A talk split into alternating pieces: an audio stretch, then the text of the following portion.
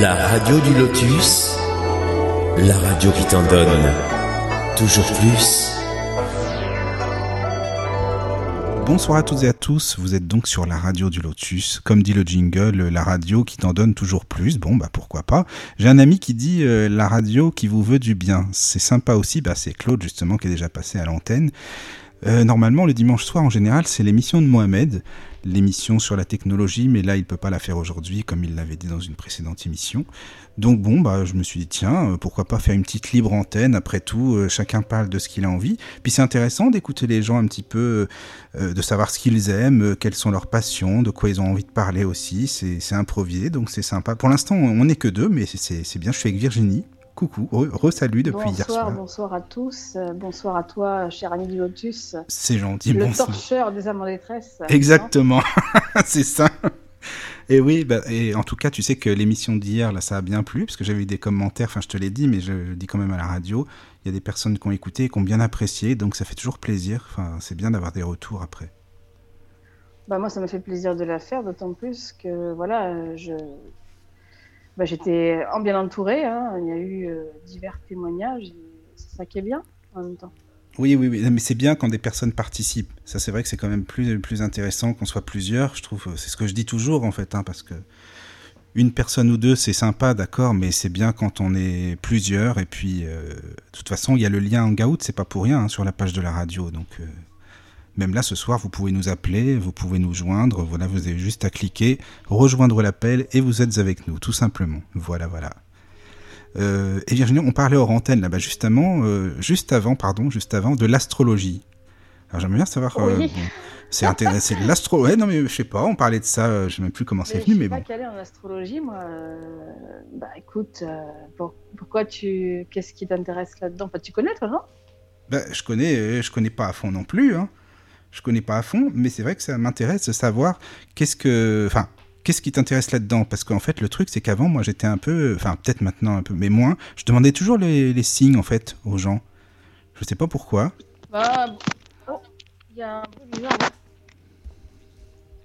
Il y a un bruit. Il y a, personne Il y a un qui- bruit Oui, elle se fait. Ah Si, bon? c'est moi. C'est moi, Ah. pardon. Ah bonsoir. Bonsoir. Bonsoir Maïr. Bonsoir. Comment vas-tu? Bonsoir. On, est en live là? Oui, on est, je te présente Virginie. Oui, on est en live. Bonsoir, Maïr. Bonsoir Virginie, bonsoir les auditeurs. Voilà. Donc, je t'ai parlé de Virginie. Voilà, tu sais, maintenant, elle est, elle est là. Elle est, elle est nouvelle. Enfin, elle est pas nouvelle pour moi, mais elle est nouvelle pour la radio, en tout cas. C'est pour cette radio. Et euh, on a fait une émission hier soir. C'était super. Voilà. Bah, L'astrologie, en fait, euh, je pense que les signes, euh, ça, ça dit beaucoup sur le caractère des personnes. Enfin, après, il y, a les signes, il y a les ascendants, et puis il y a, il y a le thème astral dans son entier, hein, parce que c'est, on n'est pas, il n'y a pas qu'un seul signe. Enfin, il y a le signe principal, mais il y en a d'autres qui gouvernent un peu notre caractère. Et euh, moi aussi, j'aimais bien demander aux gens Ah oui. quels étaient leurs signes du zodiaque. C'est dingue ça. Moi, c'est pas. Comme ça pour me faire pour une voir, idée, voilà. mais bon, euh, ouais, c'est c'est bien, mais j'essaie de, de le voir au-delà de ça aujourd'hui. Bah moi aussi maintenant, je sais pas toi Maïr, parce qu'on on était parti sur l'astrologie, hein, on était parti là-dessus. Bah, que justement, penses, j'allais plutôt vous poser une question en vous disant est-ce que vous trouvez que vous avez les mêmes euh, attraits que votre signe? Parce que moi, concrètement, oui. Toi, t'es que de quel vraiment, euh, le- les mêmes attraits que, que mon signe. T'es- c'est quel signe? Je suis taureau. D'accord. Eh ben, euh, les mêmes attraits que notre signe. Bah, moi, je trouve que oui, quand même, parce que, enfin, dans un sens que la balance, euh, on dit que parfois on a du mal à choisir. Une fois qu'on a choisi, ça va, mais c'est vrai que on peut être incertain. Il y a des fois, je me dis, mais rien que pour le repas, un truc tout con, quoi. Qu'est-ce que j'ai envie de manger entre ça et ça? Bah, je sais pas parce que j'aime les deux et c'est pas évident à choisir. C'est un truc bête, hein, mais c'est pour dire que ça peut être pour autre chose. Le choix est un peu difficile. Une fois que c'est fait, ça va. Mais euh, voilà, la balance est assez. On aime la justice, ça c'est. Oui, j'aime pas les couillons, quoi. Enfin, des gens qui sont un peu. qui profitent ou quoi, ça c'est sûr. Mais bon, il n'y a pas que la balance non plus. Hein. Voilà, je sais pas. Après, les autres signes. Virginie, toi, t'es Sagittaire, c'est ça? Ouais, bah moi je suis. Bah oui, je suis assez en accord avec mon signe. Après, euh, je suis quelqu'un qui aime bien recevoir, qui aime bien euh, faire la fête, qui aime bien. Enfin, faire la fête, pas non plus tout le temps, mais quand je dis faire la fête, c'est pas. Euh, comme ça pour, euh, pour boire à, à tout va ou quoi au caisse, mais Non, non. du monde avec moi, à la maison, j'aime bien. euh, je suis assez. fidèle en amitié, en fait. Je suis plutôt comme ça. Et puis, bon, c'est vrai que j'ai peut-être tendance des fois à dire un peu trop ce que je pense. Je me suis beaucoup calmée, puisque c'était un peu le problème que je pouvais avoir. Et, mais oui, oui, il y a des moments aussi où je fais les choses par précipitation. le Sagittaire, il n'est pas très pondéré comme signe, hein. il y en a des, plus réfléchis.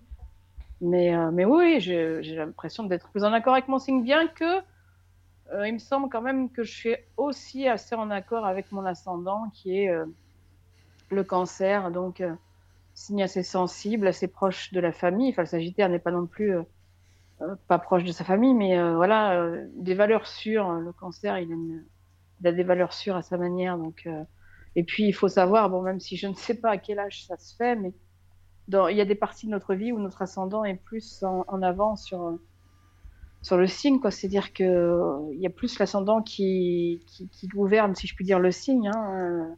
Et je crois que dans l'âge où je suis moi, à savoir à la quarantaine, euh, bah, je crois que l'ascendant il prend un peu le, un petit peu le dessus. Oui, Mais oui, oui, je, je, me sens avoir des. Enfin, je me sens dans mon signe, ouais, je me, je, me, je me, connais, quoi. Je me, je sais comment je suis, en fait. Mmh. D'accord. Mais toi, Maïr, Parce que plein de gens sont pas du tout réceptifs euh, à, à l'astrologie, qui jugent euh, une science euh, hasardeuse, alors que moi, je suis, je suis plutôt très en accord avec mon signe. ouais, je suis, je suis un taureau, je suis têtu, je, je fonce quand il faut foncer. Enfin, je, c'est, c'est, tout moi, quoi. Enfin, je, je... Après, je peux comprendre que certaines personnes, euh, comme je l'ai dit tout à l'heure, euh, disent que c'est une... que c'est hasardeux, quoi. Oui, c'est ça. Euh, moi, j'y crois, j'y crois totalement. En fait, c'est pas tant ça qu'est hasardeux, c'est le côté horoscope quotidien, machin comme ça. ah oui. Ça, c'est hasardeux pour moi parce que c'est un peu, c'est un peu trop, quoi. Mais après, dans, dans, ce qui est des grandes lignes, c'est pas hasardeux. Hein. Mmh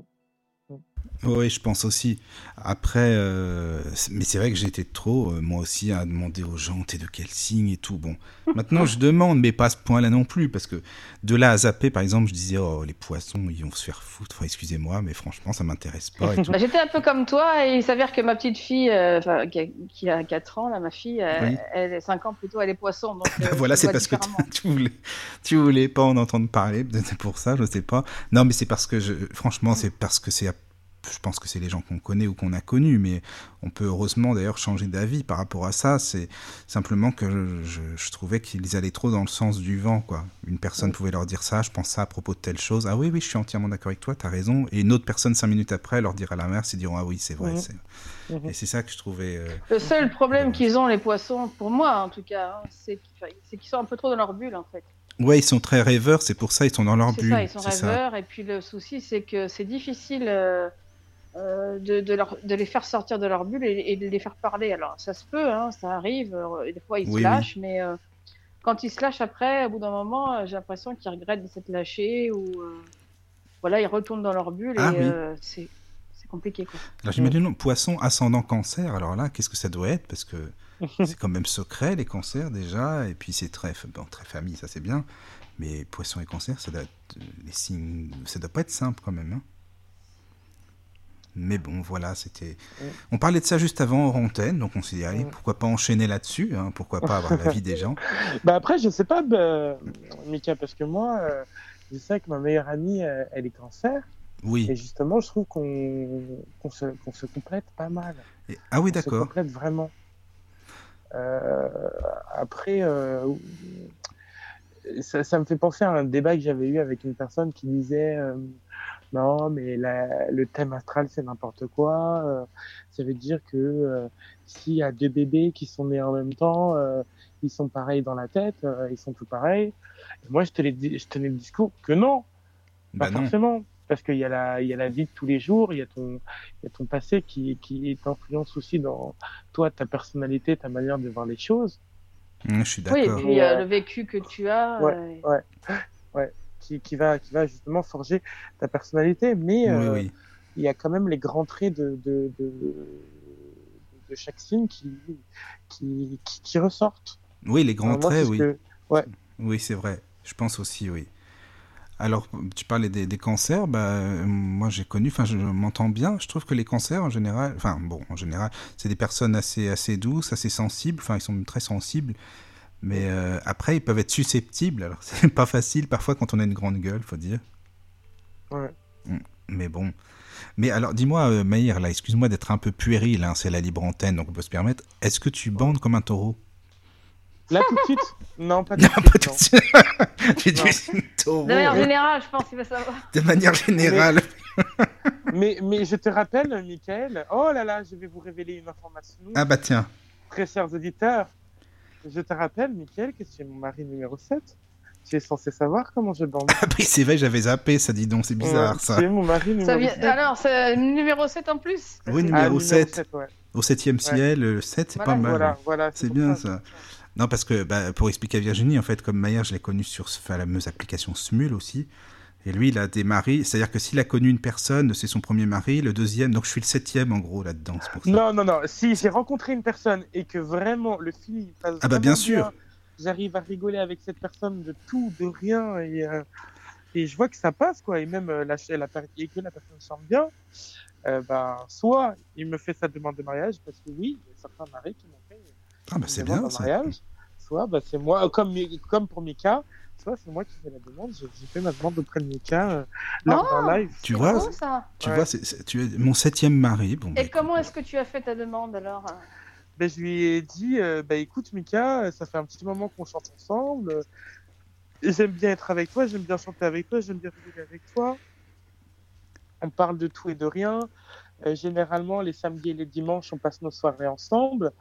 Euh, écoute Mika, je pense qu'on devrait passer à un autre euh, un autre stade dans notre relation euh, parce que euh, voilà, euh, Mika, veux-tu m'épouser? Et là, il était très touché, mort Ah de bah ça, rire, oui. Surtout mort de rire, oui, plutôt. Mais c'était dit- marrant. et il a dit oui. Ah bah bien sûr, moi je, je, je refuse Alors, pas. euh, le mariage a été fait quand euh? Ouh, Oula. allez, il y a peut-être un mois. Ah oui, il y a un mois, ça ça a été consommé ou euh Oh, ça- on ne peut pas tout révéler à nos auditeurs. on ne peut pas tout révéler.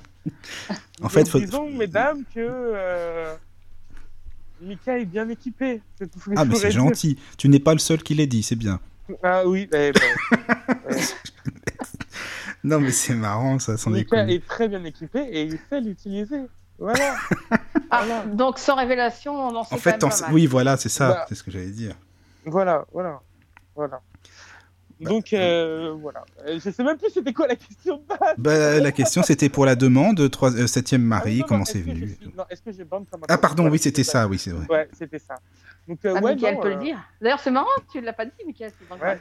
Bah non, je l'ai pas dit parce que c'est pas encore euh, bon, faut consommer. Je pense que ça va être en direct à l'antenne, hein, ça sera mieux. Ouais, bon, ouais.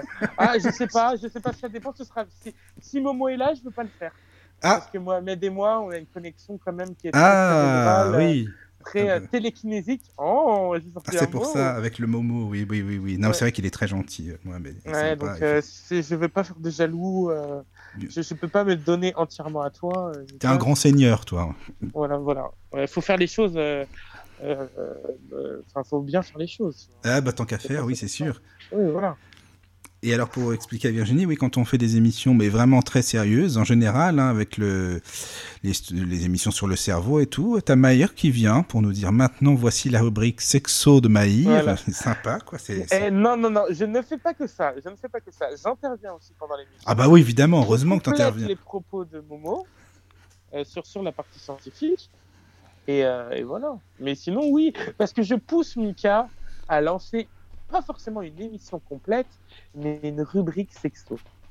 J'en suis sûr que tout le monde adorerait. Ah bah On ça, voit ça dans évidemment. toutes les radios. Ah, On je dans pense que oui, je pense que les gens aimeraient ça, effectivement. Ça, c'est Et sûr. surtout que tu peux raccrocher le sexe avec n'importe quoi, n'importe quel sujet. N'importe quel sujet. N'importe quel sujet. Bah, c'est vrai que ça s'emboîte partout, oui. Voilà, très facilement. très C'est ça aussi. Oui, oui, oui, c'est vrai, c'est Euh, vrai. Oui, oui, voilà. Avec quel signe euh, avez-vous déjà couché Avec Ah, quel oui. c'était les mieux? Bah, et Par exemple, les taureaux, on est réputés pour être des bêtes du sexe, comme les scorpions. Ah oui. Oui. Ah bah, bon? ah, euh, attends, les taureaux. Ah, oui, oui, oui, d'accord. Ouais. Les scorpions, ouais. Il paraît les scorpions, c'est des sacrés. euh, oui, bon, enfin moi j'en ai. Enfin bref, ça dépend des gens, quoi. hein. Oui, Ah. je pense que ça dépend. Ah, J'ai bah, jamais couché avec un scorpion, donc je sais pas. Ouais, non, Ah, c'est. Ben, c'est ce qu'ils disent, hein, que soit dit, c'est ce qu'on dit que c'est des sacrés, voilà, c'est des bons. C'est des, Ils ont c'est une tendance des un shows, peu quoi. SM aussi, la plupart. hein. Ah oui, oui, ça c'est vrai que c'est pas mon truc du tout, par contre, ça. Alors ça... Ah, mais il faut ouvrir ses horizons. Ah faut oui, faire non, un non, peu mais- de tout. Mais euh, non, mais Maïr, attends, tu sais, euh, je parlais de ça il y a pas longtemps, là, justement, euh, sérieusement, hein, du, du SM. T'as des gens qui ressentent pas la douleur. Bah tiens, c'était avec Virginie qu'on parlait de ça, non pas forcément pour parler du SM. hein. On parlait d'un un fakir. On parlait d'un fakir qui s'appelle Jean-Pierre Franqui. Est-ce que ça te dit quelque chose? Pas du tout. Alors ça, c'est un, un- vraiment, hein, c'est un fakir et qui euh, qui est capable de rester allongé, nu, hein, sur une planche à clous. Oui, sur les planches de clous. Oui. Mais, mais là, mais là, je pense pas que c'est par rapport à la douleur. C'est- très spirituel comme euh, Oui, enfin, d'accord. la, la, la, la, dé- la démarche qu'ils ont. Enfin, c'est un peu comme euh, les moines bouddhistes. Je sais pas si vous avez vu. Oui, oui, il y a mais des il a moines pas bouddhistes que tu, qui, qui, qui ont. Euh... bon, mon chéri dit ça comme ça, mais ils ont des couilles en fer parce que tu peux les frapper n'importe où, Ah ils ouais, ne ressentiront pas la douleur parce qu'ils se sont forgés un mental et un une euh, une discipline qui font qu'ils ne ressentent plus. Ben oui, non mais d'accord, je comprends bien, mais ça doit être très difficile, tu te rends compte? Sur une planche de clous avec je ne sais plus combien de kilos en plus sur lui, et c'est un truc de... Je t'assure, tu marques Jean-Pierre Ouais. Franqui sur YouTube, tu vas pas Ouais. être déçu. Moi j'étais Ouais, vraiment... non, non, ben non, j'en ai déjà vu des fakirs en vrai, donc. euh, Ah oui ça me, ça Et, euh, pas. ou- Ah non, mais moi ça m'a bah, si, moi, ça m'a quand même euh, intrigué parce que. Et en plus, il est, il est capable, et ça on peut y croire ou non, mais il dit qu'il est capable de manger du verre. Du verre, hein, des bouts de verre. Mm, mm, mm, mm. Et tu l'entends dedans. euh, Mais il a pas l'air spirituel. Virginie, je sais pas, moi je trouve pas. euh, Enfin, on peut pas le savoir, mais il a pas l'air spirituel Enfin, plus un- que un ça, fakir, quoi. de base, c'est c'est euh, c'est quelque, chose de- c'est quelque chose de religieux. hein. Ah bon? Mm. bah, Quand Ah bon? tu l'entends, il a pas l'air du Ah, vous tout. saviez pas? Bah non, C'est- bah, justement. c'est l'équi- C'est l'équivalent. En fait, c'est des gens qui se. euh, C'est c'est- c'est, euh, c'est de base hindouiste. Et Ah c'est- oui? En gros, c'est comme des moines, mais en solo. Je savais pas ça. Non, non, non. Justement, je me demandais ce que c'était qu'un fakir. Tu vois Et euh, ils ont. euh, Enfin, après, il y a plusieurs branches parce qu'il y a ceux. Ouais, mais quel est le but de manger du verre Oui. comme ça? Je comprends pas là. Mais en fait, non. C'est c'est- en fait vu que tu vas pas ressentir. La... c'est pour montrer ton degré d'élèvement entre guillemets. Élévation, ouais. Donc Oui. euh, tu ressens, regarde, tu ressens tellement pas la douleur que euh, tu peux manger euh, du verre. Ouais, d'accord, mais bon, euh, ouais. Ouais, c'est pas sexe, enfin c'est pas. Mais après ton estomac et tout ça, qu'est-ce que Bah oui. Je veux bien. Parce qu'on a un corps. Ils, ils ont un corps comme nous, quand même. Bah, ils ont un corps comme nous, oui. Bah alors, comment ça se nous. passe là-dedans Mais après, au niveau, au niveau de l'estomac, je. je... Euh, attends. Au niveau de l'estomac, ton pH est à 4 avec, allez, avec tes acides gastriques, ça peut descendre un peu, mais euh, non, tu pourras pas dissoudre du verre. Donc je sais pas comment ça se passe. Je, je, Bah, c'est ça. je suis pas non plus. euh, Il chie du verre, quoi. à me rece- enfin, enfin, techniquement, non, tu vas pas chier du verre parce que quand ça va passer dans l'intestin grêle, ça va tout te déchirer normalement. Mais non, mais lui, il le dit. Il le dit que quand c'est bien mâché, faut bien mâcher, hein, super bien et tout. Et il dit que ça passe, quoi.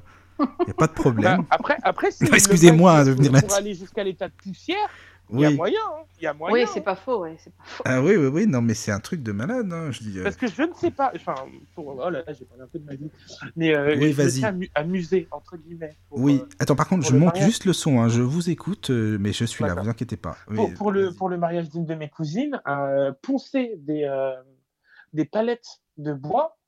Euh, j'en ai mangé de la sciure de bois. J'en avais dans les yeux, dans la bouche, partout dans le nez. Donc euh, j'en ai mangé et j'en suis sûr que j'en ai chié. quoi. C'est même pas une, une, euh, un doute. Ouais, bah c'est ça, ouais, c'est. Ouais. Ouais.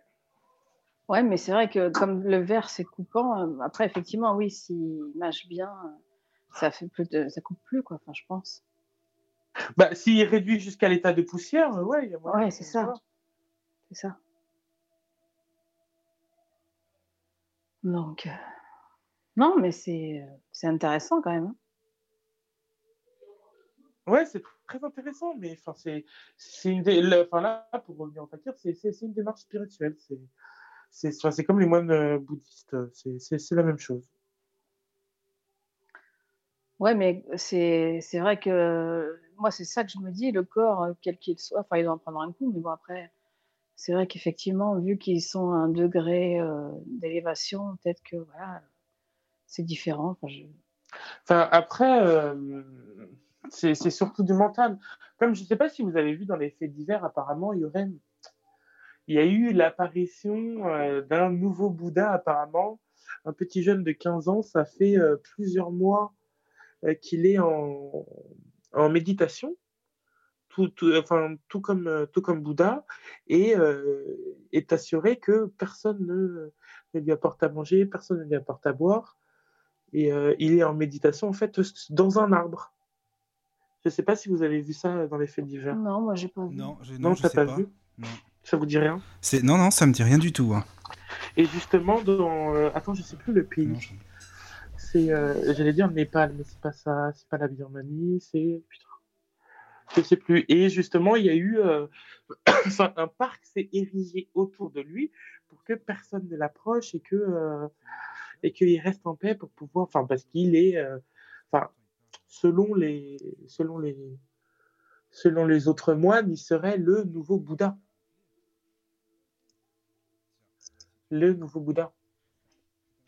D'accord. Et ça, Mais- ça va durer longtemps, ça Oui, c'est ce que j'ai dit. Voilà, c'est ça. Bah, euh, ça peut durer euh, des années et des années. Enfin, je sais plus combien de temps il s'était enfermé, Bouddha, avant d'être réveillé. Là. Bah, ça a mis longtemps. hein. Il paraît que ça, ça met quand même longtemps. Mais, euh, mais là, ce qui, si tu veux, ce qui m'intrigue, c'est que ce type-là, il a pas l'air d'avoir une voix. Enfin, spirituelle, ça veut rien dire avec la voix. Ok, d'accord, mais il parle. C'est-à-dire, on dirait qu'il a pas de sentiments, pas d'émotions. Ah, il dur, ouais, Il, il- parle de manière monocorde. Ouais, voilà, c'est ça. Ouais. Tu vois? C'est Jean-Pierre Francky, on. Faudrait que tu l'écoutes, Maïr, quand même. Moi, j'aimerais bien que tu l'écoutes et que tu me dises ce que t'en penses. Même visuellement, quand tu le vois comme ça, est-ce que ça a l'air d'être un type un peu étrange ou quoi, tu vois?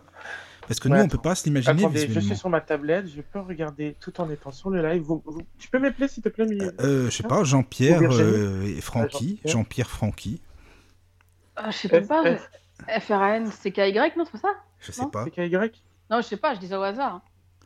Je, je sais pas non plus. Mais Mais comment tu as trouvé Ah oui, non, pas du tout. Ah oui, mais non, mais pas du tout. C'est pas un... c'est quoi? Il a pas du tout une... Une...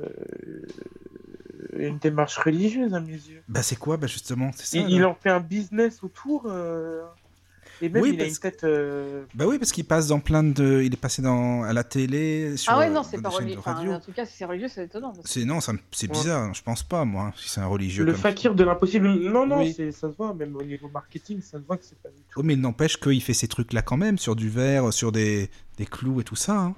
Après, est-ce que ce serait pas quoi, à la Michael Jackson où euh, on croit qu'il fait, mais en fait il fait pas Comme Si, dans. euh, si, C'était quoi C'était dans euh, Billie Jean? La Non, mais- partie où il danse et il se penche, là, tout le monde pensait qu'il se penchait. Mais là, vraiment, tu en l'entends qui croque le bout de verre, là. Ça, fait, ça croque, là, ça fait un. Je sais pas comment. Enfin, tu vois, tu l'écoutes, là. Ben voilà, quoi. Moi, ça fait... franchement, ça m'intrigue. hein. Alors, Virginie, elle osait pas l'écouter quand c'était Ah non, tard. pas- Flo non, non parce plus. que entendre des bruits. Moi, j'ai écouté et je leur ai laissé des messages. Enfin, j'ai laissé à Virginie en disant Vas-y, faut que t'écoutes, c'est super. ça va être bien. À minuit, en plus, évidemment. Oui. Ah bah oui, bah, eh, Mika, à minuit on dort normalement. Ouais, mais moi, je dors pas à minuit, je dors tard. Non, mais c'est même pas le fait de ça, mais euh, quand t'entends ça à minuit, l'autre il croque du verre. Bon, c'est pas trop le top, quoi. Bon, enfin, après, bon, c'est pas. Bah, c'est ça. Peu oui. importe l'heure à laquelle tu l'écoutes, j'ai envie de dire. Non, mais là, c'est vrai que c'est ça m'a tellement intrigué. et Puis bon, c'est vrai que moi, je me suis demandé si c'était pas euh, business, quoi. Bah, de toute façon, il faut... je crois qu'il oui, il en fait du spectacle hein, de ce truc-là. Mais hein. oui, il en fait du spectacle. Là, j'ai vu sa dernière affiche, euh, Le fakir de l'impossible. Venez voir. euh, tranquille, Ouais, euh, mais c'est quand même un fakir. euh, Ma- parce que tu dis un fakir, c'est religieux, mais lui, il se dit fakir quand même. Oui. Et ouais, bah, il, il devrait pas avoir le titre. Enfin, Tu penses il qu'il devrait a... pas Ah, avoir le d'accord. titre de fakir. Enfin, si c'est autoproclamé, c'est comme si moi demain je m'autoproclame reine d'Angleterre, mais je suis pas reine Ah bah d'Angleterre. oui, tu peux. Oui, c'est sûr, pourquoi pas, ouais, c'est vrai. Ouais. D'accord. Oui, non, mais je comprends. Euh, D'accord. Ouais, non, euh, c'est pas. Mais c'est quand même intriguant quand tu écoutes Oui, ça. toi, c'est pas, c'est pas la définition que t'en as, quoi. Pour Ouais. toi, c'est- Voilà, c'est ça. Voilà. Oui, oui, je comprends. D'accord. Euh, oui, comme euh, bah, si c'est très bien, euh, Mika, comme les gens sur Smule qui se disent prof de chant alors que Ils savent pas chanter. euh, Ah oui, non, mais ça, t'as toujours des que, gens comme ça, oui.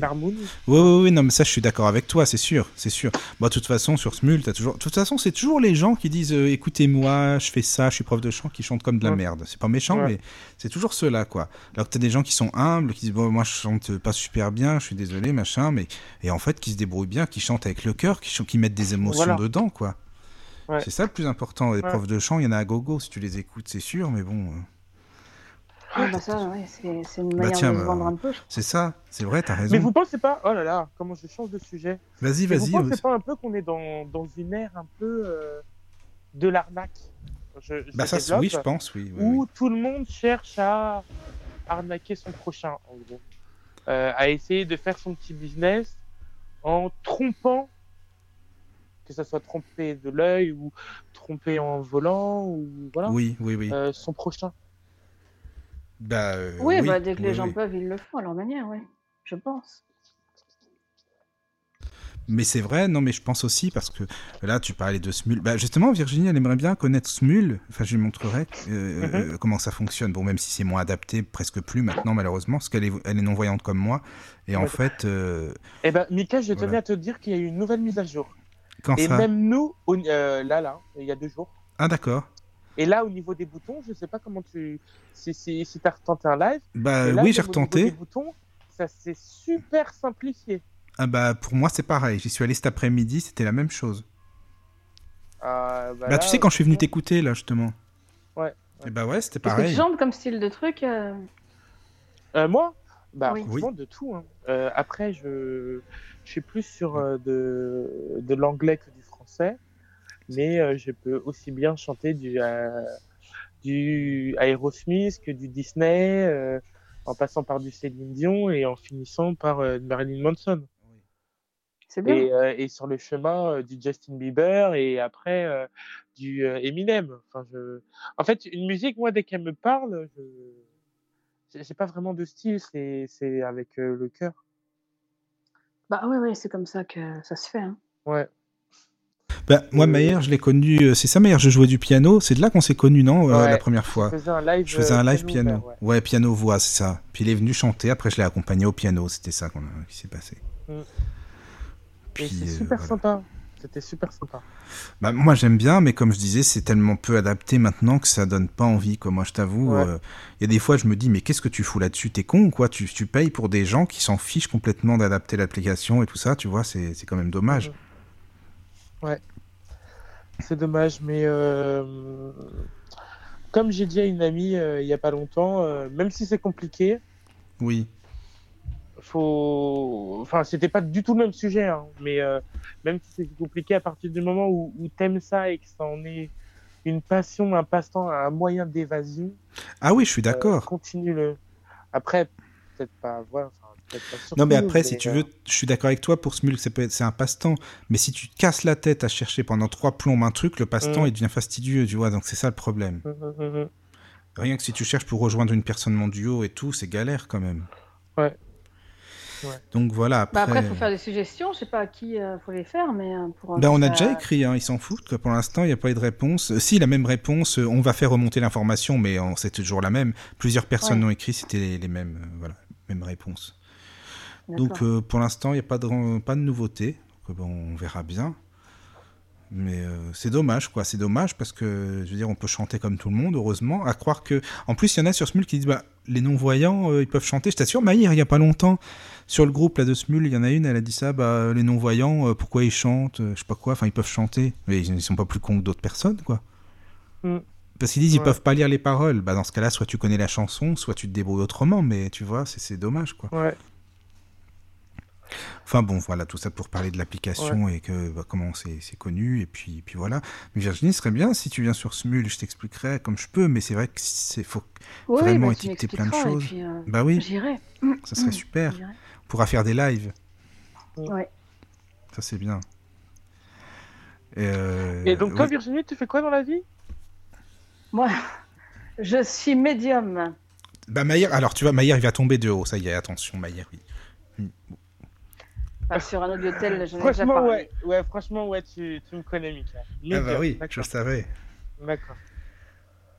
Et euh, t'es le style qui voit les esprits ou qui tire les cartes? Non, je suis le style qui tire pas les cartes. Mais D'accord. bon, on a déjà fait une émission là-dessus, je vais pas en reparler. Mais bon, en dehors de ça, je suis maman au foyer. Et voilà. Et je chante. Oh là là, désolé, ouais, non, j'ai très envie d'en parler là. Oh, Maïr, mais ça y est. Maïr, alors écoute, tu sais, si tu veux, il y a Flo qui va venir si elle a envie, parce que si tu es pour parler des médiums, ça, ça va l'intéresser. Elle est pas fatiguée, c'est pas comme hier, donc euh, c'est sûr qu'elle aura des trucs. Mais non, mais non, parce que j'ai- Est-ce que c'est comme dans les films où c'est héréditaire ou c'est quelque chose que tu découvres comme ça ou enfin, tu vois, il y a plein de questions. euh. Ah oui, tu te poses des Euh, questions comme ça. Ah, bah ouais, je me pose des questions comme ça. Ça dépend des gens, ça dépend des personnes. Après, euh, voilà, il y a des gens qui disent que c'est héréditaire, il y en a d'autres euh, qui le découvrent tout seuls. euh, et il y a peut-être certainement une forme d'hérédité, mais il y a des fois, tu sais pas forcément. Ouais, tu le sais peut-être pas, c'est ça, oui, c'est vrai. Ah, tu peux être médium sans le savoir? Bah, bien sûr. Bah, de toute façon, bien sûr que oui, tu peux être médium sans savoir. Bah, De toute façon, moi, je pars d'un principe que sans parler de- d'exercer la profession, mais comme je disais l'autre fois, toute personne qui se concentre un peu, c'est comme ton histoire de fakir là, hein, toute personne qui s'élève un peu, elle peut, elle est, toute personne, tout être humain peut être médium. Je pense aussi, oui. C'est comme ton histoire de fakir, hein, sauf que c'est différent. Une personne, si elle s'élève spirituellement et si elle, euh, si elle fait attention un peu à ce qui se passe autour d'elle, chacun, euh, regarde, comme on dit si bien, chaque personne euh, a des intuitions. Je pense que toi-même, à ta Mhm. manière, tu as dû en avoir dans ta vie. Oui, oui, bah oui. Mais après, enfin, je sais pas. Non, mais Ouais, Maïr, ben c'est vrai. Hein. On adhère ou on n'adhère pas. Hein, moi, le, Non, le non, fait- c'est non, c'est pas question d'adhérer, c'est euh, tout le process en fait, le process de découverte, de, de comment, de, d'interprétation, de, euh, c'est c'est tout ça pour moi qui est flou. Tu vois, c'est c'est hum, Il y a des gens qui vont le découvrir d'une façon différente. Chaque personne est différente. Il y a des personnes qui vont. euh, moi, je te parle de personnes qui, qui m'ont déjà parlé de ça. Après, euh, chacun euh, se découvre. Il y en a qui, qui vont avoir une, la perte d'un individu, de leur famille, et puis, euh, et puis ils vont entendre sa voix, avoir des signes de sa part, avoir des, des, des, des, réponses, des révélations sur des choses.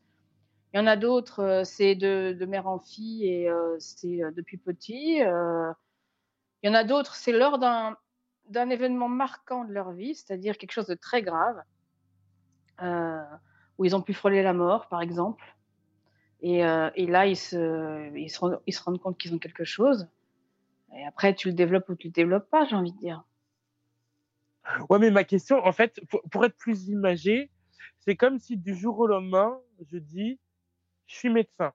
Je ne remets pas en doute le, le, le, le, le, le savoir-faire de la médecine, mais c'est ce, c'est ce, comment t'as, voilà, je sais pas mettre des mots dessus, mais,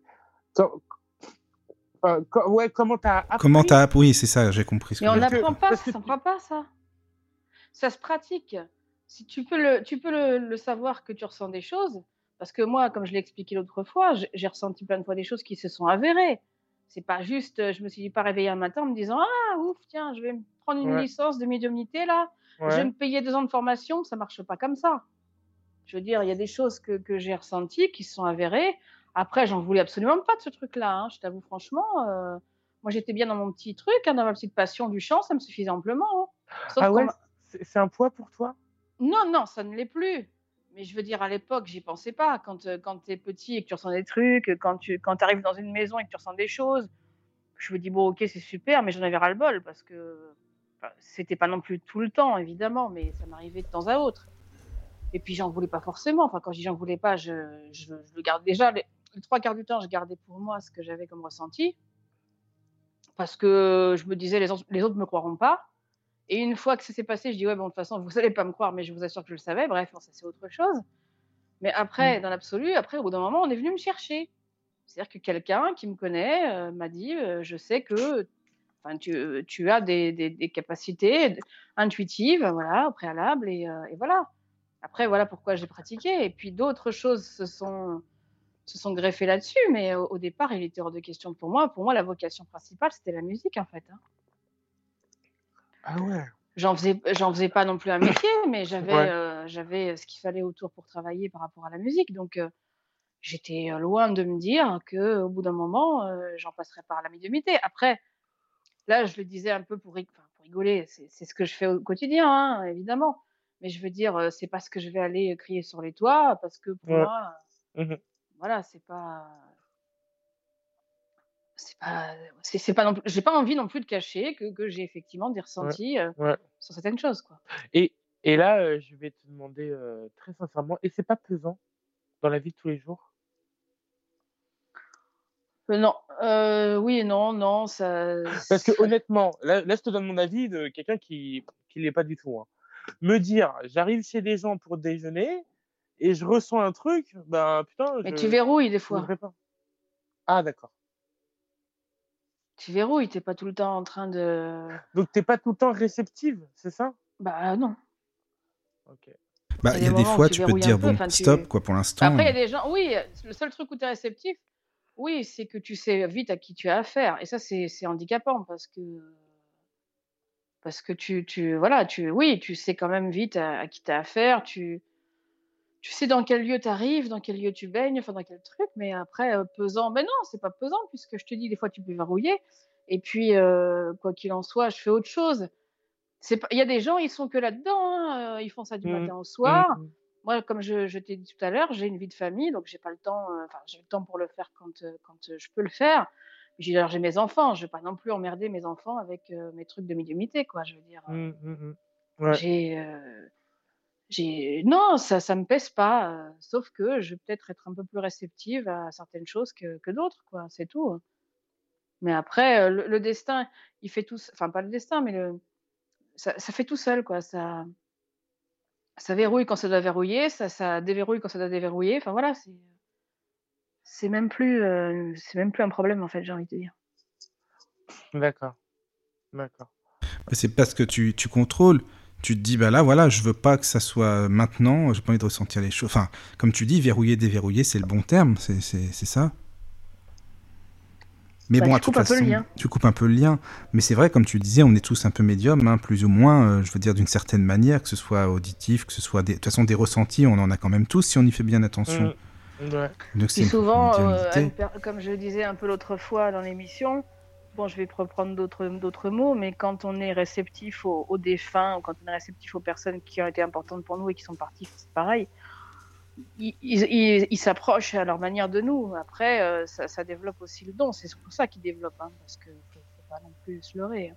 Après, bon, il y a des gens qui font ça avec les cartes, avec le pendule, avec Oui, Mhm, c'est ça. mhm. mais on est tous, plus ou moins, si on se concentre sur euh, ce qui se passe autour de soi, si on essaie de d'oublier pour ceux qui voient le visuel de l'autre et pour ceux qui, comme nous, euh, euh, juste l'histoire intu- intuitive, euh, on est tous, euh, on est tous médiums. Et des fois, il nous est même arrivé, regarde le simple fait de dire à une personne, ah bah tiens, c'est marrant, tu m'appelles, je pensais à toi. Oui, tiens, c'est ça. Souvent, euh, Il y, a- y y le côté, euh, entre guillemets, forme de télépathie, même si c'est une petite télépathie. Mm, Bah oui. C'est D'accord. pas, enfin pour moi, il y, y a quand même ce côté médiumnique d'une certaine manière. Mais je pense que c'est ça. Oui, mais c'est vrai, t'as raison. C'est aussi ça. c'est très bien. J'adore ton approche de la chose. C'est euh, c'est très bien. Mais c'est bien, Maillard, c'est bien, t'es es curieux, tu poses toujours plein de questions. Je trouve que c'est super, c'est comme ça qu'on en apprend. euh, donc, moi, Allô je- Oui, Allô, allô oui, oui. T'es là? Oui. Bon, bah je sais pas si ça a coupé ou pas. Je sais pas, je... Mais- Ah, je sais pas du tout. Euh, Non, non. euh, c'est pas, c'est pas coupé. Je croyais qu'il y avait quelqu'un d'autre qui était arrivé entre temps. Ah bon? Ah, je sais pas. Je crois pas, non. Non, non, il y a Ah non, il a quitté l'appel. Bah, il va revenir, je pense, hein, de toute façon.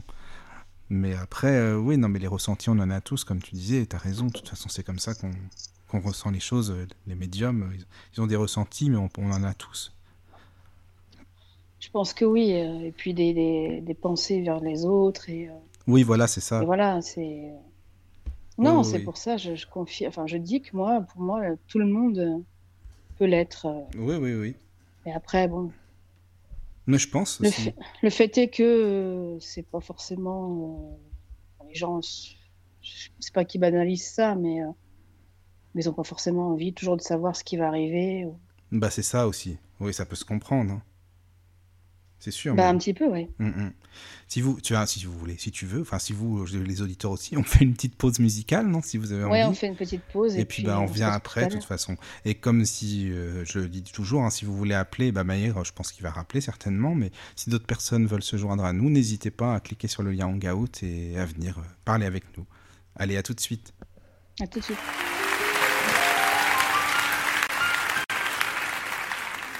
Por la blanca que lame el mar, su pequeña huella no vuelve más. Y un sendero solo de pena y silencio llegó hasta el agua profunda. Y un sendero solo de penas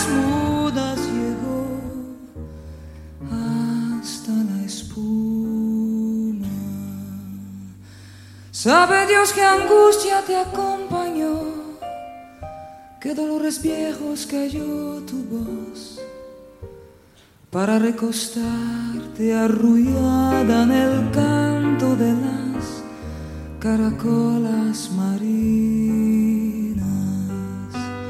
La canción que canta en el fondo oscuro del mar, la caracola. Vas Alfonsina con tu soledad, ¿qué poemas nuevos fuiste a buscar? Una voz antigua de viento y de sal que requiebra el alma, la está llamando y te vas hacia allá como en sueños. Dormida Alfonsina, vestida de mar. Cinco sirenitas te llevarán por caminos de algas y de coral y fosforescentes caballos marinos harán una ronda a tu lado y los habitantes del agua van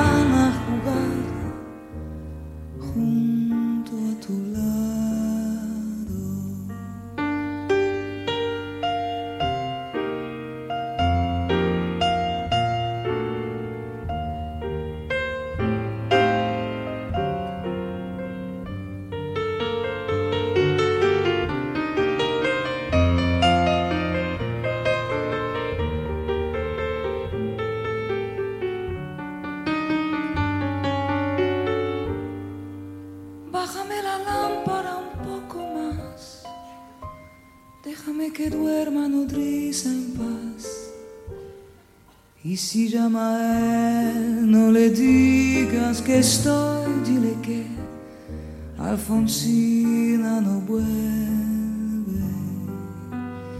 Y si llama a él, no le digas nunca que estoy. Di que me ido. Te vas Alfonsina con tu soledad. ¿Qué poemas nuevos fuiste a buscar? Una voz antigua de viento y de sal que requiebra el alma, la está llamando y te vas hacia allá como en sueños. Dormida Alfonsina, vestida de mar.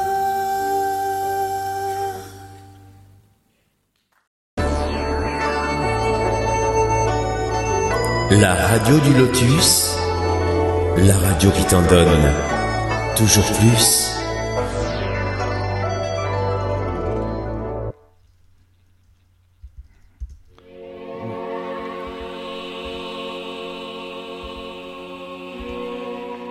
Rebonsoir à euh, toutes et à tous. Nous sommes de nouveau en compagnie de Virginie. Encore une fois là, oui. Voilà, toujours en compagnie de Maïr. Bonsoir à tous. Bonsoir, rebonsoir. Et on a un nouvel arrivant donc euh, qui s'appelle Yanis. Salut Yanis, bonsoir. Salut, en fait c'est Julien à la base. Ah, c'est Julien, pardon. Ah bah c'est Yanis sur Smule quoi en fait. Mon pseudo c'est Yanis là, c'est pour ça que, que les gens m'appellent Yanis. Yanis c'est sur Smule, c'est ça? Ouais, tout à fait. D'accord, donc voilà, encore un Smuller. En fait, ils se donnent tous rendez-vous sur la radio du Lotus. C'est ça en fait. donc, voilà. Alors en fait, euh, parce que Yanis, on s'est croisé vite fait là sur le live cet après-midi, et tu m'as interpellé parce que tu disais que toi tu es hypnotiseur, c'est ça? Bah, en fait, euh, si tu veux, j'ai fait beaucoup de choses dans la vie. Aujourd'hui, je suis handicapé et je pratique quasi plus.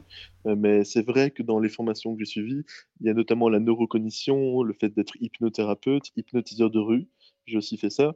Coach en développement personnel, j'ai fait de la gestion de projet. Enfin voilà, j'ai beaucoup, beaucoup cherché dans tout ce qui est développement humain. D'accord. Donc voilà, j'ai un peu cette expertise par rapport à ce domaine. Et tu peux nous en parler de tout ça? Enfin, Comment est-ce que tu as été formé? Comment ça se passe en fait euh, vraiment du début? Euh, Si tu peux nous détailler un peu tout ça. Et puis on aura plein de questions à te poser, ça c'est sûr. Alors euh, le début au niveau hypnose, hein, c'est ça? Alors, au niveau hypnose, en fait, à la base, j'y croyais pas. C'est-à-dire que pour moi, moi, je suis quelqu'un de très rationnel, très scientifique, et c'est hors de question. Enfin, j'ai entendu au niveau du médium juste avant, et j'aurais plein de choses à dire par rapport à ça. Euh, par rapport justement à la neurocognition, par rapport euh, aux neurosciences, par rapport à l'empathie, par rapport à la synchronicité, tout, tout un tas de techniques qu'on utilise en mentalisme et en hypnose, euh, qui pour moi, donc, c'est pas du médium, vu que le médium est surnaturel par définition. mais si tu veux, en fait, je, je croyais vraiment pas à l'hypnose, de tout ce qu'on voyait à la télé, le pendule, tout ça, Mesmer qui dit Regardez-moi et dormez, je le veux. Et, la personne qui s'effondre en face d'elle, et tu dis tout ça n'existe pas, quoi. Enfin, il n'y a, y a, aucun lien logique entre un mec qui te dit dors et, la personne en face qui s'effondre. Et du coup, j'y croyais pas. Et je m'étais un peu renseigné sur Internet, euh, en fait, avec des vidéos de Kevin Finel, que je conseille euh, sur de, l'Arche, euh, qui est en fait mon professeur au final. Mais en fait, j'ai simplement vu une vidéo de Kevin Finel de l'Arche qui expliquait un peu, en gros, bah, que l'état d'hypnose, c'est un état très naturel qu'on vit tous. Et enfin bref, il en parlait un peu. Il se trouve que j'en ai reparlé un dîner un jour avec des adultes j'étais encore assez jeune à ce moment-là. Et parmi les adultes, je ne le savais pas, mais il y avait un médecin qui pratiquait l'hypnose et qui donnait des formations, qui passait d'ailleurs à la télé dans des, dans des émissions scientifiques, et qui s'appelle Patrick Van Alphen, et qui aujourd'hui forme encore dans les hôpitaux les médecins. Et il m'a dit, mais écoute, l'approche que tu as, hyper rationnelle, tout ça, et ben voilà, très technique de l'hypnose, tu as bien compris ce que c'est, je t'offre la formation. Et donc c'est quand même une formation qui est destinée à des médecins de base, et c'est comme ça que j'ai rejoint l'hypnose thérapeutique. Et en, en, parallèle, en fait, j'étais tellement impatient de faire cette formation qui avait lieu plusieurs mois plus tard que je me suis beaucoup renseigné sur l'hypnose de spectacle également. J'ai fondé il y a, attends, il y a cinq ans le premier mouvement d'hypnose de rue en Belgique, parce que moi je suis belge, ça s'entend, ça s'entend peut-être un peu. Euh, et du coup, ouais, je faisais du spectacle dans les rues et je faisais ce que Mesmer faisait que je croyais pas, à savoir euh, en 4-5 minutes, dire à quelqu'un euh, tu dors? et la personne s'effondrait sur mon épaule et c'était assez impressionnant. Et après, j'ai pu développer avec l'Arche, justement, donc au niveau européen, les formations que Kevin Finel donne avec des formateurs incroyables, et pour pouvoir voir au niveau neuro, au niveau psychopathologie, et au niveau de l'accompagnement de la personne en hypnose. Mais tu disais que tu as fait beaucoup d'études sur, au départ sur le, le cerveau, par exemple, c'est ça la, au niveau En fait, je, l'ai fait dans, dans, mon cursus euh, d'hypnose. Ça, ça, ça s'est rajouté. À la base, j'étais passionné déjà de psychologie et je lisais beaucoup dessus. Oui, oui. Euh, et donc ça s'est rejoint la psychopathologie et la neuro, euh, les neurosciences. Ça fait partie des cours que l'Arche propose. Et donc j'ai pu étudier par rapport à, ce biais-là. Confirmer par rapport à, à, d'autres sources. Et comment ça se passe les cours exactement? Vous parlez de quoi? Comment, voilà Qu'est-ce qu'on fait quand on vient dans ces cours? Alors au tout début, on t'apprend à... Parce que tu as bien une voix d'hypnotiseur, toi, je le sens bien dans la voyance. ça se ressent. J'ai une bonne voix pour hypnotiser, c'est sûr, mais ça se joue pas à ça. En fait, si tu veux, alors c'est compliqué à expliquer. Euh, je pense que tout le monde qui, écoute cette radio, et probablement euh, vous trois aussi, vous, vous êtes déjà senti connecté à quelqu'un. Euh, en, général, c'est amoureux ou, ou, en amitié. Ou, on, se sent plus connecté à quelqu'un. Bah, bien sûr. Ouais, bah, c'est un peu basique, tu vois, ce que je dis aussi. Mais, basiquement, en fait, le fait de se sentir connecté à quelqu'un, ça joue à ce, sur ce qu'on appelle la synchronicité. c'est-à-dire euh, se synchroniser à quelqu'un. D'ailleurs, on voit souvent les amoureux qui font les mêmes gestes en même temps. Là, tantôt, j'entendais au niveau du médium le fait de penser à quelqu'un juste au moment où il va l'appeler. En fait, il y a une sorte de cycle et de rythme qui s'installe entre deux personnes relativement proches, ou euh, proches ou connectées, on va dire. Et en fait, ça, on peut apprendre à pas le simuler, mais à le faire sur commande. Donc, la, première chose que j'ai appris à l'Arche, parce que je vais prendre ça comme, euh, comme point de repère, c'est euh, comprendre si une personne euh, est, est contente ou pas contente. Donc, les micro-expressions du visage. Donc, euh, en gros, c'était poser des questions en oui ou non. Est-ce que tu aimes les chiens? Et sans qu'elle réponde, on devait savoir ce qu'elle pense. Par des micro-expressions, par tout un tas de choses. Mais basiquement, c'était pour quand la personne sera en état d'hypnose, pouvoir savoir si elle se sent bien ou pas bien. Parce que si euh, je lui dis, par exemple, euh, et maintenant tu te sens t'envoler comme, euh, je sais pas, une mouette, et, et, euh, c'est c'est stupide hein, ce que je dis, mais, et que la personne a peur des mouettes, ce qui peut arriver, hein, surtout euh, quand tu viens pour des phobies Oui. un peu bizarres, Oui, oui. bah, la personne peut vivre un truc interne qui est vraiment pas bien, pas cool. Et si moi, en tant qu'hypnotiseur, je vois pas ce qu'il est en train de vivre intérieurement, bah, c'est très embêtant pendant la séance. Donc, euh, c'est la première chose qu'on nous apprend, c'est à sécuriser les gens. La deuxième chose, c'est à se connecter à eux de manière très empathique. Et après, on apprend les techniques d'hypnose qui, basiquement, euh, sont des techniques de langage, des techniques psychologiques qui, qui se rapprochent un peu de la manipulation, mais tout en bienveillance. Et du coup, ben ouais, on, on arrive à rentrer Tu- vraiment dans la sphère des gens. Tu dis tout en bienveillance, oui, mais je pense qu'il y a des gens aussi malsains qui s'en servent pour autre chose. Il y a de tout. hein. Bien sûr, mais alors on parle pas d'hypnose parce que l'hypnose, c'est vraiment une transe dans laquelle on rentre que quand on a confiance en, en la personne à qui on- qu'on a en face. L'hypnose, c'est un état très particulier. C'est très difficile de mettre quelqu'un en hypnose si on a envie de lui faire du mal. C'est vraiment, honnêtement, enfin, j'ai connu des gens qui étaient vraiment mal intentionnés et c'est d'ailleurs pour ça que j'ai arrêté le spectacle. Et on sent directement quand quelqu'un est invasif et méchant en hypnose. Ça se sent tout de suite. Ça, tu le ressens. Ben, en fait, comme c'est un principe de connexion, si tu veux, que tu vas vraiment euh, être un peu invasif, si t'es pas bienveillant, on- c'est, enfin, tu sens qu'il y a quelqu'un d'intrus dans ta sphère. Et donc, tu vas avoir inconsciemment tendance à le repousser. Hmm. Ça se fait très naturellement, Oui, et c'est pour ça que c'est compliqué de mettre quelqu'un en état d'hypnose, parce qu'il faut parfois faire preuve d'une énorme bienveillance avec des gens avec qui t'as aucun atome, atome crochu, quoi. D'accord.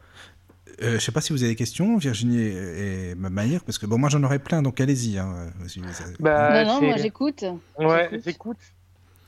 Bah, alors écoute, c'est je- passionnant. Je vais parler pendant des heures. non mais tu peux. hein. Moi j'ai des questions. Alors désolé, parce que si prie. Euh, parce que bon, nous, enfin Virginie et moi, donc on est non voyants, total quoi. Ah, Et- enfin, euh, c'est vrai que me l'avait dit, et j'avais dit cool. Euh, Oui, oui, il avait dit. En fait, Virginie, tu sais, sur Smule, euh, il lui dit son non-voyant, euh, il est non-voyant, il lui dit, oh bah cool Ouais, c'est trop bien, ouais. C'est trop bien, quoi. mais, mais tu vois, mais c'est une déformation vraiment professionnelle, c'est que en fait, euh, je m'intéresse aux gens et d'une certaine manière, je me plonge dans, dans un univers différent du coup quand les gens Oui, sont oui, différents. oui. Non, mais je l'ai pris comme ça, hein, de toute façon. je l'ai pris C'est- comme ça. Et, et- et mon prof est pareil, et souvent euh, on lui disait des problèmes super lourds, il disait ah c'est super parce qu'on va pouvoir travailler en fait. Oui, Et, et il était un peu dans, dans cette optique. Un problème, c'est une occasion et une opportunité pour euh, le résoudre. Et, ouais, c'est vrai que je vois un peu euh, tout ce qui m'entoure comme des opportunités, des occasions. Ouais, je. Désolé si ça peut Non, non, mais je, l'ai pris euh, comme ça, hein, je l'ai pris comme ça. Alors justement, d'où ma question, euh, parce que tu parlais des gestes là juste avant, euh, de regarder un petit peu les mimiques, etc., etc. Est-ce que tu penses qu'une personne non voyante, justement, par rapport au, au- au son de la voix, euh, bah, forcément que nous on fait beaucoup attention à la, à la voix, hein, au timbre de la voix, la manière de s'exprimer, de poser la voix, les mots. Est-ce que tu penses qu'une personne non voyante, justement, serait un bon hypnotiseur s'il est bien formé? Alors, s'il est bien formé, je pense qu'il pourrait être un excellent hypnotiseur, dans le sens où en fait, l'hypnose, ça repose pas sur une chose, ça repose sur plein de choses. Euh, on peut hypnotiser des gens sourds, moi je l'ai déjà fait. Euh, on, peut hypnotiser des gens en étant muets, on peut hypnotiser des gens les yeux fermés. Il n'y a aucun problème par rapport à ça. En fait, le, le canal visuel n'est là que pour t'aider par rapport à des micro-expressions. Mais, euh, enfin, moi, pour avoir fait l'expérience euh, très peu de temps, hein, j'avoue que voilà, ça n'a pas été très long, mais de jouer entre guillemets les aveugles euh, chez moi pour voir ce que ça fait, enfin, je ne sais pas si, d'autres personnes font ça euh, ou si je suis fou dans ma tête pour vouloir explorer d'autres univers à, ce niveau-là. Mais j'ai déjà joué, on va dire, les, malvoyants parce que je travaillais avec des malvoyants à l'époque et je voulais me plonger dans leur univers. Et c'est vrai qu'on fait plus attention au son, au toucher aussi. On, on a en fait les autres sens qui, compensent. Enfin, moi honnêtement, je pourrais pas lire du, du braille, je serais incapable. Mais les, doigts de malvoyants peuvent s'adapter. Enfin, c'est assez impressionnant à quel point on peut développer d'autres canaux. Et l'hypnose, bah, basiquement, tu peux te baser sur la, sens, comment qu'on appelle ça, la tension musculaire. Ça peut être un signe aussi au niveau hypnose. Si, il y a des gens qui font la, la, kinésiologie, je ne sais pas si vous en avez déjà parlé. Euh, je crois pas, non, mais c'est quoi exactement en fait Alors, la kinésiologie, si tu veux, c'est une pratique dans laquelle euh, une personne va lire à travers les muscles d'une autre personne. Euh, c'est-à-dire qu'en fonction des tensions qu'elle a dans son corps, de comment est-ce qu'elle se tient, etc., basiquement, juste en tenant une main, elle peut ressentir plein de choses sur toi. Moi, c'est quelque chose que j'aimerais beaucoup développer, mais j'en suis. Enfin voilà, j'ai pas encore franchi le pas. Mais honnêtement, un malvoyant pourrait se baser et sur la tension musculaire, et sur le rythme de la voix, mais aussi sur euh, cette sensation de connexion, justement, où parfois on peut pas l'expliquer, on ne sait pas d'où ça vient, on peut pas dire, c'est pas visuel, c'est pas kinesthésique, il y a, y a, juste quelque chose d'empathique qui s'installe, et c'est comme cette vibration qu'on peut avoir quand on est amoureux de quelqu'un et qu'on sent que c'est le moment pour l'embrasser. Je sais pas si. Oui, oui, non, mais je comprends, je comprends ce que tu veux dire. Il y, a une sorte de, de, temporisation, une sorte de silence qui s'installe, une sorte de, de vibration et tu dis oui. ouais c'est le bon moment. oui, je comprends. Et en fait, c'est enfin voilà, pas non verbal, c'est pas physique, c'est compliqué à expliquer. C'est vraiment euh, une résonance émotionnelle, moi j'appelle ça. D'accord. Qui, joue sur plein de choses au niveau euh, cérébral. Hein. Ce serait intéressant oui, oui, oui, c'est intéressant de développer tout ça. On pourra même faire une émission complète sur l'hypnose, ça serait super. Ah ben avec plaisir, si, si ça vous intéresse. Ah ben oui, bien sûr. Après, est-ce que tu penses que la visualisation, c'est une sorte d'hypnose? Parce que moi, j'en ai fait beaucoup sur euh, d'autres... Euh, pas sur cette antenne, mais avant. C'est-à-dire que de... Comment t'expliquer ça?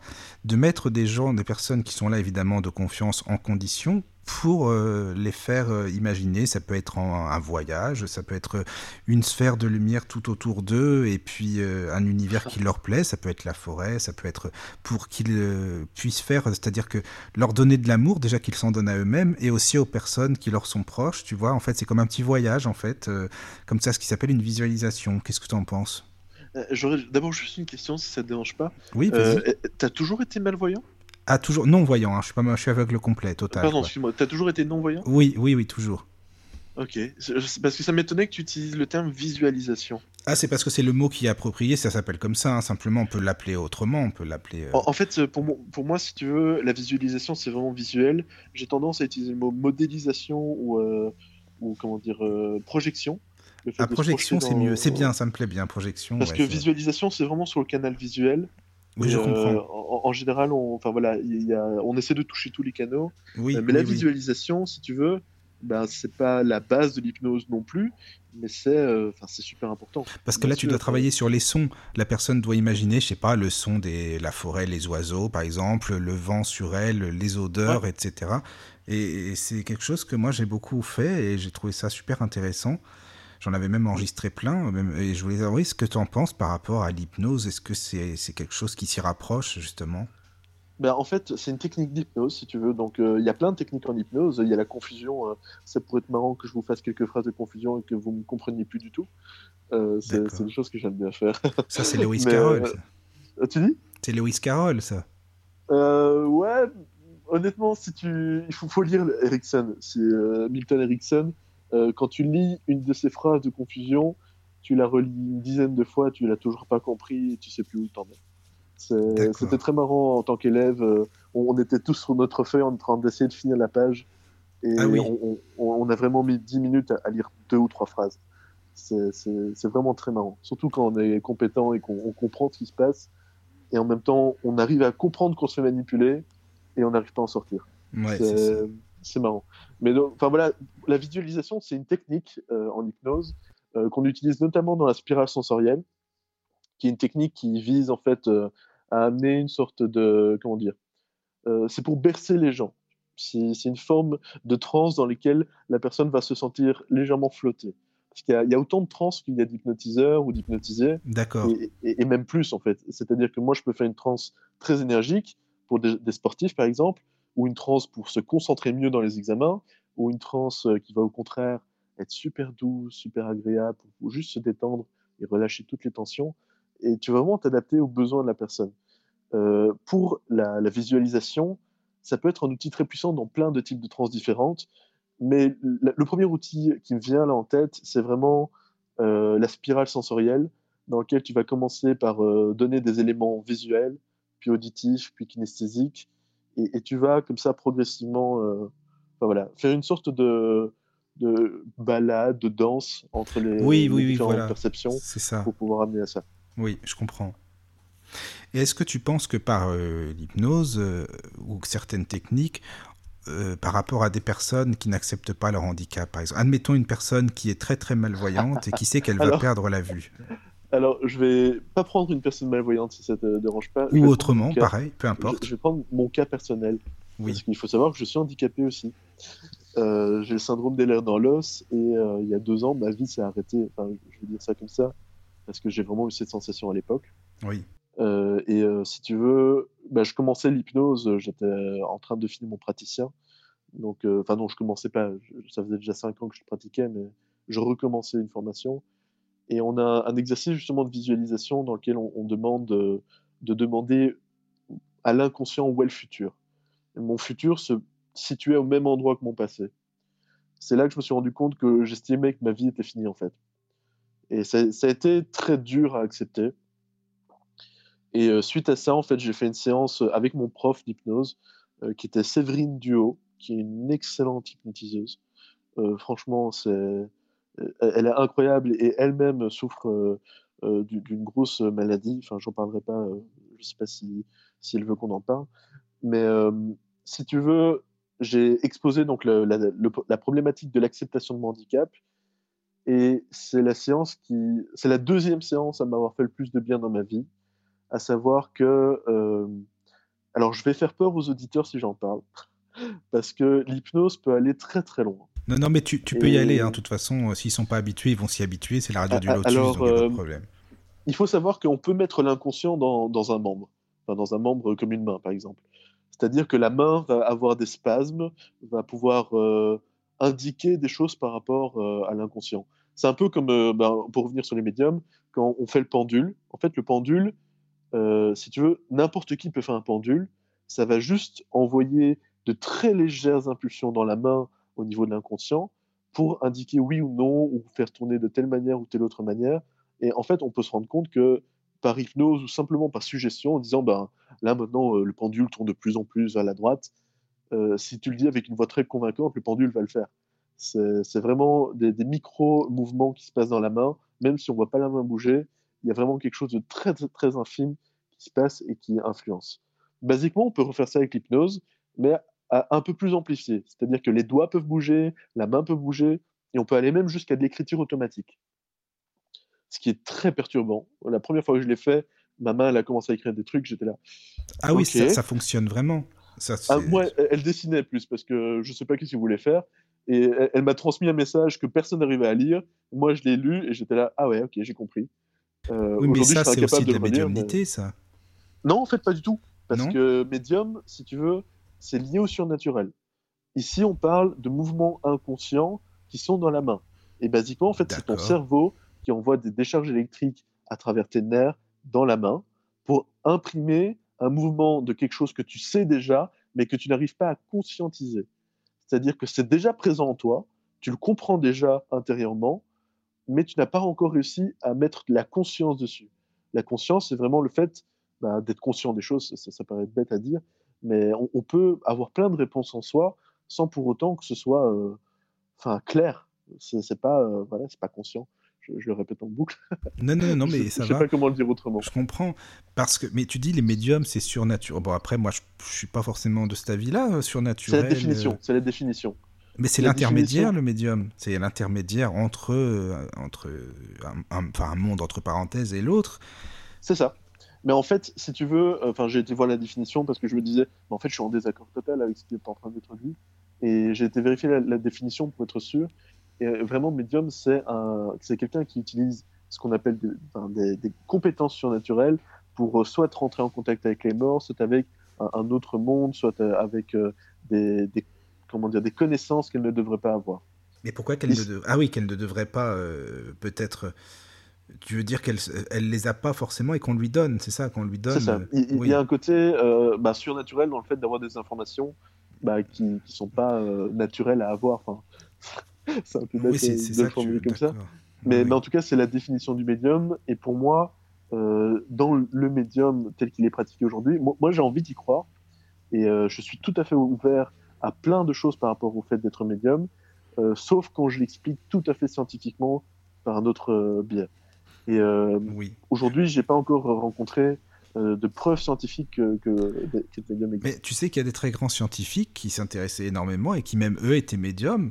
Quand tu vois euh, Camille, Camille, Flammarion qui a écrit beaucoup de livres qui concernent ce domaine-là justement, qui participait à des séances et tout. après d'autres personnes qui sont pas, pas, forcément scientifiques, mais des écrivains, Hugo, Maupassant, tout ça, c'était des gens qui, qui, étaient à fond vraiment dans la médiumnité et dans tout ce qui était justement. Tu vois mais En fait, vraiment, moi je pense que ce sont des gens qui, euh, qui enfin comment dire, euh, qui mettent des mots sur des choses qu'ils ne, qui ne comprennent pas scientifiquement et rationnellement, parce qu'il faut trouver une explication à un moment. C'est comme les gens qui, à, l'époque, voyaient la foudre tomber du ciel, et, on disait c'est Zeus, c'est un dieu. Voilà, c'est ça. Alors qu'aujourd'hui, on sait que c'est la friction entre deux nuages qui accumule de l'électricité statique, et puis à un moment, il y a l'éclair qui tombe. Euh, pour moi, c'est vraiment en fait des compétences inconscientes qu'on peut voir lors de, en, neuro d'ailleurs, c'est le cortex singulaire antérieur qui recrée ça, si vous voulez le nom précis, euh, et qui recrée en fait parfois des souvenirs, parfois des interprétations. On sait aussi qu'il y a des gens qui arrivent à percevoir des auras. Euh, les auras, c'est en fait un, envoi euh, toujours nerveux et, vraiment au niveau du cerveau dans, dans l'œil pour pouvoir interpréter un ressenti émotionnel. En réalité, euh, c'est pas une réelle aura, c'est juste le ressenti émotionnel qui est projeté dans l'œil.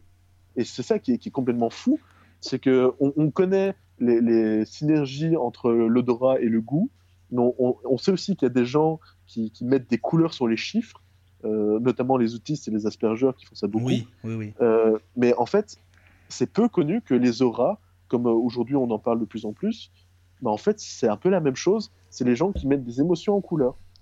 Ah oui. Et, après, comme on essaye de l'expliquer et, de mettre une théorie dessus un peu surnaturelle, malheureusement, c'est souvent détourné en disant je vais t'envoyer une boule d'aura que tu vas oui, recevoir. Oui, bon, ça, c'est vrai que c'est un peu spécifique. Ah, oui, oui, oui. Et là, pour le coup, moi, là, je rentre pas.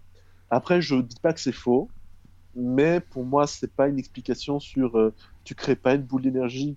Il y a, peut-être une intention que tu envoies ou, une information que tu envoies et qui, passe par un canal euh, émotionnel mais ou par tout est dans l'intention ou, c'est l'intention voilà c'est pour moi l'intention peut faire plein de choses mais créer une boule d'énergie que tu vas transmettre que tu vas changer de couleur que c'est un peu gros oui, oui, euh, je pense que c'est. Ouais, je suis d'accord là-dessus. je renvoie toujours tout à, des choses scientifiques et j'espère trouver des choses qui ne le seront pas encore expliquées.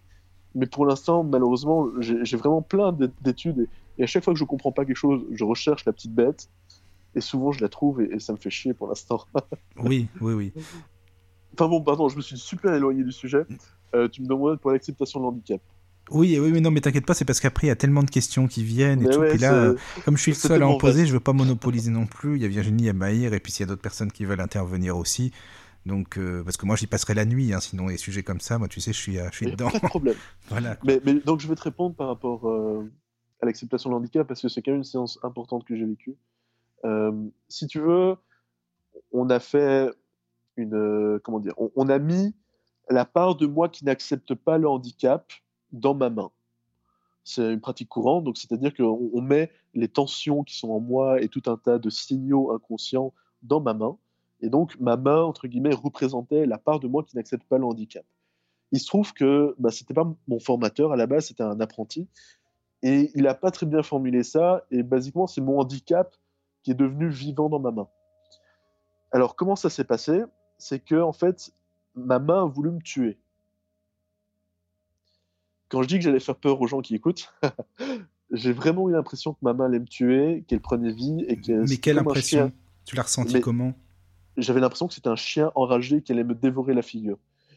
Et, vraiment, elle bougeait et, elle essayait de, de m'attaquer en fait, mais je la retenais, enfin avec ma, mon mental, on va dire, je l'empêchais de m'attaquer.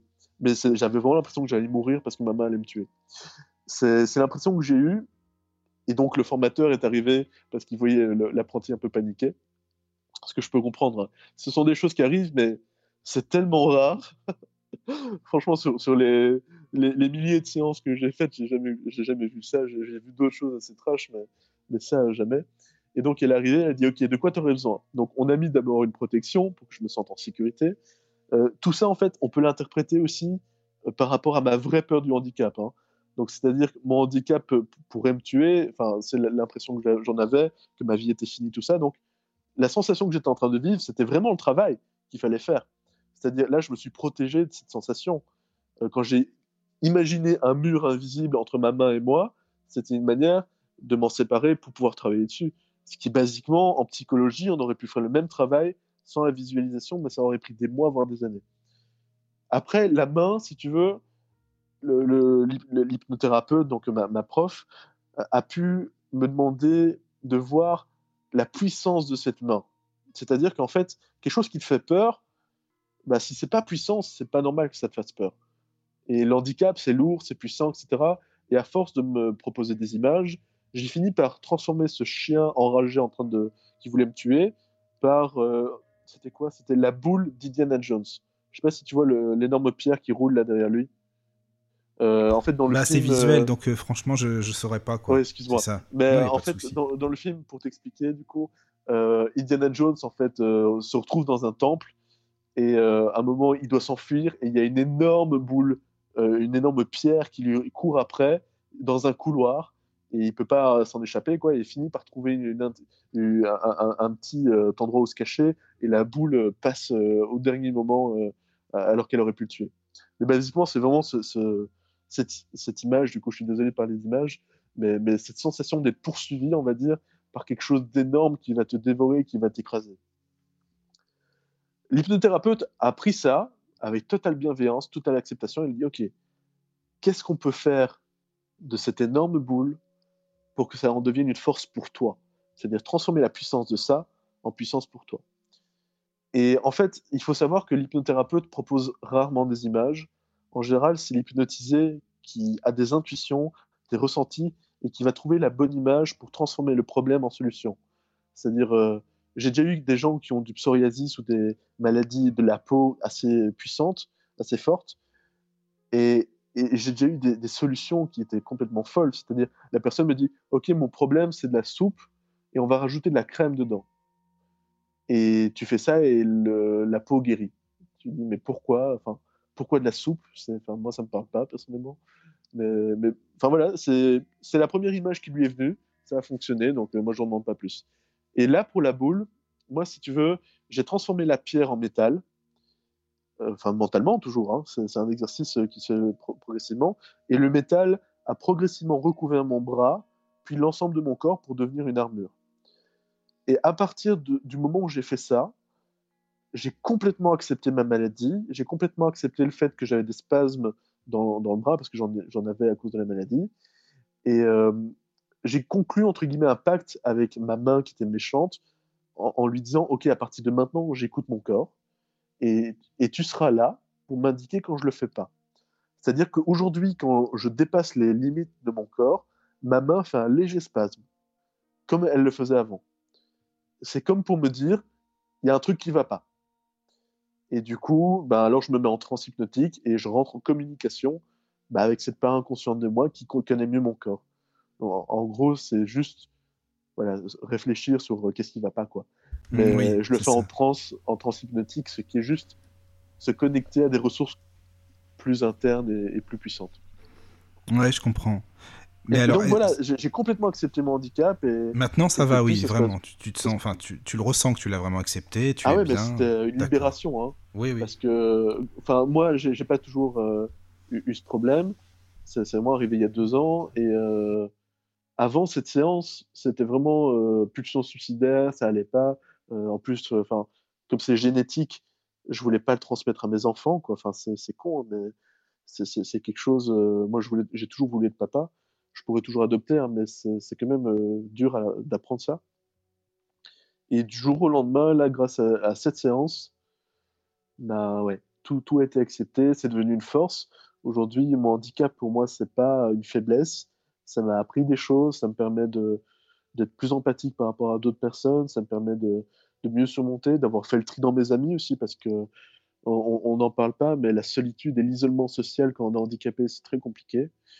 Et, oui, je comprends. Bah, ça, c'est sûr. Ça, oui. ça a tout changé. D'accord. Voilà. Bah, c'est long comme explication. Non, non, non, non c'est très bien. C'est complet, au moins, ça c'est bien.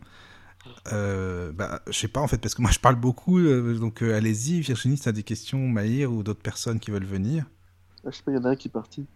Ah bon C'est Maïr qui est parti. Ah, il non, est parti. non, j'ai pas, de... pas de questions, j'écoute. Euh, oui, non, mais faut, faut pas hésiter, hein, parce que tu sais, moi je, suis je pose toujours plein de questions aussi. Voilà. Mais qu'est-ce que tu, tu, penses alors, donc, euh, Julien, des personnes qui font des régressions? C'est-à-dire des, ah. des, régressions pour aller euh, dans les vies antérieures ou dans, oui, bah, déjà en fait donc deux questions. Donc euh, pour les phobies par exemple savoir ce qui s'est passé. Et aussi bien sûr oui pour les vies antérieures aussi. Donc voilà c'est ces deux questions en une finalement. Alors je vais d'abord partir sur la théorie. Parce que basiquement moi de base je n'y crois pas. Les vies antérieures cependant j'ai vécu des trucs bizarres, donc euh, je, suis un peu euh, voilà entre deux, on va dire. Euh, il faut savoir qu'au niveau psychologique et au niveau neurologique, je reviens toujours avec ça, je suis désolé. il faut savoir que les souvenirs sont très souvent recomposés. C'est-à-dire que peut-être, je ne vais pas exagérer en disant la moitié, la moitié des, des, souvenirs sont recomposés et donc ne sont pas vraiment les souvenirs tels qu'ils étaient au moment où on les a eus. Enfin, donc tu revis pas la même situation.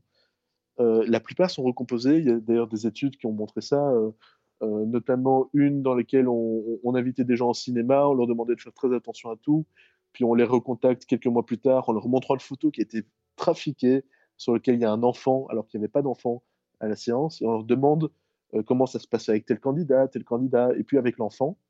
Et les gens racontent tous une histoire sur cet enfant qui était très gentil, qui, ramenait, qui avait parlé de ci, qui avait parlé de ça, alors que l'enfant n'existait pas. Et euh, en fait, ils sont tous convaincus que l'enfant était présent. Ça a eu lieu également en hypnose, pour se rappeler de choses, euh, notamment dans des vols. On s'est rendu compte que, donc, sur une vidéo dans laquelle on voit un braqueur, on a posé la question après en transe, en hypnose, aux gens pour voir si l'hypnose nous permettait de nous souvenir mieux, peut-être, par rapport à cette étude qui avait, été faite avant, une étude qui a été faite au Canada, je précise. Euh, quelles étaient les couleurs du braqueur? Et dans tous les cas, les gens donnaient des couleurs euh, sous hypnose par rapport aux chaussures qu'ils pensaient avoir vues, alors que dans la vidéo originelle, euh, le braqueur ne portait pas de chaussures, on voyait pas les chaussures à aucun moment. Et euh, même pour aller plus loin, pour éviter qu'on parle de médium, en fait, le braqueur était, était pieds nus pardon, lors de la simulation, lors du film qu'on avait fait. Et pourtant, tout le monde donnait à chaque fois une couleur de chaussure. C'est là qu'on montre en fait que les souvenirs, on peut pas s'y fier.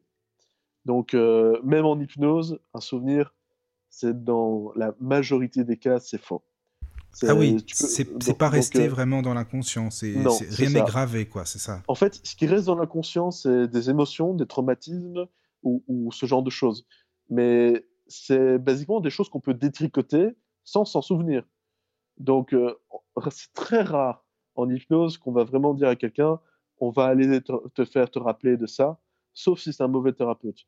Parce que, basiquement, aller chercher un souvenir, c'est le risque qu'il soit faux et qu'il fasse plus de dégâts. Parce que, euh, bah oui, bah si, j'ai eu le cas d'ailleurs de mon prof euh, qui travaillait en hôpital, quelqu'un qui était euh, gravement malade, enfin, au niveau anal, je suis désolé hein, de, parler de ça, au niveau anal, et qui était persuadé qu'il avait un traumatisme dans l'enfance, qu'il voulait explorer. Et en séance d'écriture automatique en plus, donc euh, c'est quelque chose qui est assez étonnant, surtout quand on tombe en enfance, parce que la main commence à écrire comme un enfant, ce qui est, assez perturbant. Euh, la main a commencé à écrire Papa, tu me fais mal, papa, tu me fais mal, euh, qui en fait exprimait un viol à ce moment-là. Euh, c'était une séance assez lourde. Hein, euh, oui, j'imagine bien, oui, c'est sûr. Moi, ça m'est déjà arrivé comme ça que quelqu'un commence à parler de viol sous hypnose. Quand c'est un gamin, en plus, euh, ouais, c'est pas évident. Mais, mais, bon, ça se gère. Hein. Tous les problèmes se gèrent, donc on, avance et, et, voilà. Mais basiquement, en fait, ce mec donc, est, est sorti de sa transe en étant persuadé d'avoir été violé, en ayant vécu un viol par hypnose, parce qu'il a revécu, hein, c'est ce qu'il voulait. Donc il a revécu son traumatisme, il a vraiment vécu à fond les souvenirs, il a même écrit une preuve avec Papa tu me fais mal, Papa tu me fais mal. Donc il a été trouver sa mère pour lui dire en fait que voilà son père l'avait violé. Euh, il faut savoir qu'à cette époque-là, en fait, euh, après enquête, parce qu'il a porté plainte à la police et tout ça, après enquête, il s'avère que son père euh, n'était pas là en fait pendant toute son enfance et que lui a recréé des souvenirs de son père alors que son père euh, n'a jamais été présent pendant son enfance et qu'il n'y a pas eu d'autres figures paternelles ou quoi qui auraient pu euh, faire, euh, qui pu interférer par rapport à ça. Et donc en fait le souvenir a été inventé de toutes pièces par rapport au fait qu'il avait mal, enfin des douleurs au niveau anal et qu'il a recréé simplement une raison potentielle, logique, rationnelle au fait qu'il ait des douleurs à ce niveau-là. Oui, mais tu dis il n'avait pas son père, il le voyait pas, mais pourquoi il en a parlé en fait? Parce que en fait, c'est vraiment un, mécanisme psychologique dans lequel il a voulu recréer un souvenir. Et la chose la plus rationnelle quand on a mal de ce côté-là pour un homme, c'est de se faire violer par son père. En tout cas pour lui. C'est ce qui est venu en premier. Mais est-ce que c'était pas pour se dire euh, mon père il n'était pas là, de toute façon il n'a jamais été là, donc il m'a fait mal quand même d'une certaine manière. On pourrait, on pourrait interpréter à ce niveau-là, mais le mec a quand même revécu psychologiquement l'impression de, se faire culbuter par son père. D'accord, d'accord. Et, c'est quand même super violent quand tu te dis que tout ça n'est pas arrivé, que le thérapeute l'a plongé dans, ce genre d'expérience-là, que le mec, il a été convaincu de ça, il a porté plainte, il a fait tout un tas de démarches pour mettre son père, euh, voilà. Euh, en plus, ah oui. Euh, donc vraiment, ça a été lourd hein, comme développement pour au final apprendre que tout ça était faux, qu'il avait donc vécu tout ça pour rien, donc, recréer un souvenir en hypnose, faut complètement oublier. On, le fait de manière c'est seulement de manière imagée et pour traiter un problème. C'est-à-dire, s'il si, disait je crois avoir été violé, on va dire ok, on va travailler sur le fait de plus avoir cette sensation ou de pouvoir se débarrasser du côté négatif d'avoir cette sensation. Mais on va pas aller vérifier si c'est le cas ou pas, parce que ce sera de toute façon faux. Au niveau des études par rapport aux souvenirs, rien ne prouvera que c'est vrai que ce soit en hypnose ou pas, ça changera rien. Je veux dire, l'hypnose, c'est juste un amplificateur, si tu veux. C'est un catalyseur de la pensée, c'est tout. Donc, euh, non, recréer des souvenirs, c'est faux. C'est intriguant quand même, ça. Si tu pars sur ce principe-là, à savoir que dans ta propre vie, tu n'arrives pas à te souvenir des choses, c'est très difficile de se dire, je vais me rappeler de vie ancienne. Oui, mais justement, voilà, c'est pour ça, c'est ça qui, qui, qui, est intrigant parce que j'avais lu pas mal de choses là-dessus, en fait, et des témoignages qui, qui parlaient de ça, à savoir que euh, des personnes euh, ont fait des régressions et se sont souvenus euh, justement de, de même de leur mort, de la manière dont ils sont morts dans la vie précédente. Avec euh, vraiment euh, bah, quelqu'un qui est mort noyé, admettons, hein, il va ressentir vraiment toute la, bah, toute la souffrance qu'il a eue et, l'hypnotiseur aura l'impression vraiment que c'est le cas, tu vois, et c'est ça qui m'intrigue un peu. Ben, c'est franchement c'est très perturbant parce que moi je l'ai vécu, j'ai régressé dans une de mes vies antérieures, mais en fait si j'ai introduit ça en parlant des souvenirs, c'est qu'aujourd'hui je peux pas te dire c'est vraiment la vie antérieure ou bien c'est une reconstitution, une création de souvenirs. Parce qu'aujourd'hui, en fait, il pourrait dire j'ai vécu une de mes vies antérieures, je, me suis vu mourir, alors qu'en réalité, c'est un faux souvenir. Donc, il a créé toute pièce en croyant se noyer, et en fait, toutes les sensations se sont recréées au niveau cérébral avec l'hypnose, qui est un catalyseur donc euh, d'imagination, de créativité aussi. Et donc, il a créé une, vie par rapport à en fait un ressenti qu'il avait, euh, comment dire, euh, rendu plus interne, qu'il avait un peu la boîte de Pandore, si tu veux. Il, avait enfermé quelque chose profondément, et en fait, en, disant tu vas régresser dans quelque chose antérieur à ta vie, la personne a relâché une créativité, une imagination qui a créé des souvenirs par rapport à une vie qui n'est pas la sienne.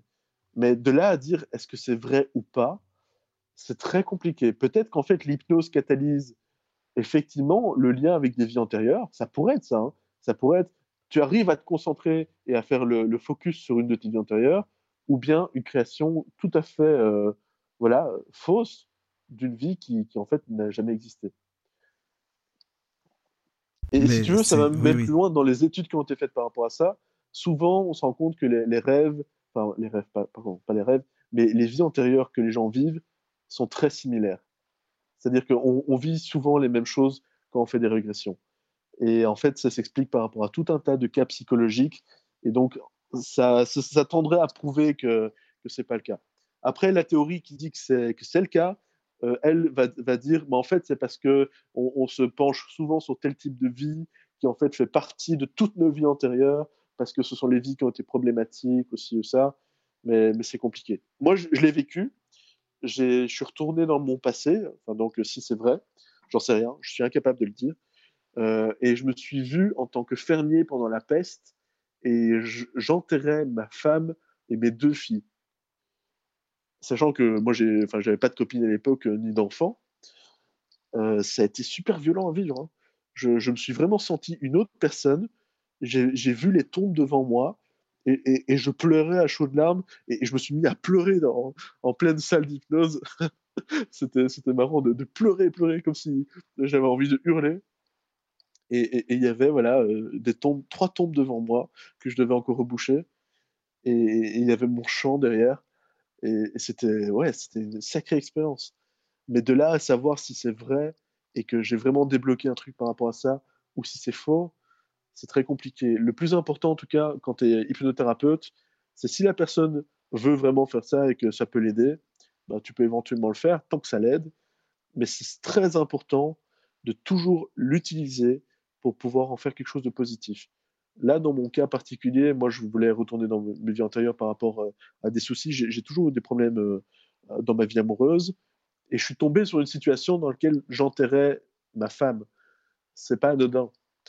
Et l'hypnothérapeute a pu dire voilà, maintenant tu peux relâcher toute cette peine, toute cette violence, toutes les choses que tu as pu vivre par rapport à ça, et, ramener les bienfaits de cette expérience dans le passé, de pouvoir t'en sortir malgré euh, ce deuil que tu aurais dû faire, de pouvoir ramener le fait du, du fait d'en sortir dans le présent. Et donc, en fait, l'important dans cette expérience, c'est ce que tu en gardes. C'est pas de l'avoir vécu. Si, si c'est juste pour le fun de revivre une vie antérieure, ok, tu sais déjà pas si c'est vrai, tu sais pas si ton cerveau t'envoie pas des informations euh, cristallisées sous forme d'un souvenir qui est, qui est inventé, du coup. C'est c'est important de pouvoir l'utiliser dans tous les cas. C'est vraiment ce que t'en fais. Voilà.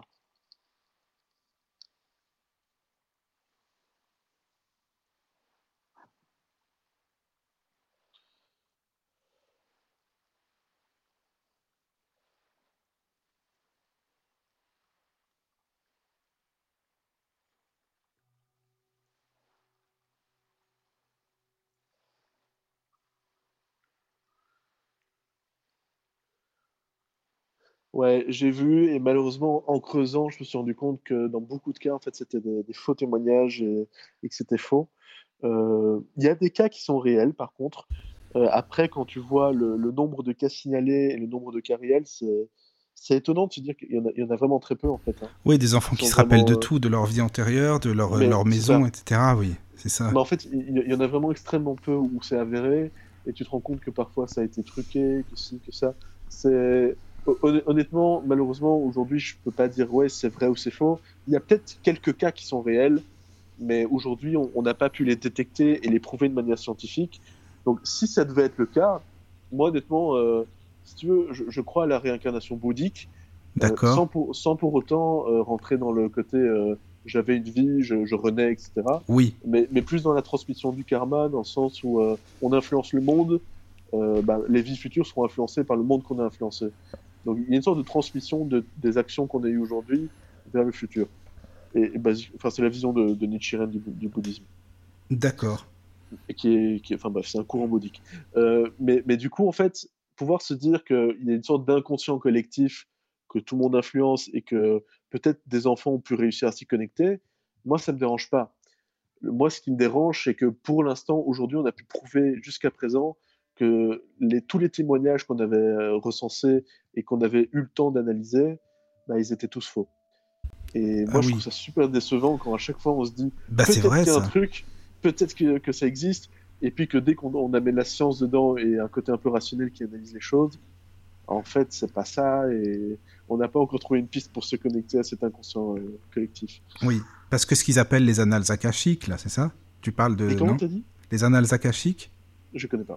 C'est euh, justement, en fait, euh, dans certaines spiritualités, ils expliquent que c'est euh, là où se trouverait tout ce qui a été vécu sur la Terre, en fait, que ce soit par les Ah, êtres humains. Enfin, tu vois, ce serait un réservoir avec tout ce qui s'y...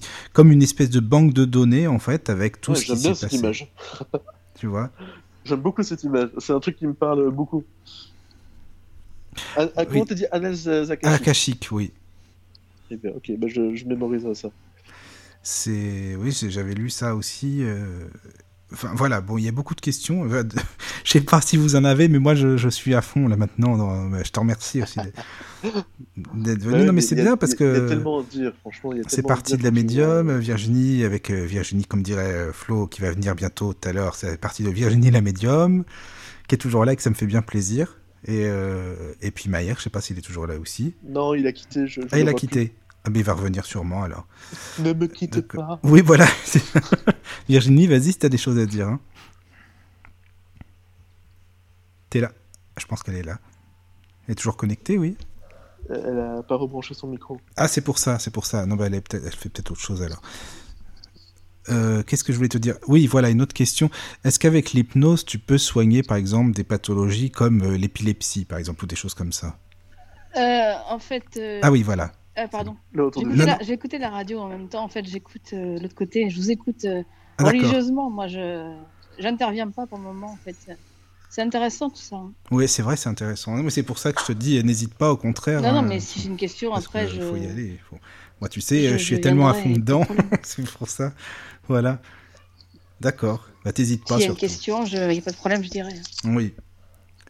Par Donc, contre, le, le euh, truc, c'est que juste technique, en fait, Oui, vas-y. il faudrait que tu rehausses un peu le volume de, de tout le monde en, en, en radio. Parce qu'on t'entend très bien, toi, mais euh, les autres, c'est. Ah voilà, bah, c'est ce que je te disais pas, donc hier. C'est mieux, c'est mieux de, de bien. Non, non, il y a Non, pas de non, mais souci. c'est pas, c'est pas toi. Il n'y a pas de souci. Bah, je vais faire ça toi, alors. Il faut que tu rehausses le volume, en fait. Voilà, Je d'accord. vais parler avec une grande voix. Non, non, c'est moi, je peux monter le. Il n'y a pas de souci. Bah, merci de me le dire déjà, ça c'est bien. Bah, écoute, tu, tu- là, je vais Bah, le je monter Je et tu peux me dire je te- je dans deux dis, euh, minutes si tu me dis. peu. Voilà, ouais, c'est voilà, ça. Je D'accord. Ok. Donc euh, oui, je te, je te disais par rapport aux, pathologies les comme l'épilepsie, ouais, les, les maladies, oui. Alors, euh, il faut savoir que l'hypnose, c'est pas magique. Donc, c'est vraiment, j'insiste là-dessus, hein. il n'y a rien de surnaturel à ça. On peut vraiment l'hyp- euh, l'expliquer au niveau neuro, au niveau euh, euh, physique. Il faut savoir que le corps a des capacités incroyables aussi.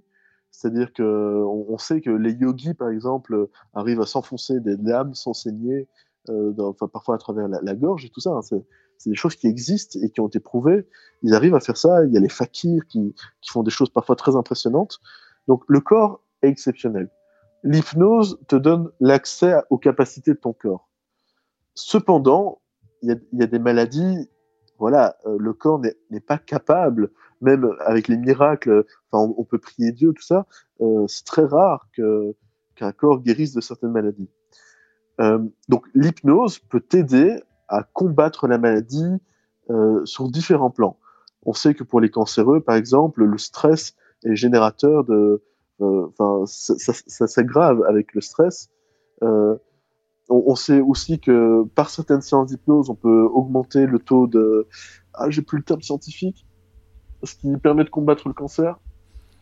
Ah, j'ai plus, j'ai plus le nom. Je sais pas, mais je, je Euh, sais, oui, on peut soigner. D'ailleurs, il paraît que la volonté, c'est même sûr, la volonté y est pour beaucoup quand même dans ces. Ouais, totalement. Donc, En fait, euh, enfin, il y a beaucoup de théories là-dessus sur euh, la détermination, la volonté, euh, ce qui permet de combattre la maladie réellement, euh, pas, pas simplement en se disant je vais me battre contre. Parfois, c'est l'accepter hein, qui permet de, de mieux la combattre. Euh, D'ailleurs, c'est souvent une étape importante pour pouvoir la combattre justement.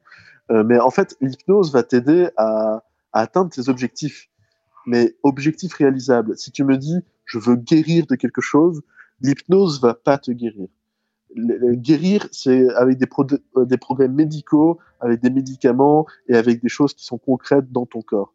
Euh, c'est rare que ton conscient euh, ton, et ton inconscient et ton corps arrivent à se guérir naturellement de certaines pathologies.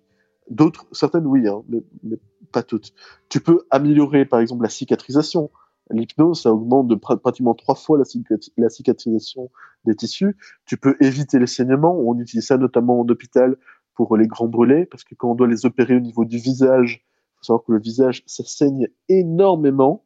En, utilisant l'hypnose, on peut créer une vasoconstriction dans le visage qui permet de faire une chirurgie qui est, franchement, enfin, les, plus belles chirurgies de visage que, vous verrez, c'est souvent fait sous hypnose, parce que le visage ne saigne pas, donc tu peux être très précis. Euh, en plus, il n'y a pas de boursouflure, tout ça. Enfin, c'est euh, voilà, je suis un peu passionné par rapport à ça, donc euh, moi je vois les, vraiment les, les deux visages qu'on a opérés avec la même personne, une sous hypnose, l'autre pas. C'est le jour et la nuit. Euh, les grands brûlés, donc c'est très efficace. En plus, euh, voilà, pas besoin de trop d'anesthésie vu que l'hypnose le permet aussi.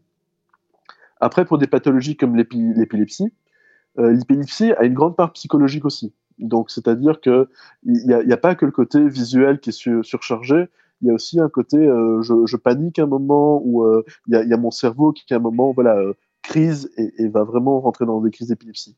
Donc ça aide, oui ça aide, mais c'est pas pour autant que c'est l'outil miracle.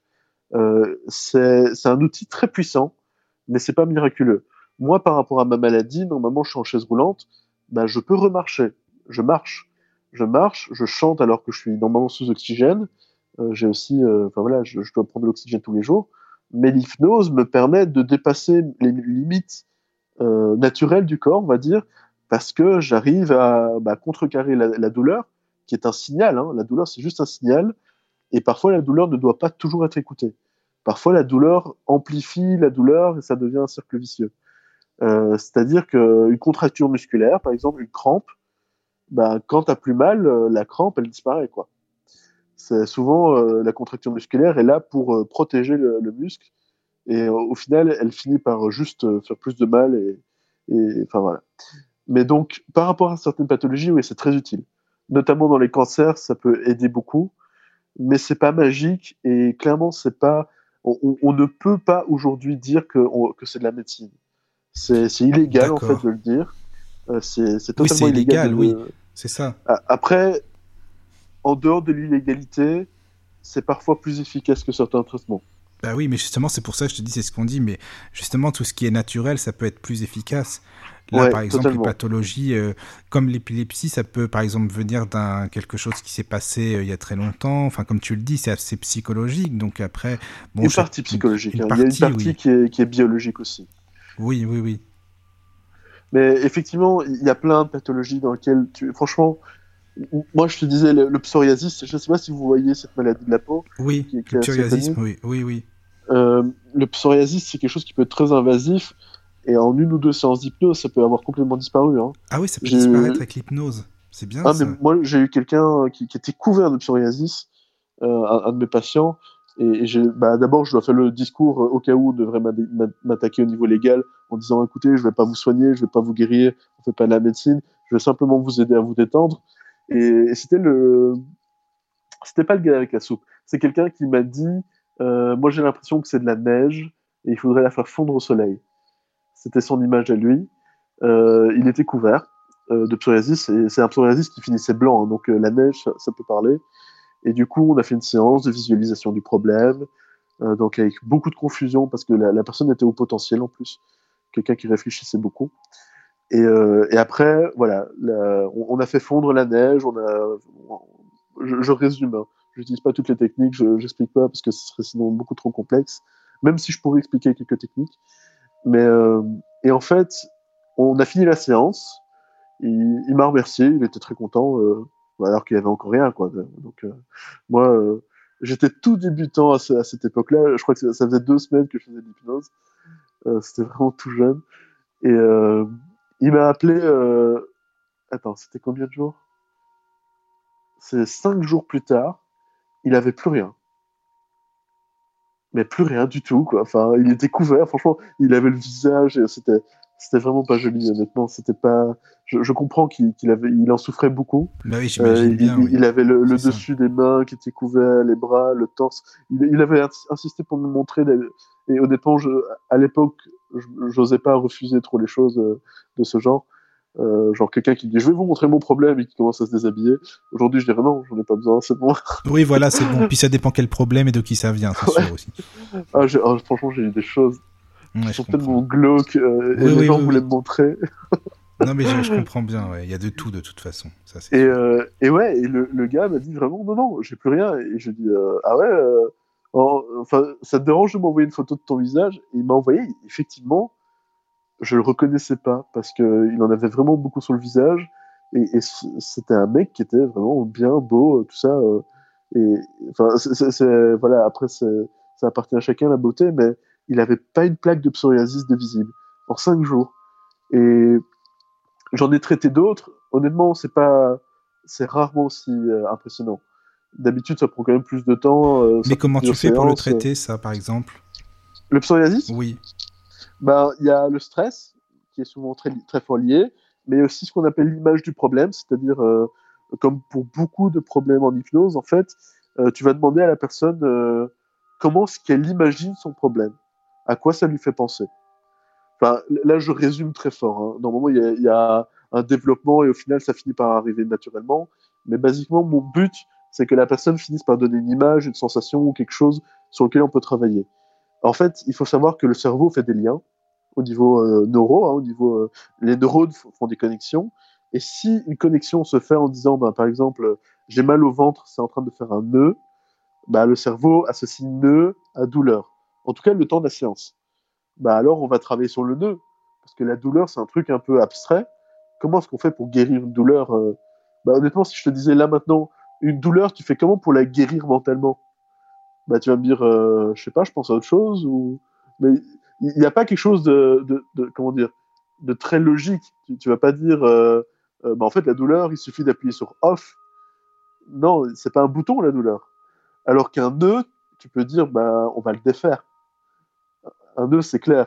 Si, tu me dis un, ba- un bateau qui, a un trou et qui, est en train de, de couler, bah, on va combler le trou et on va vider l'eau.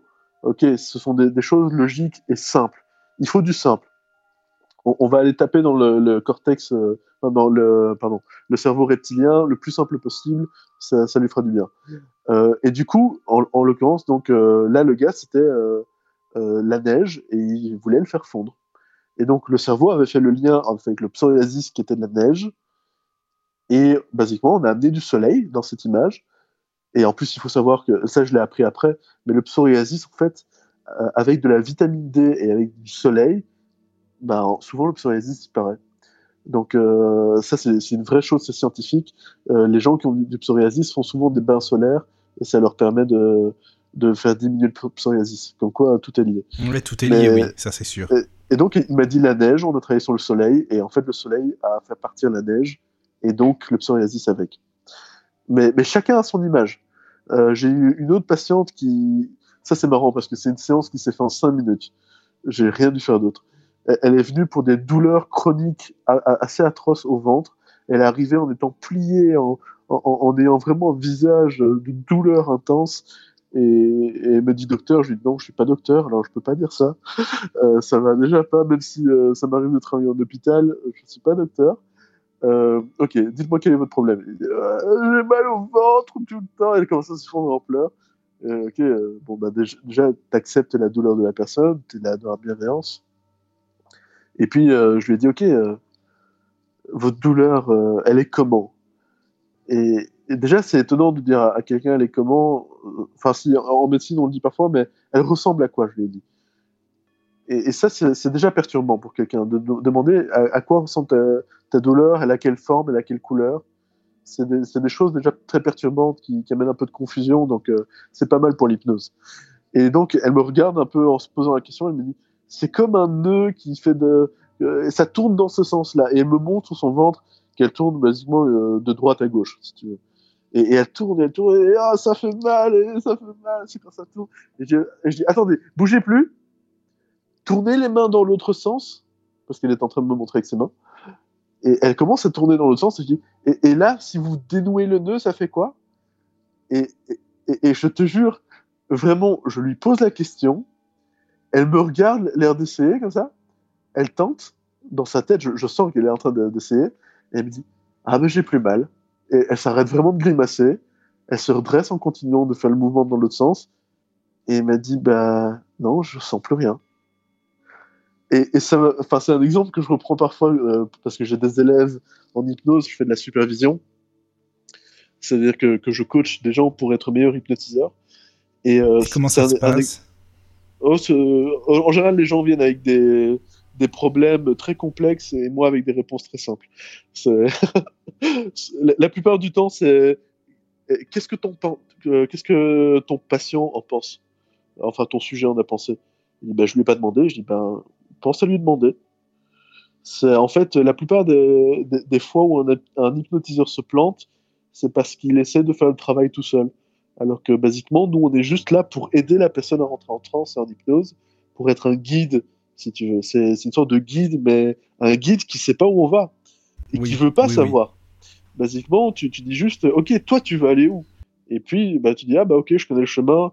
Et si tu connais pas le chemin, tu dis, ok, là, je sais pas quel chemin on doit prendre, si c'est à droite ou à gauche, toi, tu voudrais aller par où? Basiquement, l'hypnose, ce n'est que ça. D'accord, Et, donc, euh, souvent, il y a des gens qui me disent, euh, qui viennent euh, en cabinet pour apprendre à m'hypnotiser, qui me disent, ouais, et là, mon patient, je savais pas quoi lui dire. Et je lui dis, tu lui as demandé ce qu'il aurait aimé entendre?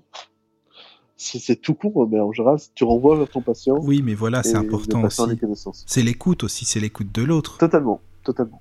Et est-ce que tu penses qu'il y a une voix, enfin, il y a, il y a des voix bien spécifiques quand même? On apprend à travailler la voix pour l'hypnose parce que je pense que c'est important quand même. Alors, la voix en hypnose, c'est important. Euh, seul, déjà, c'est pas, c'est pas primordial. Hein. Comme je te l'ai dit, on peut, Enfin, et, et on peut vrai. hypnotiser sans voix. Moi, je te, Euh, je le dis ça par rapport à nous, aux non-voyants, parce que c'est vrai que la voix, moi, ça me parle beaucoup, c'est ce c'est qu'elle de dire. Enfin, c'est normal, c'est très important, quoi. Tu vois, les intonations, le timbre, ça en dit beaucoup. Par exemple, soit on sent que tu as une voix qui passe bien, je veux dire, on a envie de t'écouter, tu vois, par exemple. Il y a, une- il y a des gens qui ont une merci. présence, tu as des gens, tu le ressens, ils ont une présence, tu as vraiment envie de les écouter. Puis d'autres personnes, bon, bah voilà, ça passe comme du, comme du café, quoi. Enfin, tu vois, c'est- pas pareil du tout. Et euh, est-ce qu'on, dans la formation, on apprend quand même les techniques pour essayer d'être un bon or- enfin, orateur entre parenthèses, quoi, de capter Ouais. l'attention? Alors, c'est très marrant ce que tu dis parce que dans la formation, effectivement, on nous apprend un truc par rapport à la voix. On nous apprend à arrêter d'essayer de faire l'hypnotiseur. C'est-à-dire, en fait, moi, avant, je, je- quand j'hypnotisais, je parlais avec une voix comme ça. Et une chose à la fois, naturellement, tu vas te détendre. Et tu sais, c'est une voix, en fait, de, de sophrologue. Oui, c'est ça, voilà. C'est la Oui. sophrologie, c'est un truc vraiment un peu très doux, comme ça. Et tu, tu rentres dans, dans une sphère progressivement. T'as même les sons binauraux maintenant. alors, C'est- tu. Ouais, te rentres dans les SMR presque. hein. Oui, c'est ça. Et, et alors, t'as le prof d'hypnose qui, qui, qui m'a regardé, mais en plus c'était un, un prof de, un ancien prof de danse qui, qui était mondialement connu euh, et, et vraiment adorable. Pierre-Alain Pérez, euh, c'est une perle absolue. Et il m'a regardé, il m'a fait mais qu'est-ce que tu fous avec ta voix? Pourquoi tu pourquoi tu parles pas naturellement? Et, j'étais là mais je sais pas, je fais de l'hypnose. il m'a dit mais l'hypnose c'est pas la voix, c'est pas c'est pas une voix de voyant, de truc. Non, mais attends, mais parle normalement. C'est des techniques, l'hypnose, c'est pas. euh, Enfin voilà. Et en fait, effectivement, l'hypnose, tu peux la faire en criant. hein. Moi, ça m'est déjà arrivé, quelqu'un qui, était en, crise euh, de paranoïa, qui s'est mis à hurler dans mon cabinet, qui frappait dans les murs. Euh, bah, j'ai dû hurler plus fort que lui pour qu'il m'écoute. Je l'hypnotisais en même temps. Euh, ça Oui. m'est déjà aussi arrivé parce que j'ai aussi euh, été secouriste première ligne en attentat à la Croix-Rouge de Belgique. Euh, j'ai malheureusement, enfin, ou plutôt heureusement, pas dû aller aux attentats quand ça a eu lieu parce que j'avais la fièvre. J'étais grippé à ce moment-là, donc enfin, voilà. Mais j'ai déjà travaillé en, am- en ambulance et j'ai déjà été confronté à un calcul rénal. Je sais pas si tu vois ce que c'est. Le calcul rénal. Je t'entends plus en fait. Ah oui, ok. Oui, là je t'entends. Oui, oui, là, je t'en Mais, bon. mais donc, euh, en fait, un calcul rénal, c'est. euh, Enfin, tu, tu vois ce que c'est, mais pour les Oui, auditeurs oui, oui, qui oui. ne savent pas, Oui, c'est euh, ça. c'est une sorte de, de caillou qui Ouais, se voilà, crée ça, euh, au niveau les- des reins. dans- ouais. Mais il faut savoir parce que ça c'est pas hyper important, mais que c'est la douleur qui est estimée en, en termes euh, scientifiques, en termes des études qui ont été faites sur la douleur, c'est la douleur la plus extrême qu'un être humain peut ressentir Ah oui, avant de même. passer sur un seuil où tu t'évanouis ou bien un seuil sur lequel tu meurs de douleur. Donc c'est le, le calcul rénal est la douleur la plus extrême qu'on peut ressentir. Donc j'ai été confronté à ça en ambulance et là tu te dis j'ai quand même des connaissances en hypnose sur la douleur. Est-ce que je tente un truc? Et alors là je vais vous expliquer ce qu'est euh, la technique de la du de comment dire de ce qu'on appelle la rupture de pattern Oui. à savoir que euh, un pattern en fait c'est basiquement comment les choses devraient être selon quelque chose de logique. Ça c'est un pattern, c'est ta vie habituelle, c'est un pattern. Là, la manière dont je suis en train de parler, c'est un pattern. Tu m'as entendu parler, c'est toujours un peu la même c'est manière c'est intéressant parce que tu sais, comme moi je suis musicien, un pattern c'est une répétition sur les Totalement, une c'est ça. boîte à rythme et tout ça, tu vois, c'est marrant quand même. Bah, en fait, c'est vraiment ça. On va, je vais prendre la musique du coup. Euh, un pattern, bah, basiquement, voilà, c'est un rythme qui reste, qui s'installe. Il y a quelque chose qui, qui, qui reste. Si à un moment tu fais une fausse note dans ce pattern, il y a un truc qui est dissonant, il y a un truc qui est pas agréable, et, ça crée une interrogation. Il y a cette interrogation, mais pas agréable. Basiquement, c'est une rupture de pattern, ça. Mais si tu fais une rupture de pattern avec un truc agréable qui suit, genre il y a une dissonance, et puis d'un coup tu pars sur un deuxième pattern qui est différent, bah en fait les gens vont, se dire ah, qu'est-ce qui se passe? Et ah ouais putain c'est pas mal. Donc tu peux vraiment créer une rupture, ce qu'on utilise d'ailleurs beaucoup en, en humour pour faire un deuxième lien. Euh, L'humour c'est que des ruptures de pattern. Hein. C'est les gens qui vont te dire une situation basique et puis d'un coup ils vont te dire un truc qui sort de l'ordinaire, qui n'est pas la réponse attendue qu'on avait et, tu tombes sur de l'humour. C'est souvent comme ça. T'as une chute et en fait, la chute, c'est pas euh, ce, ce, à quoi on s'attendait. Donc la rupture de pattern, basiquement, c'est ça. C'est tu t'attends à des choses, c'est une sorte de boucle qui s'installe, la vie quotidienne, le train-train quotidien. Euh, quand tu souffres, on te dit euh, ah là là, tu souffres, ou, ou bien euh, t'inquiète pas, pense à autre chose, ce genre de choses. Tout ça, ce sont des choses naturelles. Déjà, quand tu demandes à quelqu'un euh, ta, ta douleur, elle a quelle couleur? Ah oui, tu peux déjà demander très- ça. Oui. c'est déjà très perturbant, tu vois. C'est déjà une rupture de pattern, mais très légère. C'est assez léger. Quand t'as quelqu'un qui souffre horriblement comme ça, euh, mais dans les hôpitaux, c'est très utilisé par les hypnotiseurs. Euh, quelqu'un qui souffre vraiment horriblement, il faut pas faire ça avec quelqu'un qui souffre un peu. Euh, et là, c'est ce que j'ai fait en- en- dans l'ambulance. Je me suis mis à hurler plus fort qu'elle, du coup, pour lui dire Ça m'étonne, madame, que vous n'ayez pas plus mal encore. Sachant, sachant qu'elle elle souffrait, mais elle, elle s'évanouissait, elle se réveillait, elle Mais hurlait ça dans change tout, justement. Et, et- et là, en fait, ça m'étonne que vous n'ayez pas plus mal, mais elle s'est arrêtée pour me regarder, elle s'est arrêtée d'hurler, elle m'a Oui, regardé mais en, en se demandant, mais il est fou ce mec? Voilà, c'est ça. Et elle Et a en pensé fait- à autre chose.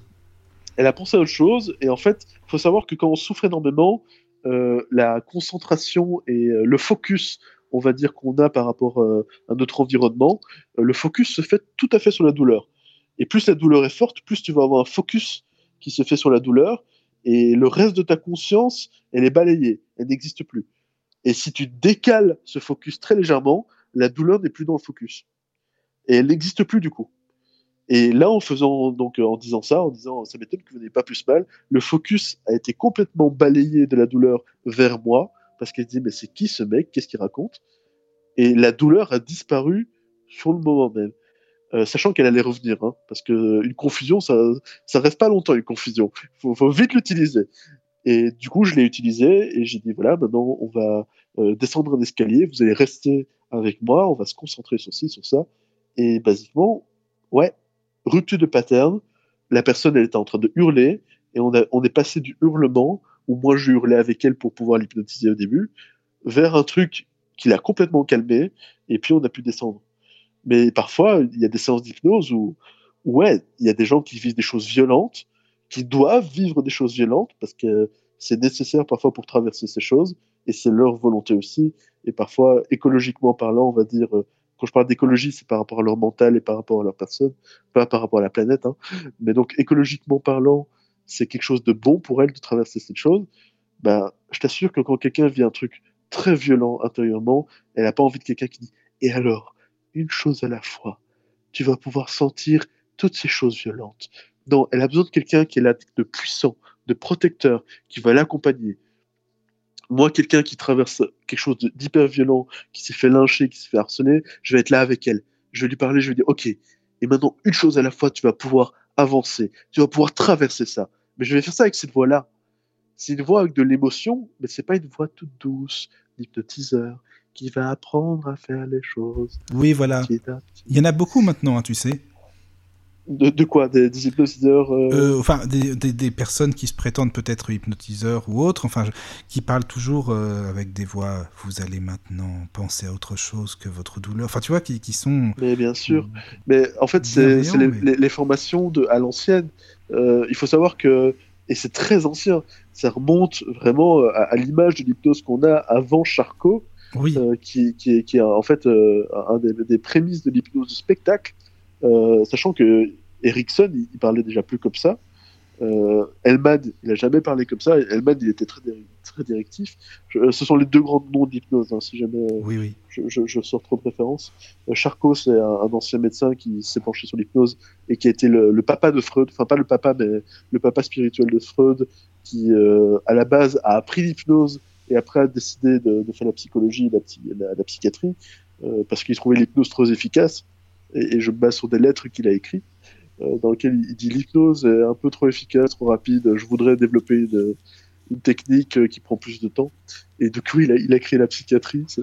Je trouve ça quand même fou. Enfin bref, pardon. Enfin, peut-être qu'il voulait prendre plus de blé à ces personnes aussi. Hein, ouais, il y, a de ça aussi, mais il voulait développer des théories psychologiques. Oui, voilà, c'est ça. Et tu te, tu te, dis, mais en fait, les patients, ils allaient de mieux en mieux. Et, lui s'est dit, bah non, j'ai envie de comprendre.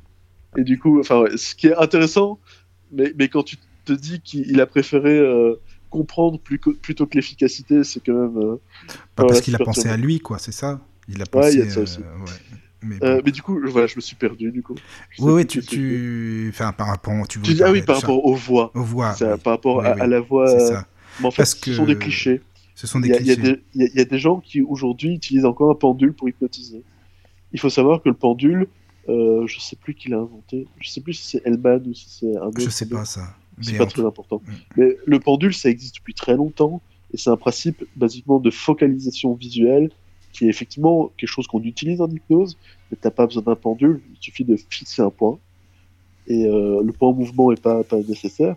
Mais il y a encore des gens qui utilisent un pendule, qui pensent qu'en faisant des gestes de main devant les yeux, les gens vont rentrer en transe, qu'il faut prendre une voix toute douce, ou bien au contraire une voix super imposante, et tu vas dormir, dormir, dormir. Et il y a même encore des gens qui utilisent des vieux bouquins dans lesquels on dit il faut rapprocher ses doigts des yeux des gens pour que les gens ferment les yeux. mais, mais genre, en fait, tu les menaces. En fait, c'est ça. Oui, c'est un peu une forme de menace. C'est vrai. Oui, ouais, totalement. Oui, oui, oui. Moi, ça m'a fait rire parce que je suis tombé sur des bouquins en me disant je, je vais m'intéresser aux vieilles techniques. Oui, oui. et en fait, c'est vraiment ridicule. Oui, mais c'est bien tu fait ça. Euh. C'est bien de voir comment ça se passait, justement, en fait, les anciennes techniques, l'évolution de tout ça, c'est important. C'est aussi super important parce que tu as des gens qui le pratiquent aujourd'hui. Et eh ben oui. Euh, et, et, qui comprennent pas pourquoi c'est ridicule. Il y a des gens qui aujourd'hui font de la psychanalyse et, qui pensent encore aujourd'hui que ça fonctionne. Alors que la psychanalyse, aujourd'hui, a été démontrée comme étant, enfin, en tout cas, dans, dans les nouvelles études en, psychologie, on montre que la psychanalyse, basiquement, ben, ça revient à parler à quelqu'un qui nous écoute et c'est tout et que les, connaissances qu'on utilise en psychanalyse sont tout à fait biaisées et, et, mauvaises, et que Freud avait pratiquement tort sur toute la ligne. Non, mais Freud, tu sais, il pensait à sa pierre tombale. Hein. Lui, il voulait un nom, c'était il voulait rester dans ouais, l'histoire. Donc, mais euh, euh, la psychanalyse, c'est la pire des, techniques de psychologie et de psychiatrie. Hein. Aujourd'hui, on a la, la thérapie cognitivo-comportementale qui a été développée beaucoup, notamment au Canada, et, et qui est largement en avant sur, euh, sur tout ce qu'on connaît en France et en Belgique. Hein. Oui. C'est impressionnant. Et qu'est-ce que tu penses des personnes qui font du boulot comme euh, Clarisse Gardet? Je sais pas si tu connais. Elle fait aussi. Euh, Clarisse Gardet, c'est une personne qui, euh, qui a enregistré. des... C'est pas des méditations, justement, c'est du travail sur soi. Bon, elle prend pas une voix toute calme comme ça, elle prend sa voix, voilà, classique, quoi. Et je trouve que c'est bien ce qu'elle fait. C'est pour travailler sur soi-même, pour essayer de se recentrer sur soi. Enfin, voilà. C'est ben, intéressant. En fait, si tu veux, euh, moi j'en pense pas grand chose. Si ça aide des gens, c'est parfait. en fait, chacun a ses techniques. C'est-à-dire que l'hypnose de spectacle, donc euh, les gens que je vois dans la rue et que je dis, à qui je dis dors et qui s'endorment, enfin qui s'endorment pas. hein. L'hypnose, c'est pas s'endormir.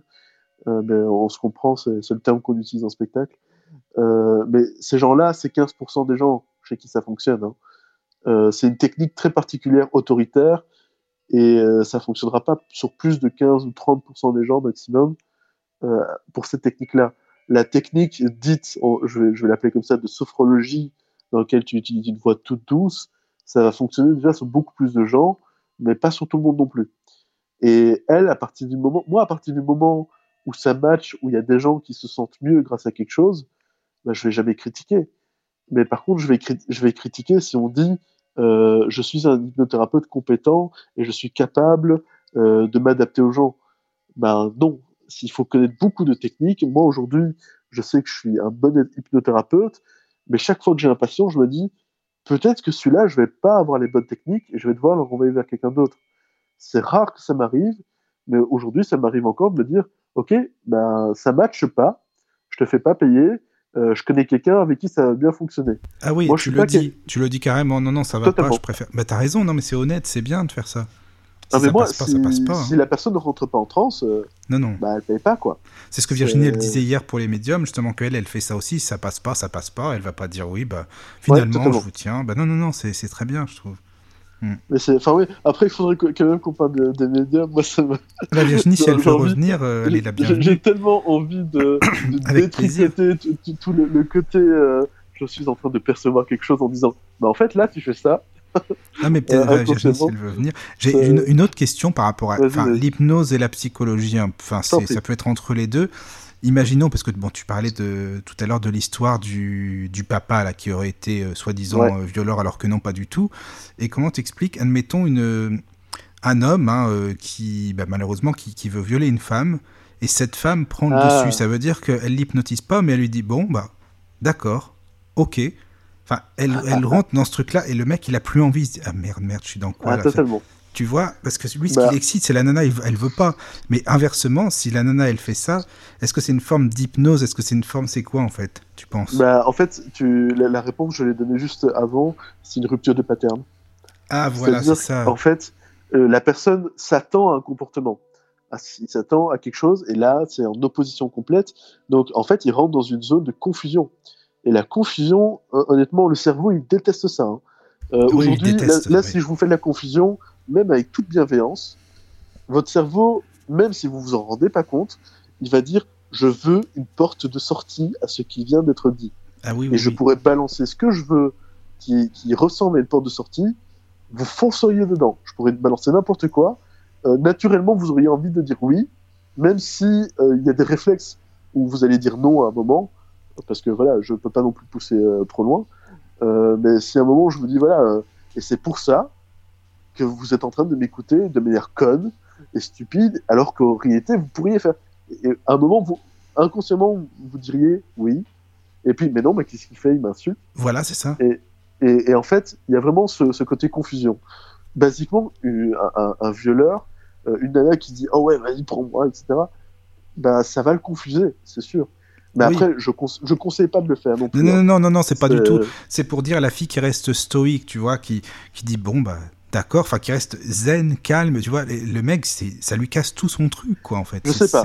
honnêtement, ça peut. Moi, je suis plus euh, partisan de euh, se défendre et, et fuir et, Ah oui, et bien sûr. apprendre, euh, apprendre Oui. les techniques d'arts martiaux, tout ça. Ah bah oui, évidemment, oui. Mais sûr. par contre, il y a.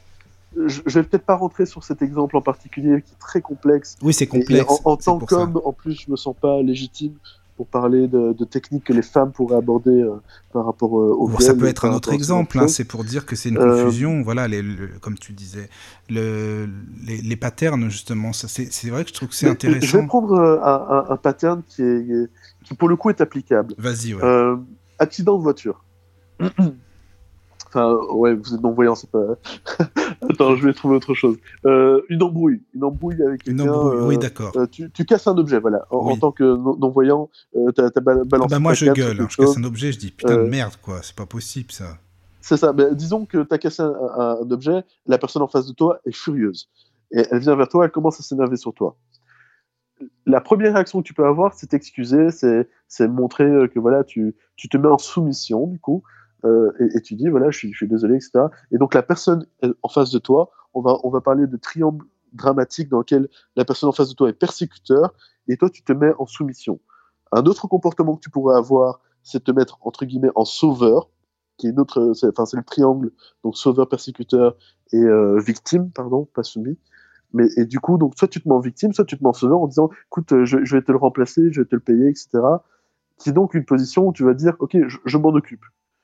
Mais dans les deux cas, la personne peut toujours être en tant que persécuteur.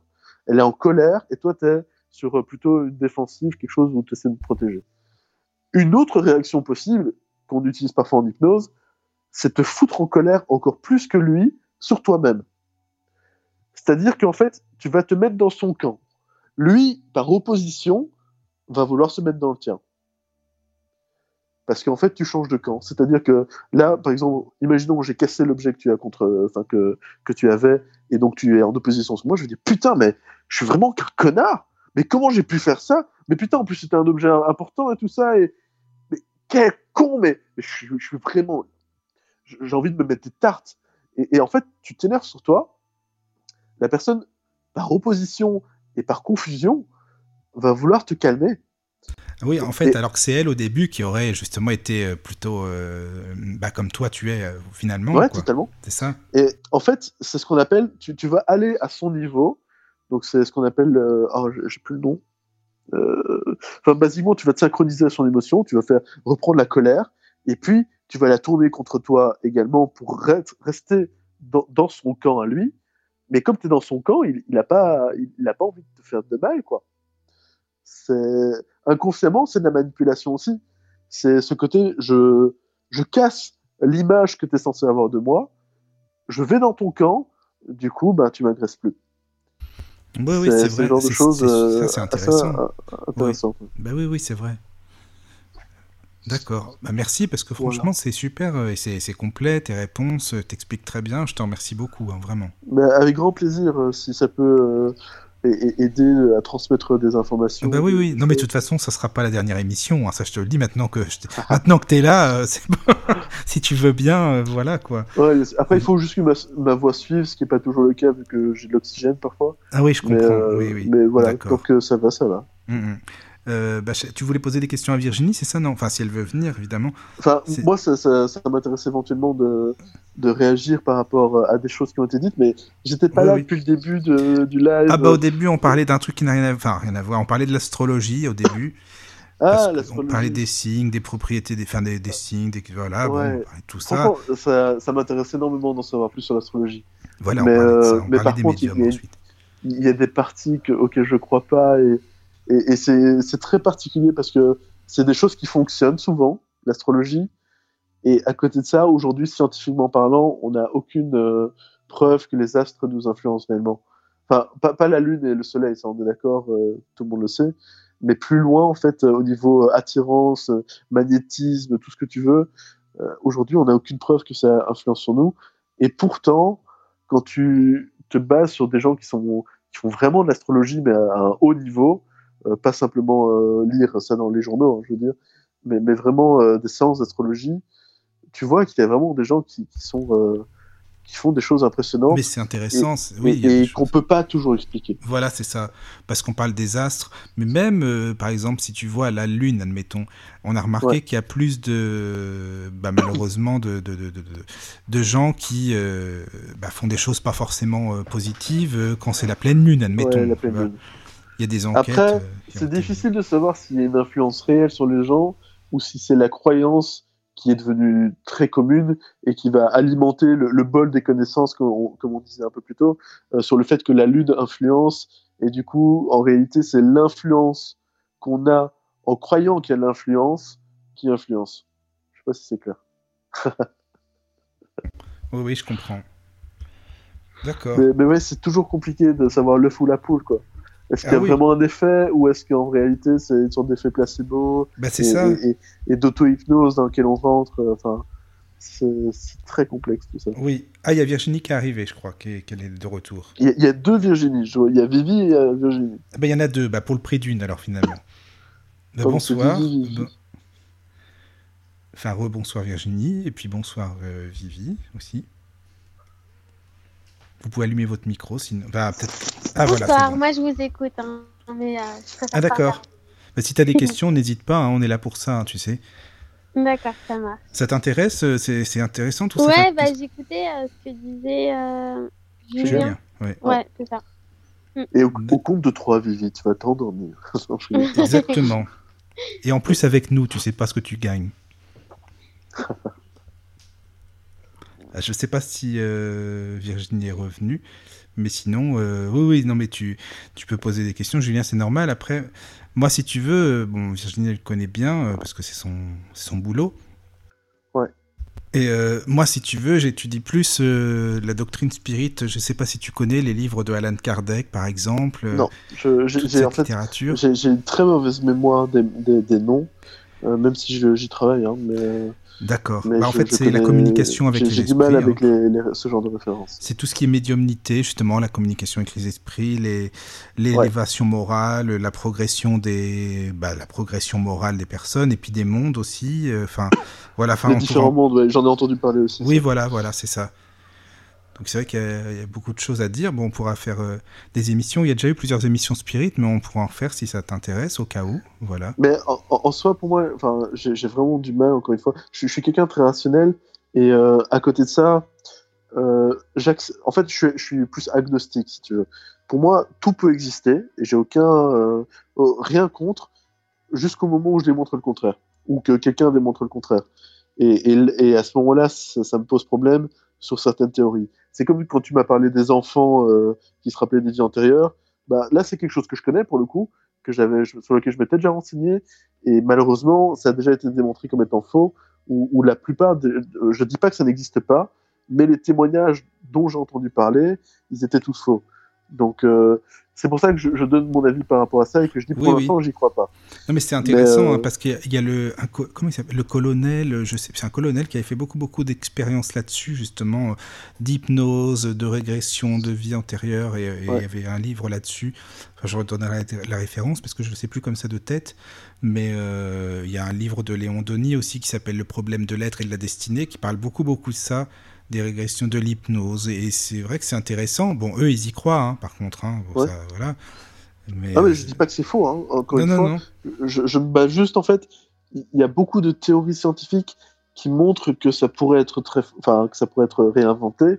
Et du coup, c'est difficile de se dire à partir du moment où il y a tellement de choses qui montrent que les souvenirs sont réinventés, que on peut pas faire confiance au cerveau. C'est dur de se dire, bah là pour ce coup-là, ça c'est vrai. Euh, donc c'est. Après, je dis pas que c'est faux. C'est, je dis juste, euh, on sait pas. Et, et donc, euh, je, je veux pas me baser dessus en disant euh, ouais, bah en fait, je l'ai vécu, c'est vrai. Oui, voilà, Euh, c'est c'est- ça. Tu vas pas non Moi, je, plus. je- euh, je l'ai vécu, et, et donc je, je pourrais être convaincu, tu vois. mm, Mais mm, même en oui, l'ayant vécu, je me dis euh, je peux pas savoir parce que le cerveau, c'est un truc traître. hein. Ah, enfin un c'est truc- traître et puis c'est c'est- très c'est compliqué. C'est ça, oui. Ouais, tout à fait. Quand, on voit, enfin, moi j'ai fait plein d'expériences avec mon cerveau. C'est très marrant, notamment au niveau visuel. Tu peux te faire, euh, entre guillemets, des gags visuels avec un, ou deux miroirs. Il y, a- moyen de faire un, petit montage sur lesquels, en fait, euh, si tu une personne sur ta droite, tu peux faire en sorte de faire disparaître son visage de ton champ visuel, mais il restera que ses yeux et sa bouche qui flottent, qui flottent dans l'air. C'est et en fait, pour- pourquoi est-ce que ça fait ça? C'est un truc en fait que j'ai appris à ce moment-là. euh, c'est neurologique. Il faut savoir que pour détecter une émotion humaine, ton cerveau a au minimum besoin des yeux et de la bouche pour être sûr et certain qu'il n'y a pas de signe d'agressivité. Donc pour pour se défendre, pour être en, au- comment dire euh, en état d'alerte au cas où il y aura un souci, euh, ton cerveau va garder en mémoire les yeux et la bouche, mais le reste, à la limite, il s'en fout. Si jamais c'est plus facile de les oublier, il peut les supprimer. Et donc, avec un jeu de miroir, tu peux vraiment mettre ton cerveau dans une condition où il dit Je veux pas analyser le reste, je vais garder que le plus important. Et as vraiment, tu, tu regardes devant toi et tu vois qui flotte vraiment devant toi, juste deux yeux et une bouche. Et, je l'ai vécu, tu vois vraiment deux yeux et une bouche, et c'est super marrant parce que ton cerveau t'arnaque. Mais c'est pas facile pour nous à imaginer visuellement. Je sais pas si tu peux expliquer. Ah, c'est je- pas facile pour moi là, je t'avoue. Je suis désolé. Ouais, y a aucun souci, J'oubliais à qui je parle. Je suis vraiment désolé. Comme euh, je n'étais pas en face de moi, j'ai tendance à, à, à- à oublier. Désolé. Mais, mais donc, euh, attends, comment est-ce que je... Une expérience auditive qui serait intéressante? Euh, bah, Il y a toutes les hallucinations auditives qu'on a aussi quand on écoute des chansons, où, on pense entendre des mots ou des noms en français alors qu'en réalité ils sont en anglais. C'est aussi des biais cognitifs que le cerveau prend euh, pour, euh, pour essayer de, faire euh, ce qu'on appelle de la pareidolie, qui est souvent utilisée en visuel, dans lequel on voit un visage par exemple dans les feuilles, mais au niveau auditif on a la même chose où on entend des mots qui n'existent pas, parfois juste pour donner du sens à quelque chose. Mais bon, je- j'essaie de, raccrocher les wagons par rapport à quelque chose de sonore. Mais c'est vrai que j'ai pas l'habitude de, ça, je t'avoue. Allô? J'entends plus rien. C'est normal?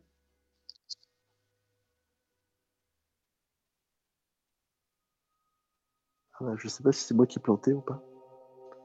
Là, je t'entends de loin. Je, je t'entends de vous. Ok. Euh, Je me, je me suis dit, je l'ai- vexé, euh, j'ai parlé de choses visuelles. euh.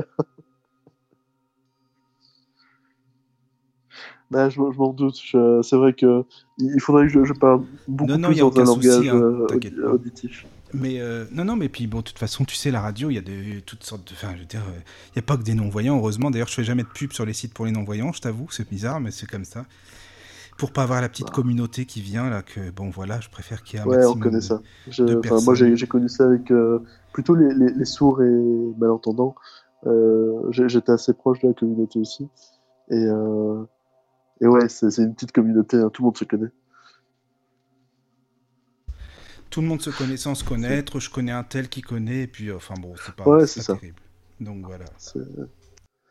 Après, il y a des embrouilles, après, il y a des embrouilles communautaires dans, dans Bah, la c'est exactement ça, en fait. c'est- ça exactement ça, et oui, et tu, en plus, tout le monde est sorti avec tout le monde, tout le monde limite, tout le monde a couché avec tout le monde là-dedans, on sait même pas qui est à. Enfin bon, bref. Putain, c'est mais compliqué. attends, mais je suis en train de me dire, mais il y a peut-être une opportunité. Bah, écoute, oui. hein. non, mais c'est vrai, hein, c'est c'est comme ça. Ah, c'est terrible. Mais bon, après, voilà, c'est pour ça que c'est pas mon truc perso. Après, c'est chacun sa tasse de Je thé. hein. comprendre, je comprends tout à fait. Donc voilà. Mais il y a qui avec pas- nous là en fait? Je sais même pas. Il y a qui euh, sur le hangout là? Il y a peut-être des personnes qui veulent parler en fait. euh, Bah, Il y a Vivi et il y a Virginie. Je vois. Oui. Ben allez-y hein, si vous voulez euh, parler. Je sais- je sais pas, euh, Virginie, peut-être qu'elle écoute la radio. Je sais que comme tu voulais lui poser des questions, euh, je, je sais pas si elle est là, mais Ouais, en, que- en fait, j'ai pas spécialement de questions, c'est plus. euh, pour moi, si tu veux, il y a beaucoup de techniques. Je fais aussi du mentalisme, euh, comme on voit Ah, dans le oui. spectacle. D'accord. Euh, et et j'ai aussi étudié la, la programmation neurolinguistique. Mais disons qu'il y a des techniques dans lesquelles on, on- on- on développe son côté intuitif, hein, mais on, on le développe de manière en le conscientisant aussi et, et en, en se rendant co- compte de pourquoi est-ce qu'on a eu cette intuition plutôt qu'une autre. Et, souvent, c'est en fait tout est très logique. Et euh, c'est ce qu'on appelle euh, du code reading. Donc, c'est- c'est-à-dire euh, lire les informations visuelles, auditives, kinesthésiques d'une personne. Enfin, je dis lire, mais c'est les traduire en fait en, en informations. Ben, un exemple tout con, c'est quelqu'un qui a une bague à la main, à l'annulaire, ben, il a été marié soit avant, soit toujours. C'est le genre de choses que le cerveau enregistre assez rapidement, même si on n'en a pas conscience. D'accord. Oui, on n'en a pas conscience justement. Voilà. Euh, ça. alors au, niveau oui. peut-être visuel, c'est peut-être plus compliqué euh, pour toi, mais au niveau auditif, tu peux entendre qu'une voix, bah, par exemple, euh, est, est plus claire ou, ou plus rugueuse. Ou, Ah oui, oui, on- bien sûr. Oui, on, oui. on perçoit plein de choses. Ah bah ça, la voix, oui, hein, il y a des voix tout de suite, ça accroche, quoi. Tu te dis, mais comment cette personne-là, j'aimerais bien la connaître. Tu te fais tout un film, essaye de l'imaginer, comment est-ce que, comment est-ce qu'elle est, son caractère, comment est-ce qu'il peut être, plein, plein de choses, tu sais. après. Totalement. Et en fait, il faut savoir que euh, le cerveau analyse très bien les choses Oui. et qu'il y a, il y a toujours une part de projection. Donc la projection, c'est on croit que quelque chose est comme on pense, alors qu'en réalité, on peut pas lire dans la tête des gens. C'est ça. On n'a pas, on n'a pas ce pouvoir. Donc c'est pour ça que je parle de projection en ce moment-là. Mais, euh, en- mais il y a d'autres fois où projeter, en fait, ce sont de très bons indices pour croire, euh, pour, euh, comment dire, pour percevoir comment la personne pourrait être. Et à partir du moment où tu as plusieurs signes de projection sur un domaine et que tu as, un peu pratiqué dans, dans, ce qu'on appelle le code reading, bah souvent tu peux deviner le métier de quelqu'un, tu peux deviner euh, des choses par rapport à elle. On, parle aussi des signes astrologiques pour ceux qui, qui y croient. C'est, il y a plein de choses que tu peux deviner sur les gens. Et euh, en fait, pour moi, les médiums, ils, utilisent beaucoup ça euh, de manière inconsciente et, et, je pense qu'ils sont de tout à fait bonne volonté, hein, en, en disant euh, parfois qu'ils croient entendre des, des voix ou, ou qu'ils sont en contact avec des morts. Mais pour moi, c'est juste une manière de le, de, de le formuler, de, de, de le faire apparaître, cette part inconsciente d'eux qui visualise des choses, alors qu'en réalité, enfin, c'est pas vraiment des morts qui leur parlent, quoi. C'est euh, un peu une voix de leur inconscient, quelque chose qui. Tu qui- penses? qui- Ouais, vraiment. Parce que. Mais euh, quand tu as des si choses on- qui corroborent, euh, admettons des personnes euh, bah, qui ne connaissent pas ces informations-là, qui n'ont aucune information, par exemple, euh, je sais pas, un médium qui lui dit euh, T'as laissé ça dans le tombeau de ton papa, un bijou, admettons. Il peut pas le deviner, Ouais. par exemple, des choses comme ça, tu vois. Ben, en fait, il faut se dire que euh, il y a souvent des informations qui passent euh, d'une personne à l'autre par le biais de synchronisation. Donc c'est ce que je disais, c'est le fait de rentrer dans une empathie extrême avec une personne, et parfois on, on le fait de manière inconsciente. Et comment tu fais par téléphone, en fait, pour entrer en empathie avec une personne que tu connais pas, d'après toi? Bah, naturellement en fait, parce qu'on on le fait. euh, comment dire Il y a des gens qui ont plus cette capacité que d'autres. Et honnêtement, moi j'ai déjà hypnotisé par euh, téléphone, j'ai déjà hypnotisé même à l'écrit, ce qui est encore plus compliqué. Et on peut se connecter à quelqu'un de cette manière-là. Mais, mais par contre, euh, dire je capte une information complètement de nulle part, ça. J'ai dit un jour à quelqu'un, en fait, par téléphone, excuse-moi, je t'interromps, sans savoir où sa personne, où cette personne habitait, j'ai dit ton compagnon, il va retourner vivre à la source. Et il s'avère que la source c'est un village. Donc où est-ce que j'ai capté ça chez cette personne? Euh, J'aimerais comprendre, peut-être que tu as raison, hein, mais qu- qu'est-ce qui a fait que j'ai capté ça chez cette personne euh, à ce moment-là par téléphone, surtout euh, la source. J'aurais pu capter, je sais pas, euh, tu vas aller retourner habiter à Deauville, euh, tu peux aller retourner habiter à Caen, enfin tu vois des choses comme ça. Donc je, je crois, hein, on sait jamais. hein. Moi je je pense pas que ce soit comme ça que ça fonctionne, mais qu'est-ce qui a fait selon toi que j'ai pu capter justement ce nom-là? Alors, il y, a beaucoup d'expériences qui ont été faites en mentalisme, notamment, par euh, Darren Brand, qui est un mentaliste euh, très compétent que, je conseille, euh, qui en fait est, le fait d'utiliser certaines informations justement intuitives qui n'ont aucun fondement. Mais là, pour le coup, en fait, il se basait vraiment sur des informations qui n'existaient pas. Et il le disait, je vais dire des choses qui sont fausses pour voir si les gens euh, les ramènent à, des choses vraies. Euh, sachant que la source, peut-être que tu aurais pu dire n'importe quoi d'autre et que ça se sera avéré vrai. On, on connaît le syndrome du médium, à savoir, euh, vous allez tomber amoureuse d'une femme qui porte une robe rouge, euh, la personne va se focaliser sur les, les femmes en robe rouge et va tomber amoureuse fina- euh, finalement d'une femme en rouge. C'est en fait un biais cognitif que les gens ont quand ils écoutent quelqu'un qu'on croit. Euh, moi, si vous me croyez, ben, je peux vous dire quelque chose et, et à un moment, ben, ça Non, mais pourrait elle, elle n'avait pas à me croire ni à, à me croire. En fait, elle, elle- je lui ai simplement dit ça comme ça. euh, et euh, comme ça, dans, ma, dans mon ressenti, en fait, elle avait ni à me croire, ni même à pas me croire. Et, et- mais pour, pour juste comprendre mieux, la source, tu, tu lui as dit ça par rapport à quoi? Pardon, j'ai pas entendu parce que j'ai eu une coupure. Donc la, la source, tu lui as dit par rapport à quoi? Je- Parce que j'ai- Comme ça, d'un seul coup. D'un seul coup, en fait, ça m'est arrivé. Comme ça, je- je j'ai eu cette pensée dans ma tête. Et tu lui as dit quoi? tu... C'était quoi la, la phrase Je exacte? lui, en fait, je En lui fait, faudrait expliquer c'était quoi le contexte, en fait, je- j'étais en train de parler avec cette personne, en fait, euh, comme ça. Elle me parlait de son compagnon, tout bêtement. Et je lui ai dit, en fait, que son compagnon allait retourner vivre à La Source. Et elle me dit, oui, effectivement, La Source est un village, euh, je sais plus, au Maroc, en Algérie, quelque chose comme ça. Je, je sais plus ce qu'elle m'avait dit. Enfin, voilà. Donc oui, je, oui, je sais par quoi tu vas m'avoir. Mais tu peux très bien dire que la personne, elle retourne aux sources, c'est-à-dire à ses sources d'enfance. Là, tu peux m'avoir effectivement là-dessus, dans le sens où effectivement, quand on tourne aux sources de l'enfance, c'est-à-dire à ses sources, à ses racines, donc ça peut venir de là. Tu peux peut-être à la rigueur me dire que mentalement, j'ai pensé à ça, mais euh, pour moi, non, c'est venu comme ça.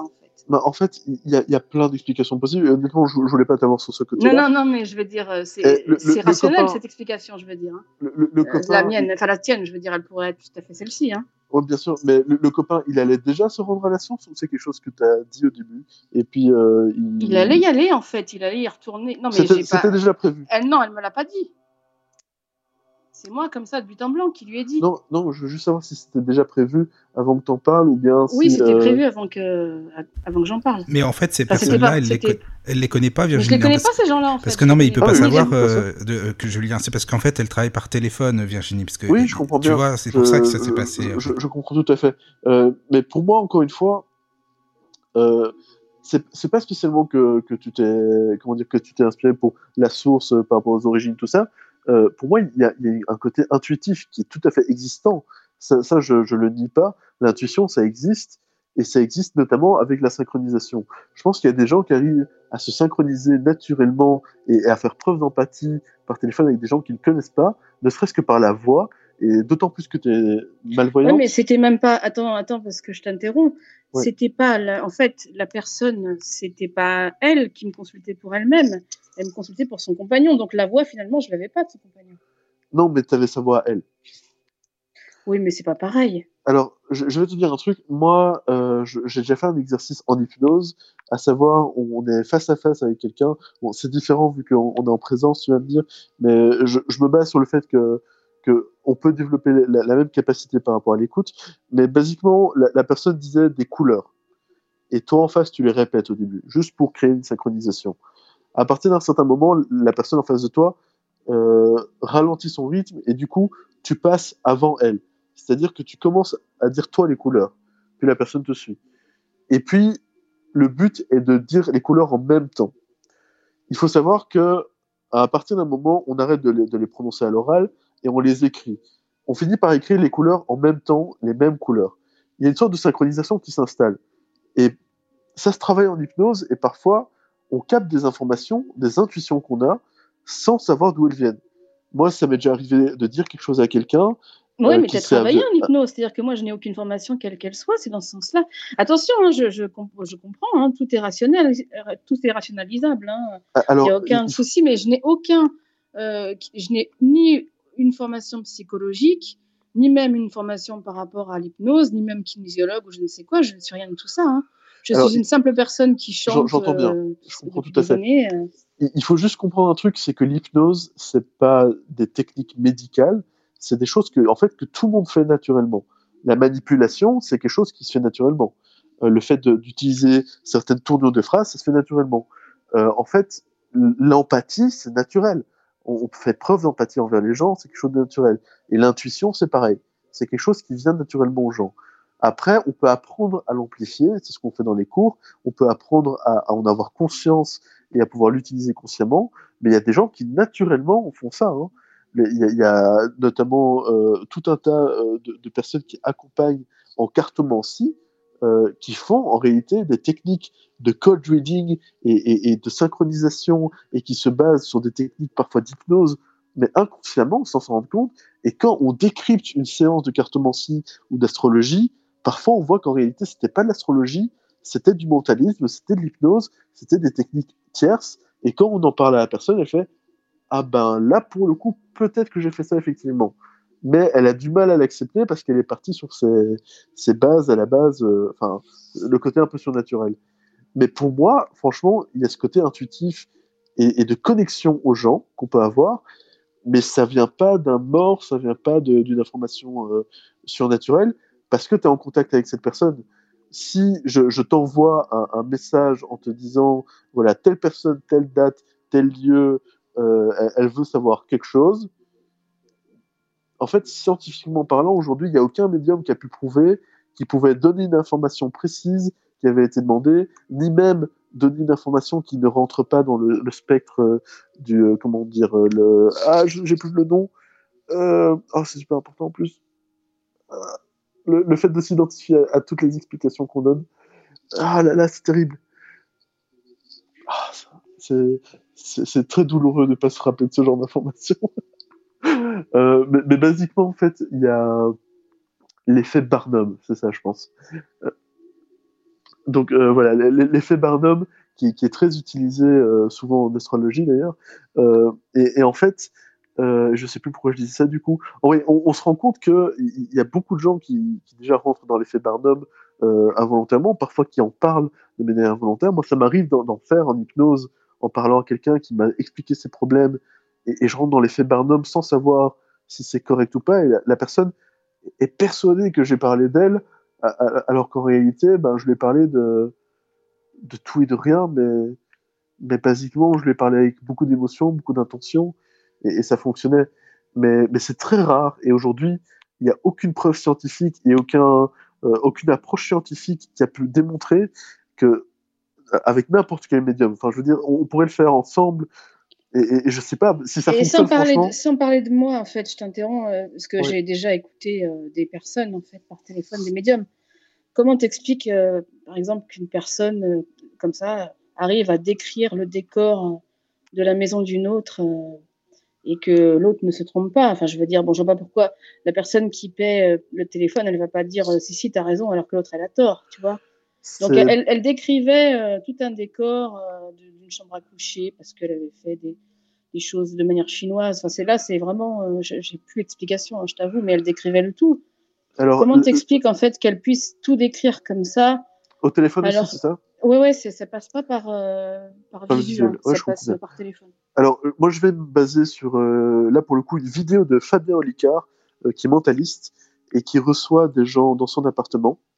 Euh, et en fait, il reçoit six personnes, pour être exact, et il, les, il les enfin, comment dire, il va les, les décrypter, chaque personne, euh, sur base de 30 secondes. Donc, il les regarde 30 secondes. Lui, il, se base sur le visuel.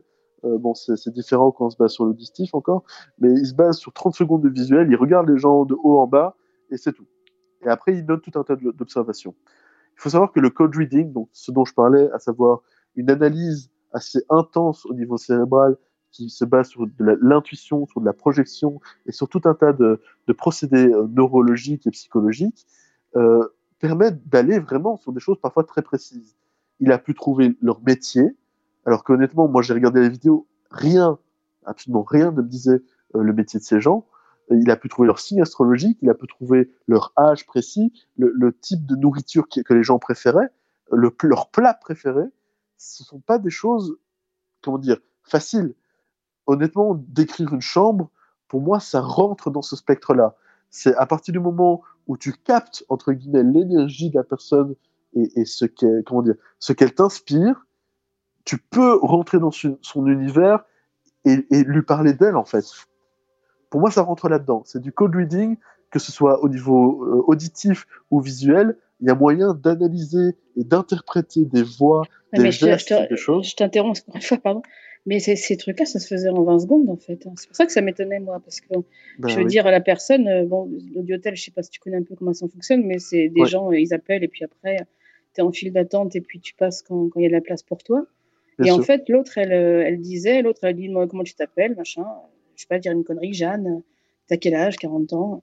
Euh, et elle, elle lui disait son décor sans que l'autre, elle, elle ait parlé. C'est pour ça que je, te pose la question. C'est-à-dire que, grosso modo, euh, alors on peut dire, il y, a, différentes explications. hein. On peut dire qu'elles se connaissent et que si et que mi, mais euh, je, pense pas. Enfin, je pense qu'il y a des, gens truands un peu partout. Je suis d'accord. Mais euh, bon, non, non, je pense pas parce que là, c'était vraiment et, et en 20 secondes, quoi. C'est ça qui me. Je veux bien croire ce que tu me dis, même si voilà, c'est assez particulier, mais je suis pas contre. Au contraire, moi, je dis euh, tout, tout, tout point de vue se discute et euh, c'est très bien d'avoir euh, diverses euh, explications et ouais. divers échanges. Mais il s'avère que je comprends pas ça en fait, parce que que tu discutes deux minutes avec la personne et qu'après tu lui dises, écoute, ton, ton univers c'est celui-ci, tu aimes manger ci, tu aimes manger ça, ça s'explique comment en fait en 20 secondes? C'est tout ça qui m'interpelle. en fait. en, en fait, tout ça pour moi, en 20 secondes, euh, ou ça peut être en 5 secondes même, euh, ou en 2 minutes, ça change rien parce que le cerveau, euh, au niveau inconscient, va déjà capter suffisamment d'informations. Pour moi, ça se résume à ça. Par contre, euh, un test qui peut être intéressant, c'est dire euh, combien j'ai de doigts. Enfin, c'est con, hein. Combien je monte de, de doigts là? Combien est-ce que j'ai écrit euh, en, chiffres ou un, un mot que j'aurais écrit sur un, feu de papier? Si le médium arrive à le deviner, là, pour le coup, on rentre dans quelque chose de vraiment particulier, vraiment imp- impressionnant. Et pourtant, et là je vais aller plus loin, beaucoup de mentalistes le font. C'est-à-dire que euh, en mentalisme, tu peux vraiment dire à quelqu'un, à quelqu'un, pense à un mot et le mentaliste te sort le mot auquel tu pensais. Mais d'où t'expliques ça? Surtout que parfois, ça prend pas 20 secondes. Hein. C'est vraiment, tu croises la personne, tu dis, ok, pense à un mot ou à un chiffre ou à un, un nombre euh, entre autant et autant. Le mentaliste écrit un, nombre et il te le sort au moment où tu le dis. Mais, c'est hyper choquant. Ah, et pourtant, eux te disent, non, il y a de la technique derrière, c'est scientifique, ça se base sur ça, ça se base sur ça, et ils décryptent leur propre technique. Euh, après, je ne vais pas rentrer trop dans le détail non plus par rapport à ça, euh, parce que c'est sûr que eux, tu vas me dire, ils l'ont analysé, ils l'ont appris, mais en fait, ils se basent encore une fois sur des choses naturelles que beaucoup de gens font naturellement et, et qui n'ont pas l'explication scientifique. C'est juste qu'ils l'interprètent comme ils peuvent parce que leur cerveau fait quelque chose qui, qui, qui voilà, euh, qui, qui, qui n'ont pas appris spécialement. Il y a plein d'aspergeurs et d'autistes qui arrivent à faire des calculs monstrueux Ah oui, oui, ça, sans, j'ai vu, sans ouais. jamais avoir appris les maths.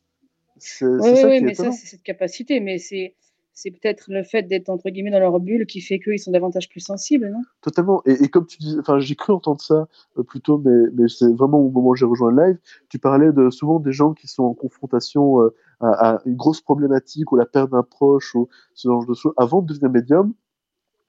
Pour moi, c'est un peu le déclencheur au niveau Oui, cérébral. c'est- oui, oui, de- ça, de ce cérébralement, côté- oui, je veux bien. Ce, ce côté hyper empathique, hyper intuitif qui se déclenche, mais c'est pas pour autant que ça, ça rentre en contact avec des choses euh, extérieures. Pour moi, c'est une ressource interne que tu développes et, et qui en fait te permet de mieux comprendre les choses. mais en l'occurrence, tu as quand même une sensibilité qui est complètement différente. Moi, je, bon, je reste sur le cadre médium Bien parce sûr. que pour moi, voilà.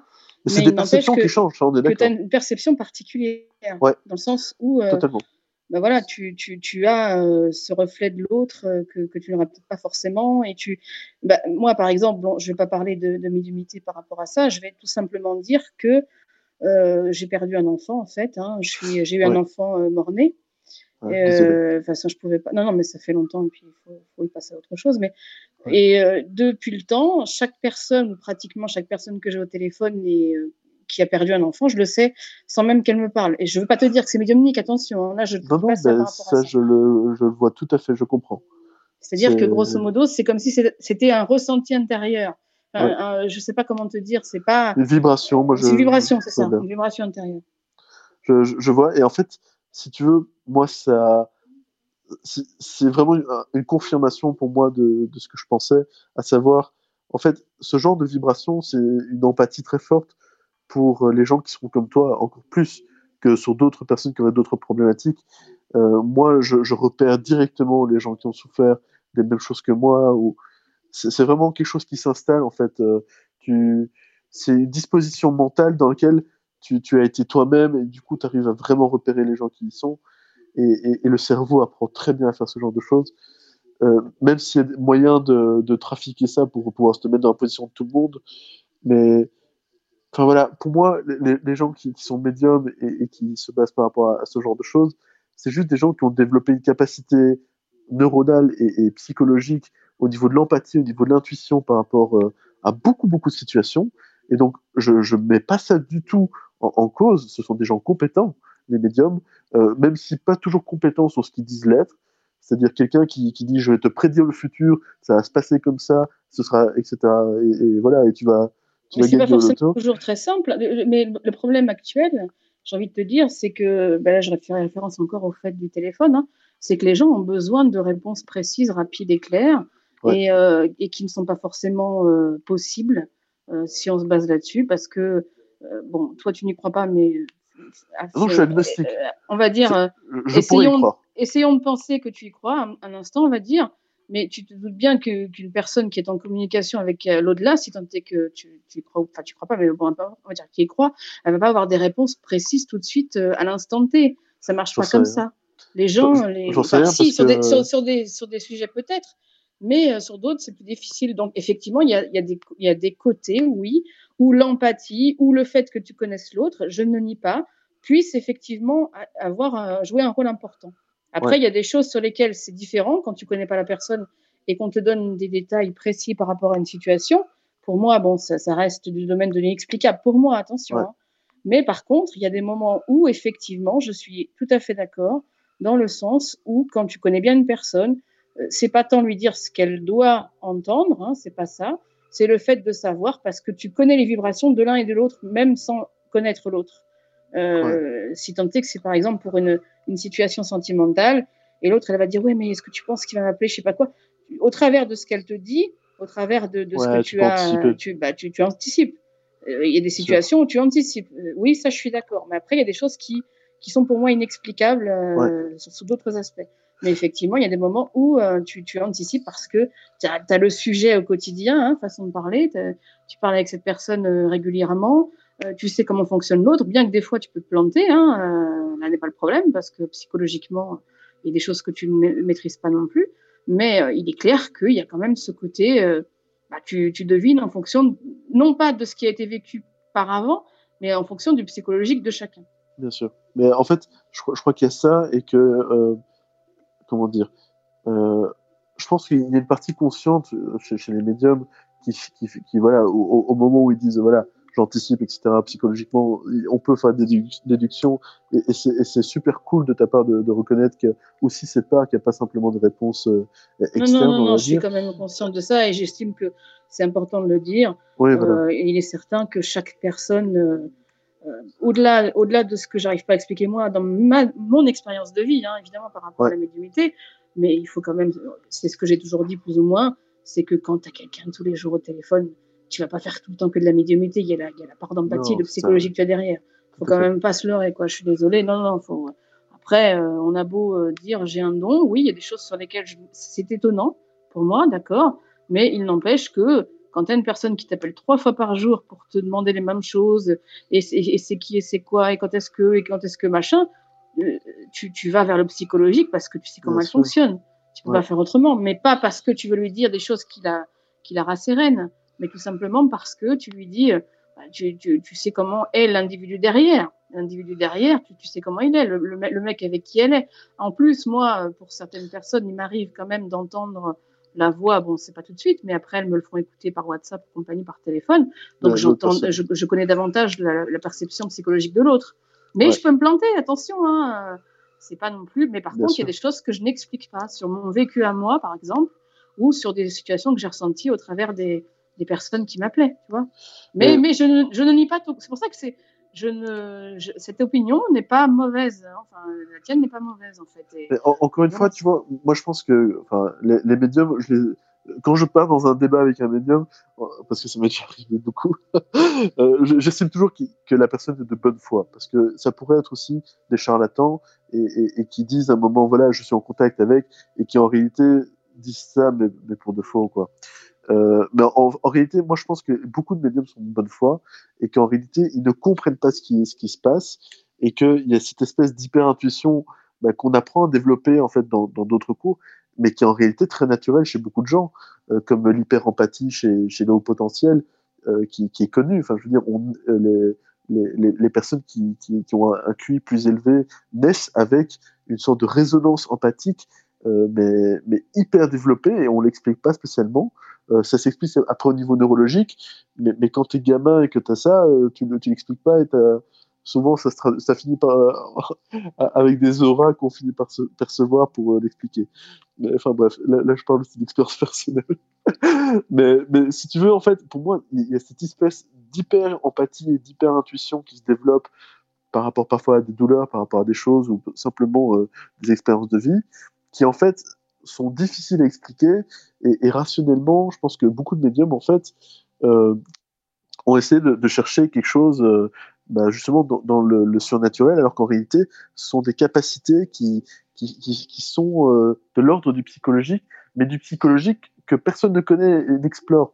À, savoir, bah, justement, l'extra-perception dont tu parles, le, côté, il y a quelque chose qui, qui sort comme ça euh, d'un coup et, et, et qui peut euh, me, me percuter. C'est une information que, que je ne pouvais pas savoir. Et, Bah, ça m'est arrivé une fois, en fait, mais euh, peut-être tu vas l'expliquer autrement, mais c'est vrai que j'avais affaire, en fait, à une. Là, psychologiquement, j'étais pas vraiment avisée. C'est-à-dire que j'avais une personne qui, qui m'appelait régulièrement et euh, qui, euh, entre guillemets, bah, me parlait hein, de sa vie. Enfin, je lui donnais des prédictions, mais. Et puis un jour, euh, j'étais en ligne avec elle et elle avait une voix très fine, tu sais, une voix vraiment euh, toute fine, toute. euh, Donc moi, je la, dans ma tête, en tant qu'individu, hein, je l'imaginais maigre, bon, relativement grande, mais enfin maigre, à la limite de pas de l'anorexie, je, Ouais. enfin, je schématise, tu vois. Et en fait, j'étais à ce jour-là en train de parler avec elle et j'ai eu comme une espèce de poupée dans la main droite.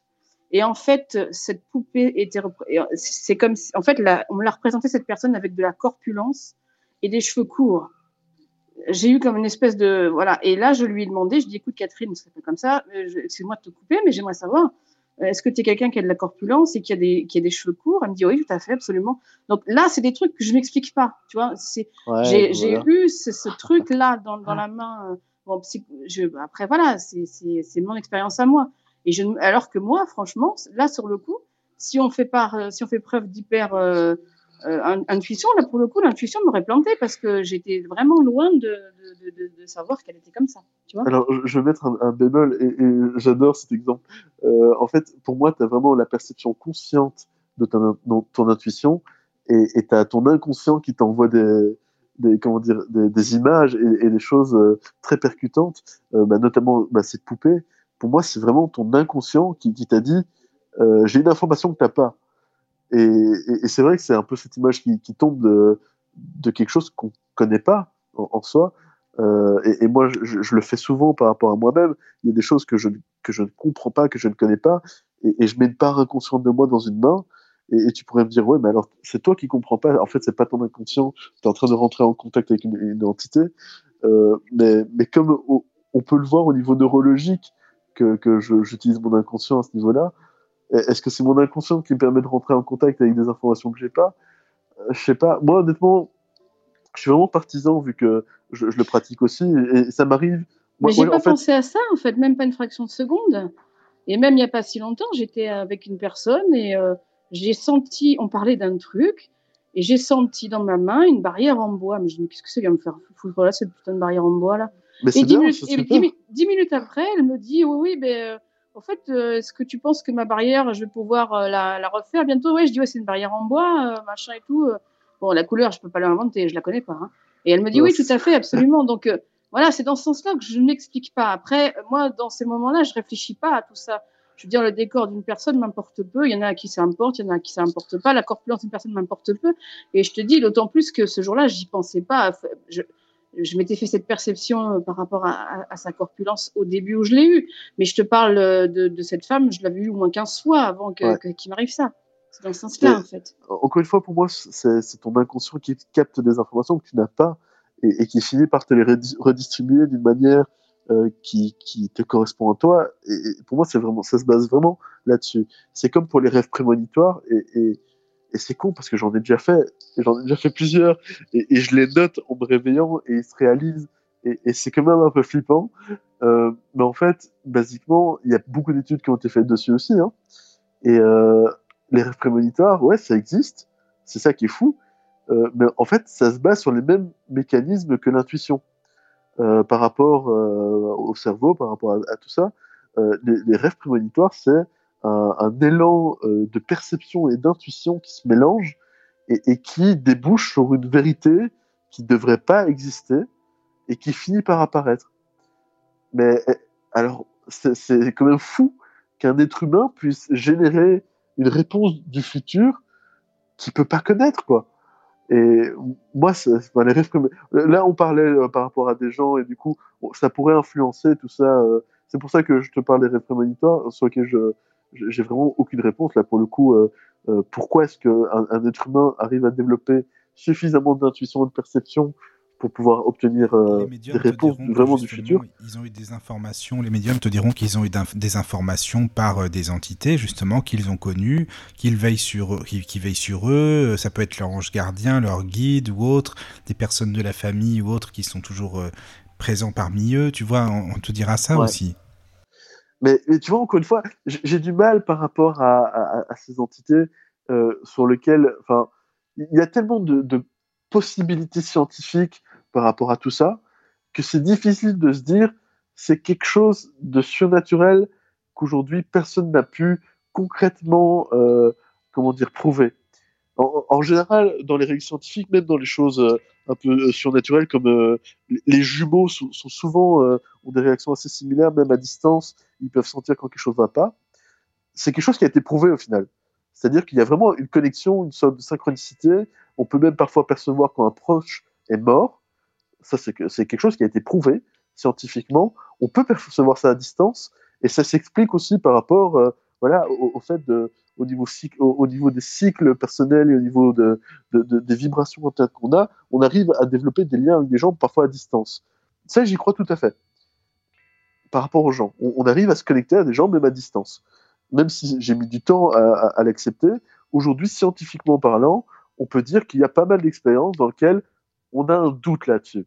C'est pas encore prouvé totalement en disant ouais, c'est possible, etc. Il y, a- plutôt un ouais, on peut pas dire que ça existe pas. Donc euh, moi, ça me suffit. Ça me suffit pour dire ok, ça existe peut-être. Euh, mais par contre, au niveau médium, au niveau du- d'une puissance qui pourrait donner des informations, aujourd'hui, à chaque fois que ça a été éprouvé par la science ou la méthode scientifique, à savoir, on va faire des tests, euh, donc avec une reproduction, avec des informations qu'on demande ou, ou des informations à donner qui ne rentreraient pas dans la case effet Barnum, qui ne rentreraient pas dans la case cold reading, qui ne rentreraient pas là-dedans, on demande des informations qui en sortent. Dans pratiquement 100, enfin, dans 100% des cas, je ne vais pas dire pratiquement, 100% des cas dans les études scientifiques qui ont été faites, ça, a toujours été euh, balayé. Il y a même un, comment s'appelle, un, milliardaire qui avait lancé un défi à tous les médiums du monde, entier, euh, du monde entier en disant prouvez-moi euh, que ça existe euh, par une batterie de tests et je vous donne euh, un million d'euros. Euh, je, par je pourrais pas te retrouver ça, Vivi, je suis, enfin Virginie, je suis désolé, je, je connais plus le nom du gars. Euh, et honnêtement, il, il a jamais dû payer parce que ça n'a jamais été prouvé à ce niveau-là. En, tout cas, pas en rentrant euh, dans des cases qui n'existent déjà au niveau de la science. Et c'est pour ça que moi, je suis hyper sceptique sur le côté, en réalité, il y a vraiment une entité. Après, pour les rêves prémonitoires, là, euh, on rentre vraiment dans une sphère que j'ai du mal à expliquer. Parce que autant il y, a- plein de, biais cognitifs et on peut expliquer plein de choses au niveau du rêve, et, y compris le fait que le rêve a été recomposé, etc. Autant quand tu écris le matin, euh, mon grand-père est décédé et, et qu'il meurt dans la journée, et qu'il était mort en fait et qu'on te l'apprend dans la journée, euh, ce qui m'est arrivé, hein. Et j'ai aussi écrit pour les attentats qu'il y avait eu en Israël à, à l'époque, j'a- j'avais noté la date et tout, euh, j'avais une vision très précise. Alors ça, mon gars, je sais vraiment pas. Je, je sais pas expliquer d'où ça sort. Euh, Peut-être qu'effectivement il y a des entités, mais alors pas des entités euh, comme on le dit avec des défunts, etc. Ça j'ai du mal euh, à, à l'accepter, mais peut-être des informations. Pour moi, ce serait plus ça, c'est des informations qui passent à travers le temps et à travers l'espace. Ça, je peux l'accepter parce que l'information, basiquement, bah, c'est juste, euh, ça peut se transmettre par les photons. La lumière, c'est de l'information. Hein. Et la lumière, ça peut véhiculer plus que de la, simple lumière et, et des images visuelles. Ça peut véhiculer plein de choses. Euh, L'ADN, ça véhicule aussi plein de choses, mais et ça peut voyager à travers le temps. Les photons, on sait qu'au niveau de la quantique, ça peut voyager dans le temps. Donc, qu'une information passe du passé vers le futur ou du futur vers le passé, ça ne dérange pas trop. Mais de là à dire qu'il y a une entité consciente qui arrive à te la passer, je pense qu'au contraire, on développe juste des capacités pour capter ces informations. Et ça, ça ne dérange pas à la limite.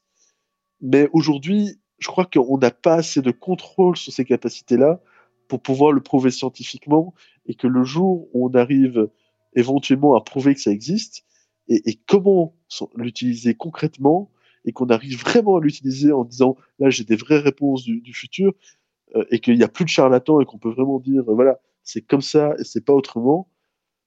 Putain ce sera c'est chaud quand même si on arrive à percevoir le futur et tout.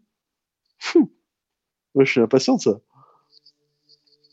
Mais voilà c'est pour ça que euh, j'aime bien amener des explications scientifiques sur ce qu'on peut croire parce que souvent l'inconscient c'est considéré comme une entité en soi alors que ça fait partie de nous après euh, je dis pas que ça n'existe pas encore une fois je dis juste ça peut s'expliquer autrement et, et, et voilà je suis agnostique moi euh, peut-être qu'il y a des entités dans ma maison peut-être qu'il y a des entités qui, parlent à Virginie et, Et, et ça me va tout à fait.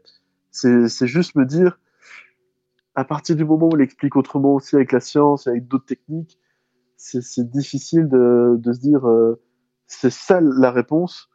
C'est juste plutôt pour nuancer que, que j'en parle.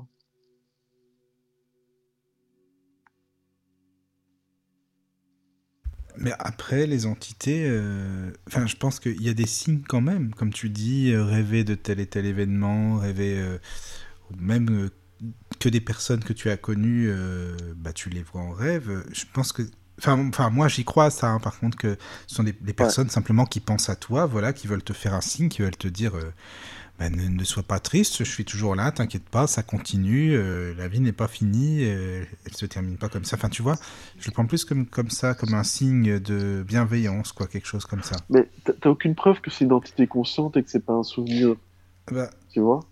Pour moi, c'est une information rémanente, c'est quelque chose qui reste, ça peut être un souvenir qui se réveille, ça peut être plein de choses, mais mais il n'y a aucune preuve aujourd'hui, enfin peut-être que tu vas m'en apporter une, mais que c'est vraiment une entité consciente qui consciemment te, te tend, un truc, te, te, te donne quelque chose. oui, oui, J'ai plus ce l'impression que c'est quelque chose qui flotte dans l'air, qu'on arrive à saisir à un moment, mais, mais de là à dire il y a vraiment un esprit ou quelque chose de conscient qui, qui rentre en contact avec toi et qui ça pour moi c'est beaucoup plus de l'ordre de l'abstrait, du de l'interprétation que, que vraiment se dire ok Mais- l'information tu l'as ok. Oui, l'information, elle circule, elle est jamais morte, l'information, elle est toujours là, elle est toujours vivante, c'est ça que tu veux dire. Mais ça c'est Oui, concret oui, oui. que, euh, Oui, c'est que, concret, que oui. Virginie dise à un moment la source c'est du concret on peut pas le nier Ah bah non, c'est sauf, sûr. sauf si on dit qu'elle qu'elle ment euh, ce qui est pas mon cas mais, voilà oui, c'est ça. je veux dire, c'est quelque chose de concret, c'est un fait. Elle- Elle l'a trouvé, elle elle l'a sorti, ça sort pas de nulle part. Mais Non. de là à dire que c'est une entité, ça, pour moi, c'est différent. Après, dire qu'il y a des interprétations, qu'elle a peut-être puisé cette information à distance euh, par une capacité qu'elle a, ça, je suis OK. Mais dire une entité consciente, Non, mais là, ça pourrait là, être la, personne qui rentre en symbiose avec elle, par exemple, et aussi, c'est possible. Que... Enfin, tu vois, euh, comme tu parlais Mais de ouais, l'empathie. En, en fait, il y, a- il y a tellement d'explications possibles Oui, c'est ça, en que, c'est difficile vrai. de se dire, Bah oui. Euh, en fait, il y a le fait, elle- a cette information, ça, on est tous d'accord, mais quelle est la cause du fait qu'elle ait cette information? Est-ce que c'est l'inconscient? Est-ce que c'est une connexion mentale avec l'autre personne? Est-ce que c'est une connexion euh, un peu surnaturelle euh, Elle a capté une information? Est-ce que c'est l'entité dont, dont on parle? En fait, il y a tellement de chemins possibles, dont beaucoup scientifiquement prouvés, que c'est difficile pour moi de dire ouais, ok, les entités, j'y crois. J'avais une question à te poser aussi, en fait. C'est, ça n'a rien à voir. Enfin, Ouais, ça. Euh, depuis un an, en fait, euh, je vis quelque chose d'assez particulier. Bon, moi, pour moi, c'est surnaturel, mais pour toi, ça ne le sera pas. Mais justement, j'aimerais Ah, connaître ton, j'aimerais connaître quand même ton, ton ressenti, surtout toi qui es hypnotiseur.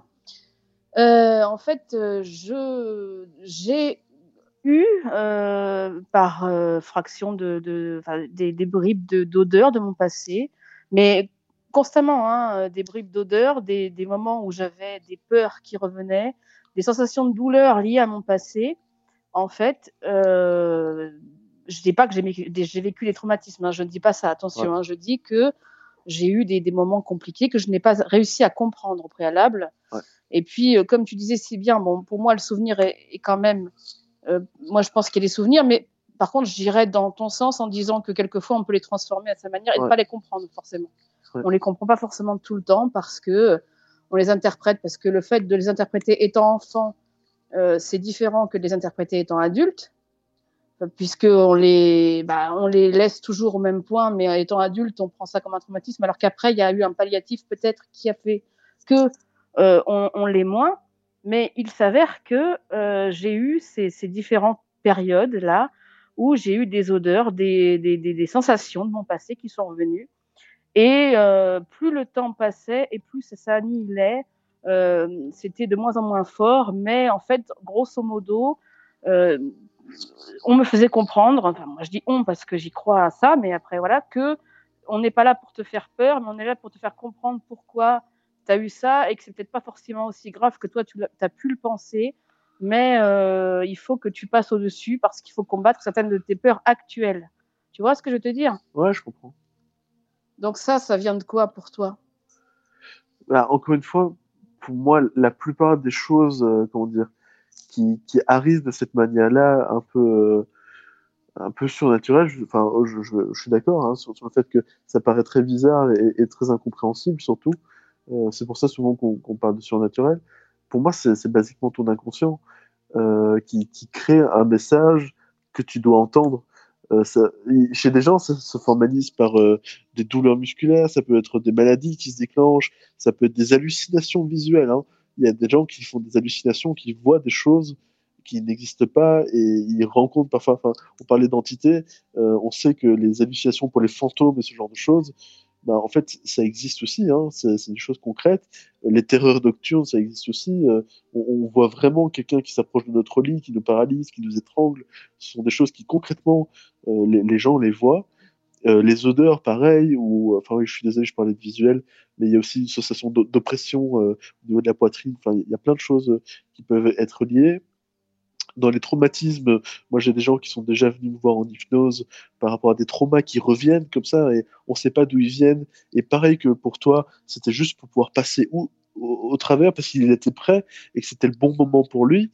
Et, en fait, je peux pas te dire c'est pas une entité qui a pas déclenché ça au niveau de ton inconscient au niveau de, de tes ressentis ou de tes perceptions. Si ça se trouve, en fait, euh, la vie est pleine d'entités et, et ce n'est que ça. Et ce que nous, on appelle inconscient aujourd'hui, c'est une manière euh, concrète et, et rationnelle de trouver une explication en fait à un truc qu'on comprend pas. Si ça se trouve, c'est ça. Hein. Si ça se trouve, on n'a pas d'inconscient du tout. C'est juste une entité qui, qui nous fait fonctionner correctement. Mais j'ai revécu des situations, en fait, hein, tu sais, enfin, je l'avais expliqué quand j'ai fait l'émission il y a deux jours par rapport à ça. Ouais. Mais euh, en fait, quand j'étais petite, euh, bah, j'avais une cousine bah, qui, qui m'avait mis dans, dans un espèce de landau. Et tu sais, les landaux, ça, euh, ça va sur le visage. Enfin, tu connais un peu le principe, quoi. Ouais. Et moi, j'ai eu très peur ce jour-là, en Ouais. fait. Et j'ai eu très très peur. Et après, je, bon, j'ai pas dit qu'elle voulait me faire du mal, puisqu'elle le faisait. Elle était gamine. Hein, C'était pas non plus euh, quelque chose d'extraordinaire. Mais euh, au travers de, de cette espèce de voyage dans le temps, on va dire, de mon passé, il y a une nuit où je me suis réveillée et c'est comme si j'étais, en tout cas la tête, dans cette espèce de, poussette de landau là et que et en fait euh, il y avait il y a une pensée qui m'a calmée en me disant non ne t'inquiète pas il faut que tu comprennes que c'est pas grave que qu'on n'est pas là pour te faire peur mais tu as des peurs à contourner tu vois Ouais. donc c'est et petit à petit la sensation en elle-même est partie et euh, je me suis sentie mieux bon après euh, c'est vrai que moi-même je me l'explique pas hein. donc euh, moi ça m'a surprise en premier je m'attendais absolument pas à cette espèce de voyage dans le temps comme je dis comme ça d'une certaine manière Euh, mais C'était euh, en, en rêvant, tu m'as dit, c'est ça? Non, non, c'est-à-dire que je, je me suis réveillée. En fait, bon, j'ai eu ce truc-là étant petite, et puis j'étais après, bon, euh, l'année dernière, donc j'ai eu ce, ce, ce truc avec les odeurs et tout ça, tout ce que je t'expliquais, les sensations. Ouais. Et une nuit, j'étais en train de dormir, et d'un seul coup, je me suis réveillée en, en sursaut. Mais je Ouais. rêvais pas, hein, je n'étais pas dans un rêve, en fait. Et dès lors où je me suis réveillée en sursaut, j'ai senti comme cette espèce d'oppression et ce truc sur la tête, euh, comme enturbané, là, comme si j'étais dans ce. Ça m'avait fait remonter ce souvenir de Lando. Mais je, je ne rêvais pas de ça, en fait.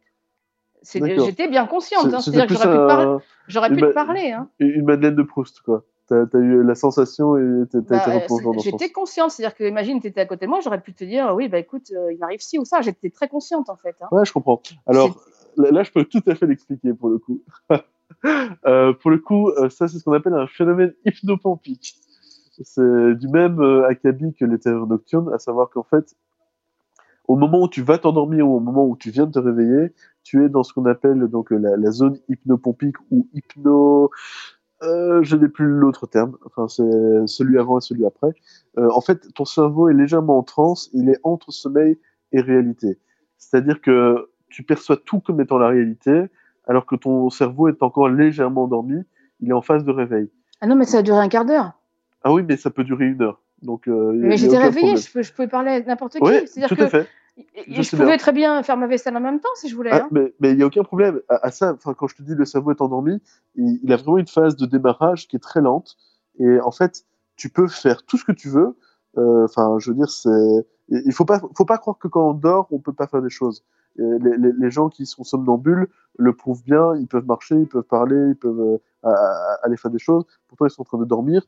Dans l'autre sens, on peut en fait avoir le cerveau encore dans une phase de sommeil qui est en- entre l'éveil complet et, la phase de sommeil paradoxal, qui est donc la, phase hypnopompique, euh, dans laquelle on peut avoir des hallucinations, laquelle on peut avoir euh, des souvenirs qui nous, nous accabler ou, tout un tas de sensations qui en, fait sont de l'ordre vraiment de l'hallucination. Euh, et en réalité, c'est juste le, cerveau qui qui est pas encore tout à fait réveillé. Donc ça, à ce niveau-là, c'est scientifiquement prouvé. Euh, et, et donc, je sais pas, ça pourrait être une entité. Hein. Encore une fois, je te donne l'expression euh, Oui, je comprends. euh, la, solution rationnelle. Ça, ça- pour moi, c'est de l'ordre de terrains nocturnes qui peuvent durer parfois une heure, soyons clairs, avec les gens qui, qui peuvent bouger, etc. Sauf que les terrains nocturnes, souvent, arri- arrivent avec une paralysie. Mais il y a des gens qui arrivent à avoir des hallucinations qui bougent. Moi, c'est mon cas. Ça m'arrive d'avoir des hallucinations physiques ou, ou visuelles. Bon, visuelles, ça vous touche un peu moins. Euh, mais, mais physiques, ça, ça m'arrive d'en avoir. Et parfois qui restent, et qui restent, et qui restent. Oui, mais est-ce que c'est, Et- bon, euh, suivant ton principe, est-ce que c'est un, c'est une guérison pour toi ou c'est quelqu'un qui guérit quelque chose quand c'est comme ça ou pas du tout? Pas spécialement, ça dépend. Ça dépend comment je l'interprète. Euh, parfois, il y, a- il y a des réponses que j'ai parce qu'en fait, quand tu es dans une transe hypnotique, tu te connectes vraiment plus facilement aux réponses et aux questionnements que tu as.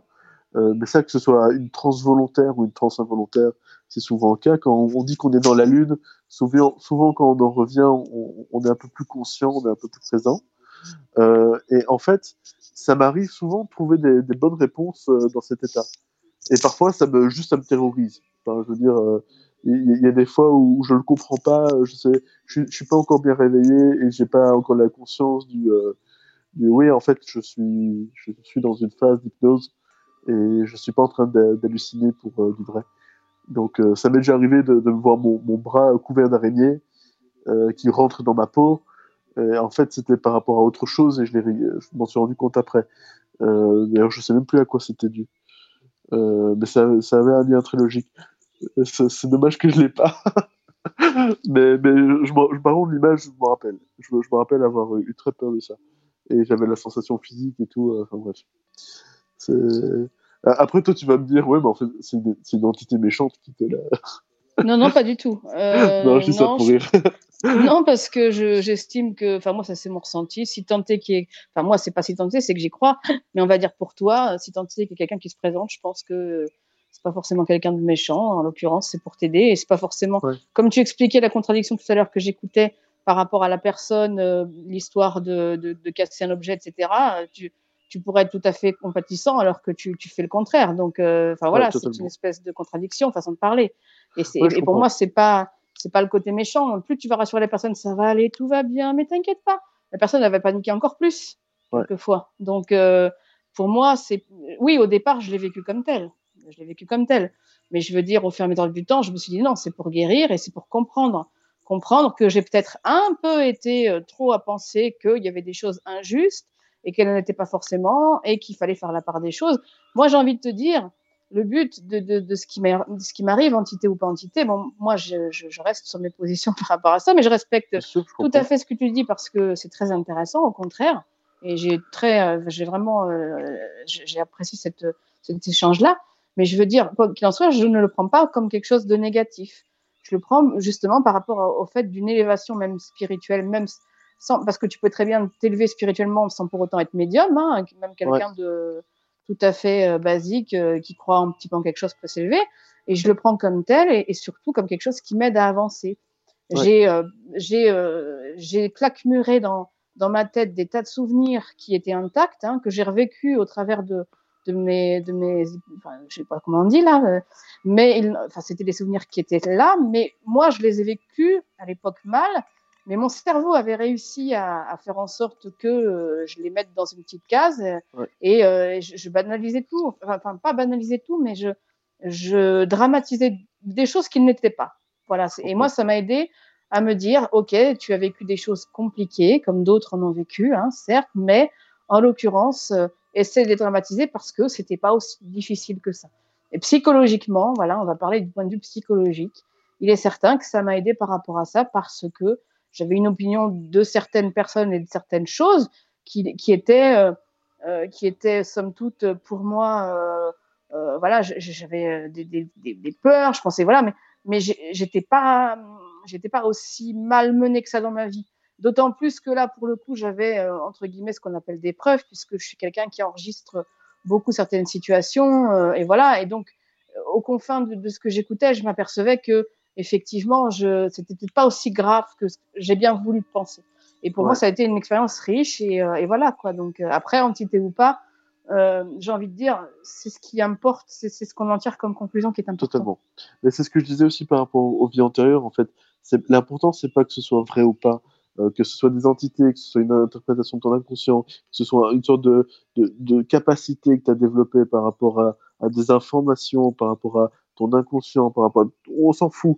À, la limite, c'est pas ça qui est important. L'important, c'est que ce soit utile et que ce, soit efficace, euh, que ce soit par rapport à toi ou par rapport aux gens qui, qui te consultent. Ce qui est important, c'est de, bah aussi de garder l'humilité, enfin comme tu le fais, et, je suis hyper admiratif par rapport à ça, euh, de, pouvoir se dire peut-être que c'est pas ça, mais en soi, moi j'y crois et voilà. Euh, mais c'est aussi de se dire voilà, c'est pas infaillible.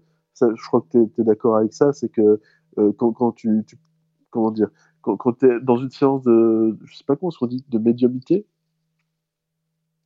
médiumité, Euh, une séance occulte, ils disent. Une séance occulte, ok. Quand tu es dans une séance occulte, euh, je pense que t'as pas toujours les réponses euh, qui, qui tombent comme ça et à Non, 100% non, non, c'est sûr. faux. ça, Et, et, et parfois. Enfin, c'est voilà, faux, c'est par- vrai ce que tu dis, par... pardon, je m'excuse. Mais c'est faux, effectivement, non, t'as pas toujours les réponses. C'est- tout à fait vrai, ce que tu dis, c'est tout à fait vrai. Je... Je, je crois, je crois que parfois vous vous trompez. C'est aussi. Bah, euh, on, peut se tromper, et puis, euh, et puis euh, tu sais, il y a, y a aussi euh, le, le- beaucoup la, la personne qui, euh, des, des fois, elle t'appelle, elle, elle est d'une nervosité extrême. euh, Ouais. Et puis avant ça, tu as eu une personne toute calme, toute douce, euh, qui limite Ouais, euh, te parle pas. Enfin, tu vois, ça, ça, ça influence aussi beaucoup les choses.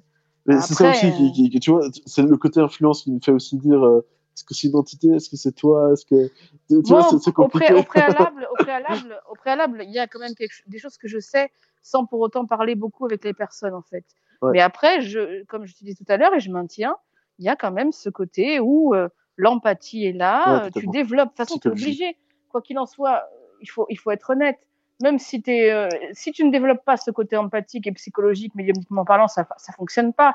Alors Ouais. oui, tu peux balancer des choses à qui veut l'entendre, tu fais ci, tu fais ça, mais s'il n'y a pas ce côté, euh, oui, je, je te comprends, tu peux euh, sans problème te laisser aller parce que je te comprends. Enfin, te laisser aller, ça veut pas dire qu'elle doit confier tout et qu'on doit Ah. sûr. mâcher le travail, tu vois. Mais il, il- c'est certain, quelque métier que ce soit, il faut que tu aies ce côté, enfin, ou quelques disciplines que, que tu fasses, j'ai envie de dire. Il faut que tu aies ce côté empathique et, psy- et- et psychologique, enfin, en tout cas, en l'occurrence, Bah, empathique. En fait, dans tous les métiers, sauf dans la psychiatrie, la psychanalyse, ou dans lequel tu dois être très froid. Ouais, ouais, je... ça, C'est- je crois que là-dessus, on peut peut-être s'accorder sur le fait que les psychanalystes sont très mauvais. Oui, mais justement, c'est pas très humain finalement.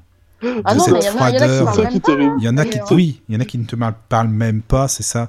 C'est ça qui est terrible. oui, c'est voilà. des gens qui accompagnent euh, d'autres Oui, personnes pour les aider et qui font preuve de pas aucune. C'est ça, aucune émotion. euh, c'est rare voilà. quand même de trouver un bon psychologue ou un bon psychiatre. Moi, moi je, je, je suis un peu euh, là-dessus. Je...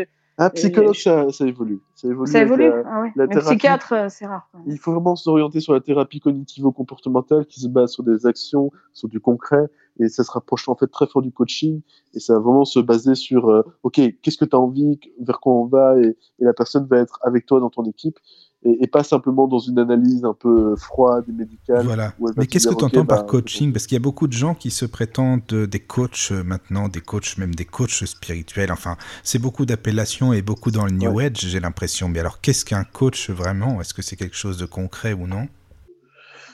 Alors, coach, euh, aujourd'hui, c'est ré- réglementé, enfin, c'est pas un titre euh, qui est officiel, mais euh, c'est réglementé notamment par euh, le ICF, l'International Coaching Federation, euh, qui est très développé en Amérique et en Europe. Donc, en fait, il y, y a certaines compétences qu'il faut avoir, notamment, basiquement, euh, alors, je, je me rappelle plus des 12 compétences qu'il faut développer, mais en gros, il faut avoir suivi euh, deux années de formation minimum dans une école qui est euh, certifiée. Euh, et en fait, effectivement, comme dans les hypnotiseurs, comme dans les médiums, comme dans les, coachs, il y a énormément de charlatans et, et- de gens qui... Enfin voilà, c'est quelque chose... À partir du moment où on touche à quelque chose qu'on ne voit pas, comme le psychologique et le mental, c'est tellement facile de, dire euh, ouais en fait je suis un spécialiste et, et, voilà à partir du moment où, les gens je, je pourrais pas me faire passer pour un menuisier, tu vois. Un menuisier, si, si, si je dis, euh, voilà, je vais tailler du bois et, et que bah, j'ai pas de scie, rien, et que, et que je taille pas mon bois, bah, ça se voit. Euh, Quelqu'un qui te dit, ouais, en fait, je suis spécialiste du mental et qui te dit des choses, et en soi-disant, ça va t'aider, et qui te dit, ouais, mais laisse le temps, ça va t'aider, euh, tu peux pas dire non, t'as aucune compétence. Parce que, en réalité, euh, Parce bah, que tu, vas le vois pas. croire. Tu vas le croire, tu sais pas en fait. Ouais, c'est ça. Mais c'est normal, côté- oui. il y a un côté, tu vas te baser sur les diplômes, sur les trucs qu'il va te présenter, alors que euh, les diplômes, basiquement, bah, si c'est une école qui est pourrie, bah, ça sert à rien. Moi, je connais plein d'hypnothérapeutes qui sont certifiés et qui sont même certifiés dans les hôpitaux et qui ont fait des formations hospitalières, mais qui sont nuls à chier, mais, d'une puissance. Enfin, ils sont juste bons à faire de l'anesthésie. Et encore, euh, même pour ça, honnêtement, ils ne devraient pas. Et ça me fait peur quand je les vois prendre des patients. Mais il y en a d'autres qui, qui se sont formés en autodidacte et qui ont fait le bon chemin. Donc c'est c'est très compliqué. Honnêtement, euh, euh, moi en Belgique, j'ai du mal à, à recommander vers un autre hypnothérapeute ou un autre coach parce qu'il y a beaucoup de charlatans. Euh, et même parfois dans les bonnes écoles, tu te dis mais pourquoi est-ce qu'il s'est fait certifier ce gars? C'est quand même étonnant. Mais donc pour revenir à ta question sur le coaching, basiquement le coaching c'est tout un tas de techniques de psychologie des techniques euh, d'accompagnement qui sont à la fois dans l'empathie, mais surtout dans la prise d'action et dans le questionnement. C'est surtout une question de, bon questionnement. Euh, donc, tu as des techniques psychologiques pour analyser, tu as des techniques pour euh, comment dire, euh, faire en sorte que la personne se mette dans un état de réflexion qui est, qui est, qui est bien pour elle. Euh, mais c'est surtout des questionnements orientés vers l'action et sur la prise de décision. C'est-à-dire que on pourrait faire l'exercice, tiens. Je ne sais pas si tu es partant.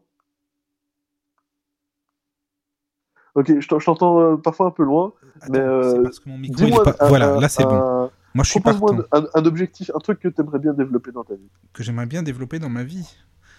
Ouais. Euh... Oh là, c'est une colle ça par contre. Qu'est-ce que j'aimerais bien développer dans ma vie Ouais, Euh, c'est Euh, bah, important. euh, oui, oui, non, non, mais c'est vrai, t'as raison, t'as raison.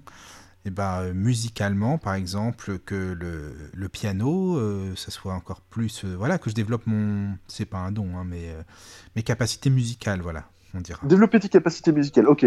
On, on va partir sur cet exemple, ok, sur l'objectif développer mes capacités musicales. Déjà, il faut savoir que l'objectif que tu as formulé est formulé de manière positive. C'est-à-dire que tu m'as pas dit euh, je, je voudrais ne plus faire de fautes euh, au piano. Oui, voilà, ça c'est sûr. Ça, ce serait orienté de manière négative. Ça, ça voudrait dire je veux quitter quelque chose et du coup qui te donne pas un objectif concret de ce que tu veux. Ce Oui, que tu oui, veux, c'est t'améliorer. Voilà, c'est ça. T'a- T'améliorer au piano. Donc c'était, je, je reformule un peu, mais c'est, pas tout à fait ça. Oui, oui, non, mais c'est ça, hein, c'est c'est bien. Mais, mais c'est, un exemple, hein, après, bon, je. Je, suis un peu fatigué, donc je, je, suis, je fais pas les choses de manière euh, suffisamment bien.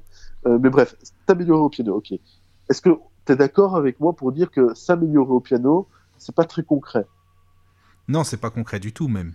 C'est-à-dire que en fait, euh, je pourrais te dire, euh, ben si tu si tu t'améliores sur une note que tu fais mieux, ben c'est une amélioration. C'est vrai, oui, oui. Donc en fait, ton objectif est pas clair du tout. Bah, euh, c'est dire que c'est très général, quoi.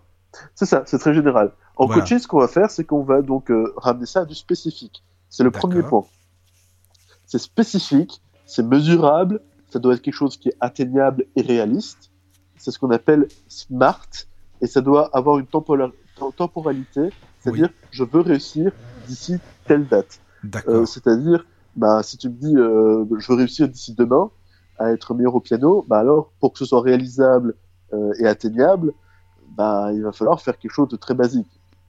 Ok? oui, Euh, par contre, si tu me dis je veux vraiment pouvoir faire un concerto, bah là, si tu te mets pas quelques mois, voire un, an, bah voilà. Alors du coup, voilà, c'est important de pouvoir définir une temporalité pour voir comment tu évolues et pour aussi avoir des échelons en te disant, bah, d'ici un mois, tu dois pouvoir faire ça, d'ici deux mois, tu dois pouvoir faire ça. Donc la première étape du coaching, c'est avoir un objectif clair. Donc pour ton piano, par exemple, je sais pas qu'est-ce qui serait un objectif chouette que tu voudrais atteindre pour dire je me suis amélioré au piano. Qu'est-ce que c'est pour toi s'améliorer au piano pour que ce soit spécifique et mesurable? Euh, Est-ce que ça peut être euh, accompagner des personnes euh, au chant? Ou non Euh, Donc e- être capable d'accompagner être euh, d'accompagner des personnes euh, bah, mieux que je le fais, disons. par exemple. hein. Mieux que ce que tu le fais, tu vois, c'est de nouveau pas mesurable. Parce que euh, être mieux ah que oui, c'est quelque chose. super euh, pré- précis en fait. C'est Ah c'est bah ça. oui, totalement. En fait, euh, en- dans les entreprises, on appelle ça des KPI. Ce sont des, des indices de mesure dans KPI, Ah oui. indice de mesure de, de capital, dans de, je sais plus, j'ai plus le terme. Enfin bref, c'est des indices de mesure. Il faut, en gros, bah, par exemple, tu dis euh, Oui, ici, euh, en, en l'occurrence, que tu veux t'améliorer, être mieux pour Voilà. accompagner les gens. c'est ça. Mais, mais qu'est-ce que tu entends par euh, une amélioration? Qu'est-ce qui fait qu'aujourd'hui, t'as pas le niveau que tu voudrais? Euh, Du coup, qu'est-ce qui va faire que tu vas voir que tu as atteint le niveau que tu voulais? Qu'est-ce qui concrètement montre que tu auras le bon niveau? Bah, c'est plus, la, admettons, la technique, par exemple. La Ok, technique. du coup, c'est un, un ensemble de techniques que tu veux euh, avoir? Euh, Oui, Ok, du coup, à ce moment-là, on peut faire la liste des techniques que tu veux. Et déjà, on est passé de je veux m'améliorer au piano à une liste de techniques que tu veux obtenir. oui. Ce qui est beaucoup plus concret. Ah oui, c'est beaucoup plus concret, oui, ça c'est sûr. Du coup, à partir du moment où c'est très concret, que tu as une liste de points que tu veux remplir, ben, on peut dire, OK, premier point, tu veux obtenir quelle technique? Donc, donc, euh, sur la liste de techniques, la première technique que tu voudrais euh, faire pour t'améliorer, ce serait laquelle? En fait, c'est des parce que là, j'ai vraiment pas, je t'assure, hein, j'ai pas d'idée en tête précise. Quoi, c'est des exemples par rapport à ce que je fais en ce moment, si tu veux, ce que je joue au Ouais. piano, Euh, des techniques. Bah, ça peut être déjà euh, être à l'écoute, être capable de comprendre où veut en venir la personne émotionnellement pour être dans l'émotion en l'accompagnant. Je sais pas si, si je suis Ok, très donc clair. vou- en fait. tu voudrais travailler sur ton empathie, sur Oui, les mon émotions, empathie, voilà, et, sur euh, l'émotion que tu mets dans, dans les notes de piano, c'est ça? Voilà, exactement. Ok. Mais là, déjà, tu vois, on a déjà une première piste de travail. C'est-à-dire que là, dans un objectif qui est je veux m'améliorer au piano, on est arrivé sur une liste de techniques. Bon, si on avait fait l'exercice jusqu'au bout, sur une liste de techniques, Oui, on oui. aurait commencé sur la première technique. T'as déjà des, des- euh, la technique en l'occurrence, bah, c'est pouvoir euh, mieux t'adapter aux émotions et où la personne va en venir. Ce qui découle du coup sur l'empathie, sur la synchronisation, sur le fait de pouvoir euh, te faire plus attention sur ce que la personne voudrait. Et du coup, en fait, là, on a déjà trois pistes. Du coup, pour travailler sur cette technique, on va prendre la, la première piste qui te vient. Ce serait laquelle la- première piste pour toi par rapport à cet objectif pour mieux te synchroniser? Euh, Quelle piste t'aurais envie de suivre pour pouvoir t'améliorer là-dessus? Ce serait quoi la première idée que t'aurais? Oula, euh, je sais pas du tout pour l'instant. Je sais pas du tout. La première chose qui te vient, c'est quoi? Si tu devais inventer un exercice pour pouvoir améliorer ça. Inventer un exercice, donc ce serait, euh, admettons, euh, par rapport au timbre de la voix de la personne, être hyper attentif au timbre de la voix et au volume sonore, de pouvoir euh, agrémenter les couleurs musicales avec les couleurs de la voix, même si c'est visuel, mais tu me comprends quoi. Ok. Et comment tu vas travailler ça? Bah, le toucher du piano, les harmonies, euh, par exemple, essayer de, ça, ça peut être ça, par exemple. Et concrètement, tu, tu vas faire comment? Tu vas travailler quelqu'un pour le faire? Et bah, euh, je vais travailler avec mon instinct, mon intuition. Ok, d'accord. Avec ton intuition, euh, t'as as des exemples précis de non, j'ai pas, non, tu pas d'exemple. hein. C'était vraiment, euh, là, c'est du, c'est du hasard. Enfin, sans, rien n'est par hasard, je veux dire, mais c'était un exemple, quoi, tu vois. Ouais, bien sûr. Mais il faut savoir que donc, par rapport à cet exemple, en fait, on, on va retravailler, en fait, on, on va à chaque fois préciser euh, l'exercice jusqu'au moment où tu as une vision très claire de ce que tu dois faire. D'accord. Oui, oui. À ce moment, en fait, si, si tu as fait attention, à aucun moment, moi, j'ai ajouté de la matière à ce que tu as dit. Oui, ça c'est vrai. re- oui. j'ai repris ce que tu as dit, j'ai affiné les questions et j'ai fait en sorte que tu trouves les réponses par toi-même. Oui, le coaching, c'est ça. C'est poser les bonnes questions, c'est affiner, c'est avoir un objectif précis, c'est y aller. À partir du moment où il y a des blocages, on utilise les connaissances psychologiques. C'est-à-dire si tu me dis, mais en fait, j'arrive pas à me connecter aux gens parce qu'il y a telle chose qui me bloque par rapport à mon passé, par rapport à ci, par rapport à ça, on va dire, ok, euh, de quoi tu aurais besoin pour euh, passer au- au-dessus de ça? Et parfois, il y a des choses qui vont naître, qui sont de la, la psychopathologie, parfois il y a des choses qui, qui vont naître, qui sont en réalité euh, des biais cognitifs que tu vas pouvoir contourner parce que tu comprends que la personne euh, se crée des, des boucles internes dont elle Oui. doit sortir. Et en fait, tu vas juste prendre les informations bloquantes pour lesquelles tu as des clés pour les débloquer, et le reste, c'est vraiment la personne qui fait son travail. Euh, toi, en fait, on dit souvent un coach, moins il travaille, mieux il, il est compétent, parce que la personne doit vraiment juste poser les bonnes questions. Mais c'est pas très compliqué de poser les bonnes questions. À partir du moment où tu as les bonnes techniques et que tu as vraiment eu beaucoup de pratique. Moi, aujourd'hui, ben, je fais aussi de la supervision en coaching. La plupart du temps, tu renvoies ça vers les gens. Tu dis, OK, Oui, mais tu ferais quoi? Et si, Oui, si, poser si les bonnes tu, questions. Et, si la personne te dit, bah, je sais pas, tu dis, OK, la première chose qui te vient, ou bien, et si tu devais imaginer une version de toi qui sait, cette personne là-bas, elle aurait dit quoi? Et, du coup, c'est pas toi qui sais pas, c'est l'autre personne qui sait, mais l'autre personne c'est toi, donc du coup, en fait, tu sais.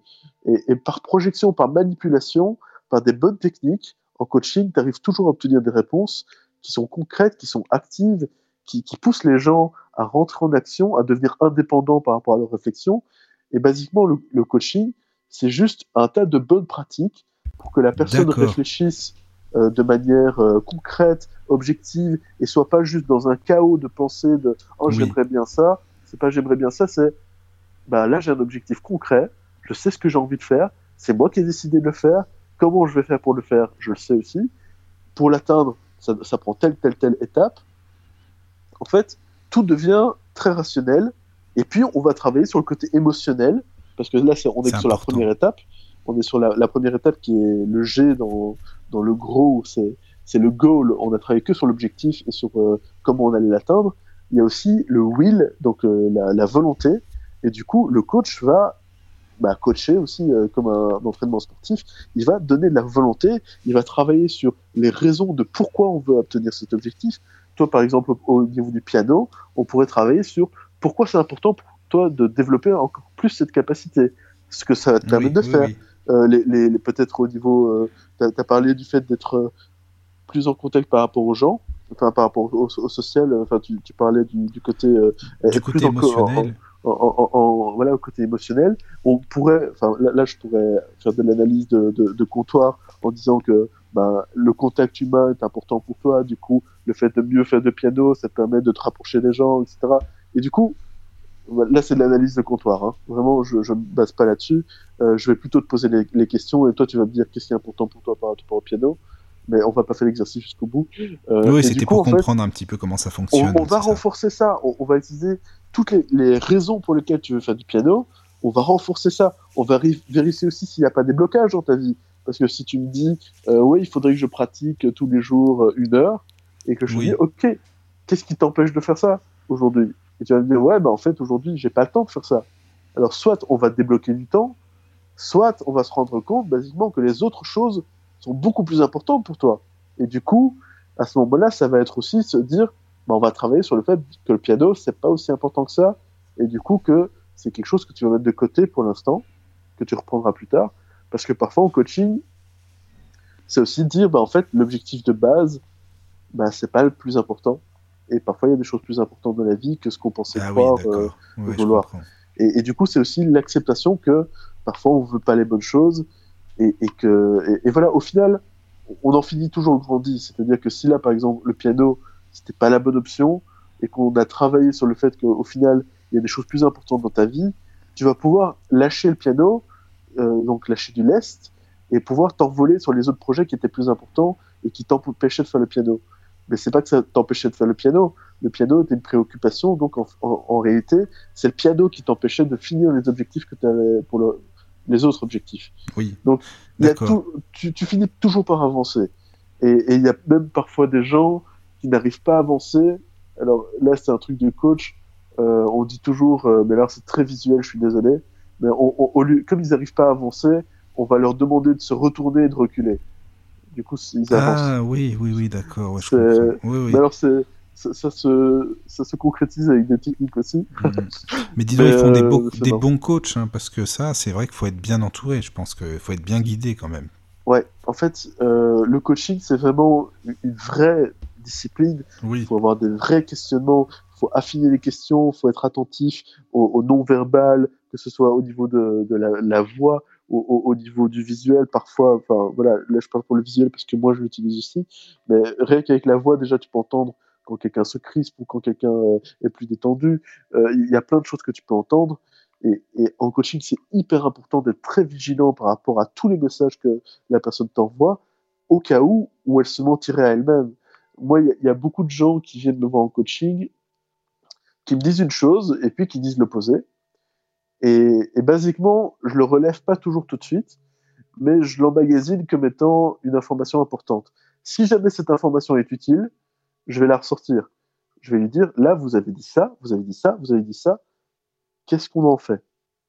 Et qu'est-ce qu'on en fait? En fait, ça, ça lui met en, en face euh, bah, les réponses paradoxales qu'elle a fait.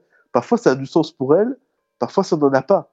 Parfois, je dis, j'ai vraiment dit ça Je dis oui, je l'ai noté là, je l'ai noté là, je l'ai noté là, vous l'avez dit cinq fois. Moi, les seules notes que je prends, c'est quand je dois accumuler des preuves. Parce que le reste, ça se fait très naturellement. Mais parfois, les gens ne vont pas te croire quand, tu, quand ils disent certaines choses. Surtout quand ils t'ont déjà dit non, je dis pas ça. Moi, c'est pas Oui, oui, oui, oui.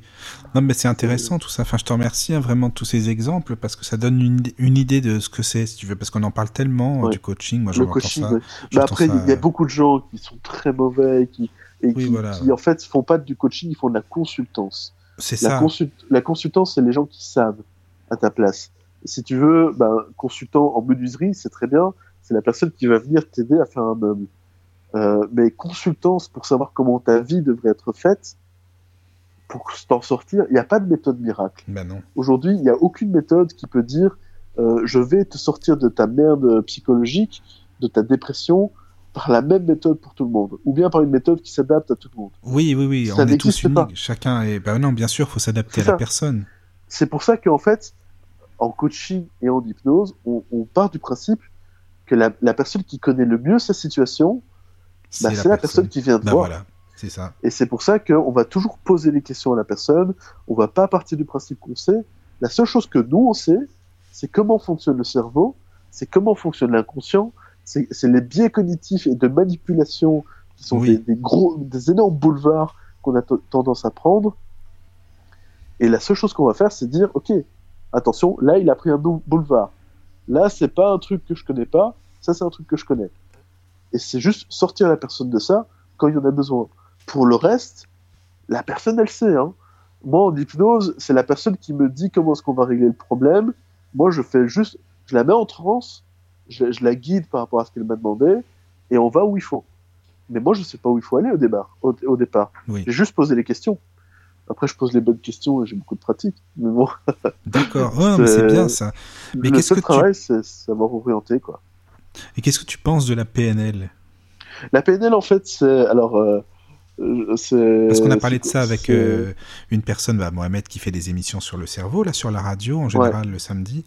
Et euh, lui, il disait que franchement, il faut faire très très attention. En général, c'est de la manipulation, mais pas positive. Donc c'est vrai que c'est pas Ah. terrible, terrible. Alors la PNL euh, a été développée par euh, Bandler, Bandler et je sais plus le, le nom de l'autre personne, qui en fait sont des, ce sont tous les deux, je sais plus l'autre, c'est Richard Bandler et je, je sais plus, mais en fait ce sont des disciples d'Erickson, donc de l'hypnose, et ce sont des deux, deux donc deux étudiants en hypnose qui ont décidé euh, un jour de simplifier les techniques d'hypnose.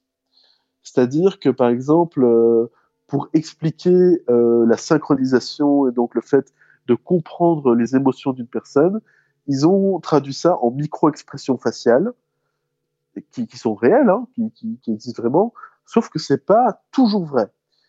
Par exemple, on a le fait de regarder en l'air quand on va être visuel. Euh, Enfin, je suis désolé pour les yeux, pardon.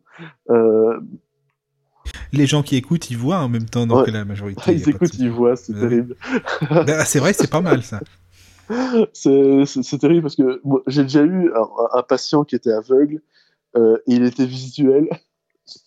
et c'est terrible parce qu'il parlait que en, en, en images très visuelles et, et ça me faisait rire. Enfin, enfin je devrais pas me moquer, hein, mais, mais voilà, c'était cocasse parce que je devais lui parler avec des images alors qu'il voyait pas et, et, et- et du coup je savais plus trop quoi Ah, faire. mais on parle comme ça aussi, hein, tu sais, c'est normal. Après, euh, c'est le commun voilà, marrant. on- Euh, mais du coup, en fait, pour la. PNL, euh, donc voilà, ce sont deux, deux étudiants qui ont voulu simplifier euh, des techniques d'hypnose et qui ont fait ça très bien, hein, qui ont fait ça très bien.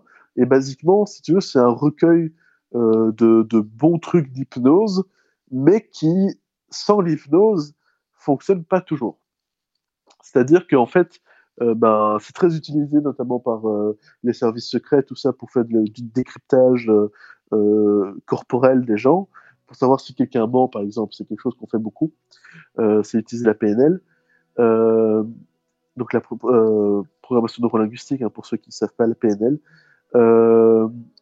Et, et donc, en fait, on se rend compte que ce sont des bonnes pratiques, mais elles doivent s'additionner. C'est-à-dire que si quelqu'un, par exemple, se touche les lèvres pendant qu'il parle, ou, le nez, normalement, c'est un signe de mensonge. Si quelqu'un te fixe dans les yeux pendant qu'il parle, normalement, c'est un signe de mensonge. Si quelqu'un va dans la zone cérébrale au niveau des yeux euh, pendant, qu'il parle, euh, au, au niveau euh, de, l'invention plutôt que de la mémoire, normalement, c'est un mensonge. Mais attends, c'est intriguant, excuse-moi, parce que de te couper, parce que quand on dit euh, telle personne euh, regarde dans les yeux, c'est-à-dire regarde-moi dans les yeux, on a toujours dit bah, c'est parce que c'est les personnes qui, euh, qui sont honnêtes, enfin, qui disent la vérité, tu vois, c'est ça qui est. Ouais, tout à fait. Et en fait, c'est Oui. un, un gros préjugé, c'est qu'en réalité, quelqu'un qui ment euh, va avoir plus tendance à, à vérifier, à, à- à vouloir euh, s'assurer que, que tu crois son mensonge, en fait. Et du coup, il va être très attentif à, à toi et voir si tu le crois. Ah oui, ça c'est malsain, c'est de la manipulation, quoi. C'est ça, en fait, euh, quelqu'un qui est gêné va pas te regarder, ou va avoir du mal à te regarder, mais quelqu'un qui te ment en te manipulant va te regarder dans- droit dans les yeux et va chercher à, à- à- à décrypter euh, si tu le crois ou pas. Donc, euh, un, un vrai menteur, c'est quelqu'un qui te regarde dans les yeux, quelqu'un qui ment parce qu'il il- il a, il a peur ou ce genre de choses, du coup, il a plus ou moins des raisons, on va dire, de mentir. Et là, plutôt, c'est quelqu'un qui, qui va avoir le regard friand, mais qui va quand même faire attention à, ton information. Mais en général, si c'est quelqu'un qui a le regard friand, il va avoir tellement d'autres euh, signes de mensonge et, et de mal à l'aise que tu pourras croire, enfin, tu pourras dire qu'il ment pour, pour d'autres raisons. Mais donc, en fait, si tu veux, ce sont des biais cognitifs, c'est-à-dire c'est des gros canevas dans lesquels tout le monde ne rentre pas. Par exemple, les gauchers et, les gens qui sont au potentiel, ils vont pas regarder dans la zone créative pour euh, inventer des choses. Ils, et ils vont pas aller dans la zone mémorielle au niveau des yeux pour euh, se rappeler de quelque chose. C'est quelque chose qui fonctionne pas du coup, ça fonctionne pas à tous les coups. Ce sont vraiment des, modèles qu'on peut réutiliser et qui se basent au- au tout début sur de l'hypnose. Mais donc la PNL, ça fonctionne, mais avec des grosses pincettes, avec, euh, avec beaucoup, beaucoup d'attention et avec beaucoup d'autres techniques que les techniques basiques qu'on a tendance à apprendre, à savoir euh, les techniques de manipulation, de décryptage. euh. En réalité, il faut plus l'utiliser avec des techniques de mise en situation. Là, c'est beaucoup plus Oui, efficace. c'est beaucoup plus oui, efficace et puis c'est quand même plus. C'est Ouais. Ben, plus- comme le, le VACOG, si tu veux. Donc, le Oui, visuel oui. auditif kinesthésique, c'est très utile de pouvoir balayer les différents sens pour pouvoir toucher quelqu'un. Euh, et- effectivement, c'est très rare qu'un un, non- un malvoyant soit visuel, pourtant parfois ça arrive. Euh, c'est intéressant de quand même pouvoir balayer ça. Et Bah, notamment en quelqu'un qui a perdu la vue, par contre, quelqu'un qui a perdu la vue, il aura toujours ses repères visuels, donc il va les utiliser, mais tu ce vois. qui est très étonnant, c'est que parfois des, des non-voyants, mais depuis la naissance, ont quand même des repères visuels. Moi, c'est un truc que j'ai découvert avec l'hypnose, et j'aurais enfin, j'aurais pas cru ça de base. quoi. Alors oui, mais là on va te dire, c'est peut-être parce qu'elle les a vécues dans une vie précédente. Enfin bon, on va revenir, tu vois, sur le ouais, truc. là, là, on... Bon, là, c'est autre chose. hein. En, Moi, fait, perso, euh, j'ai pas de vrai que ça pourrait être ça, mais euh, je sais pas. Enfin, Je- J'ai du- mal avec ça. c'est compliqué. Ouais, je... non, mais je comprends, mais c'est euh, voilà, faut voir un petit peu toutes les possibilités, quoi, disons. Mais c'est intéressant. voilà, la, la PNL, si tu veux, c'est une technique d'accompagnement. C'est c'est une technique qui, qui, bien enseignée, euh, peut vraiment être efficace quand c'est bien enseigné, quand c'est avec des gens compétents. Mais la PNL seule, donc lire un livre de PNL, ça ne sert à rien. Qu- Qu'on soit clair, euh, lire, un, lire un livre sans avoir les techniques d'accompagnement, ça va vous être utile pour peut-être deux, trois techniques qui sont des, enfin voilà, qui sont évidentes et, et qui, qui en fait tiennent plus du bon sens que, que d'une technique en particulier. Mais, mais sinon, il faut vraiment être formé, il faut avoir expérimenté, il faut, faut, faut comprendre les choses en profondeur, parce que la PNL seule, euh, enfin voilà, c'est pas, euh, c'est pas utile, sauf si c'est dans le cadre d'un accompagnement avec un objectif en, pa- en, en particulier. Mais, mais si je te dis, euh, voilà, attends, qu'est-ce que je pourrais te proposer en PNL de, simple? Il, y a le côté, tu, tu vas prendre trois chaises. La première chaise, tu vas être créatif. La deuxième chaise, tu vas être productif. la troisième chaise, tu vas être euh, de telle euh, autre manière de, penser. Bah, ça peut être très efficace, mais si à un moment tu n'as pas l'ancrage émotionnel et qu'on t'a pas t'a pas appris à, comment dire à vraiment mettre une, une émotion créative sur la première chaise, bah juste te dire ouais là je suis créatif, bah ça sert à rien. Oui, oui, oui, oui, je comprends. la être créatif, ça, ça, ça apparaît pas comme Oui. ça.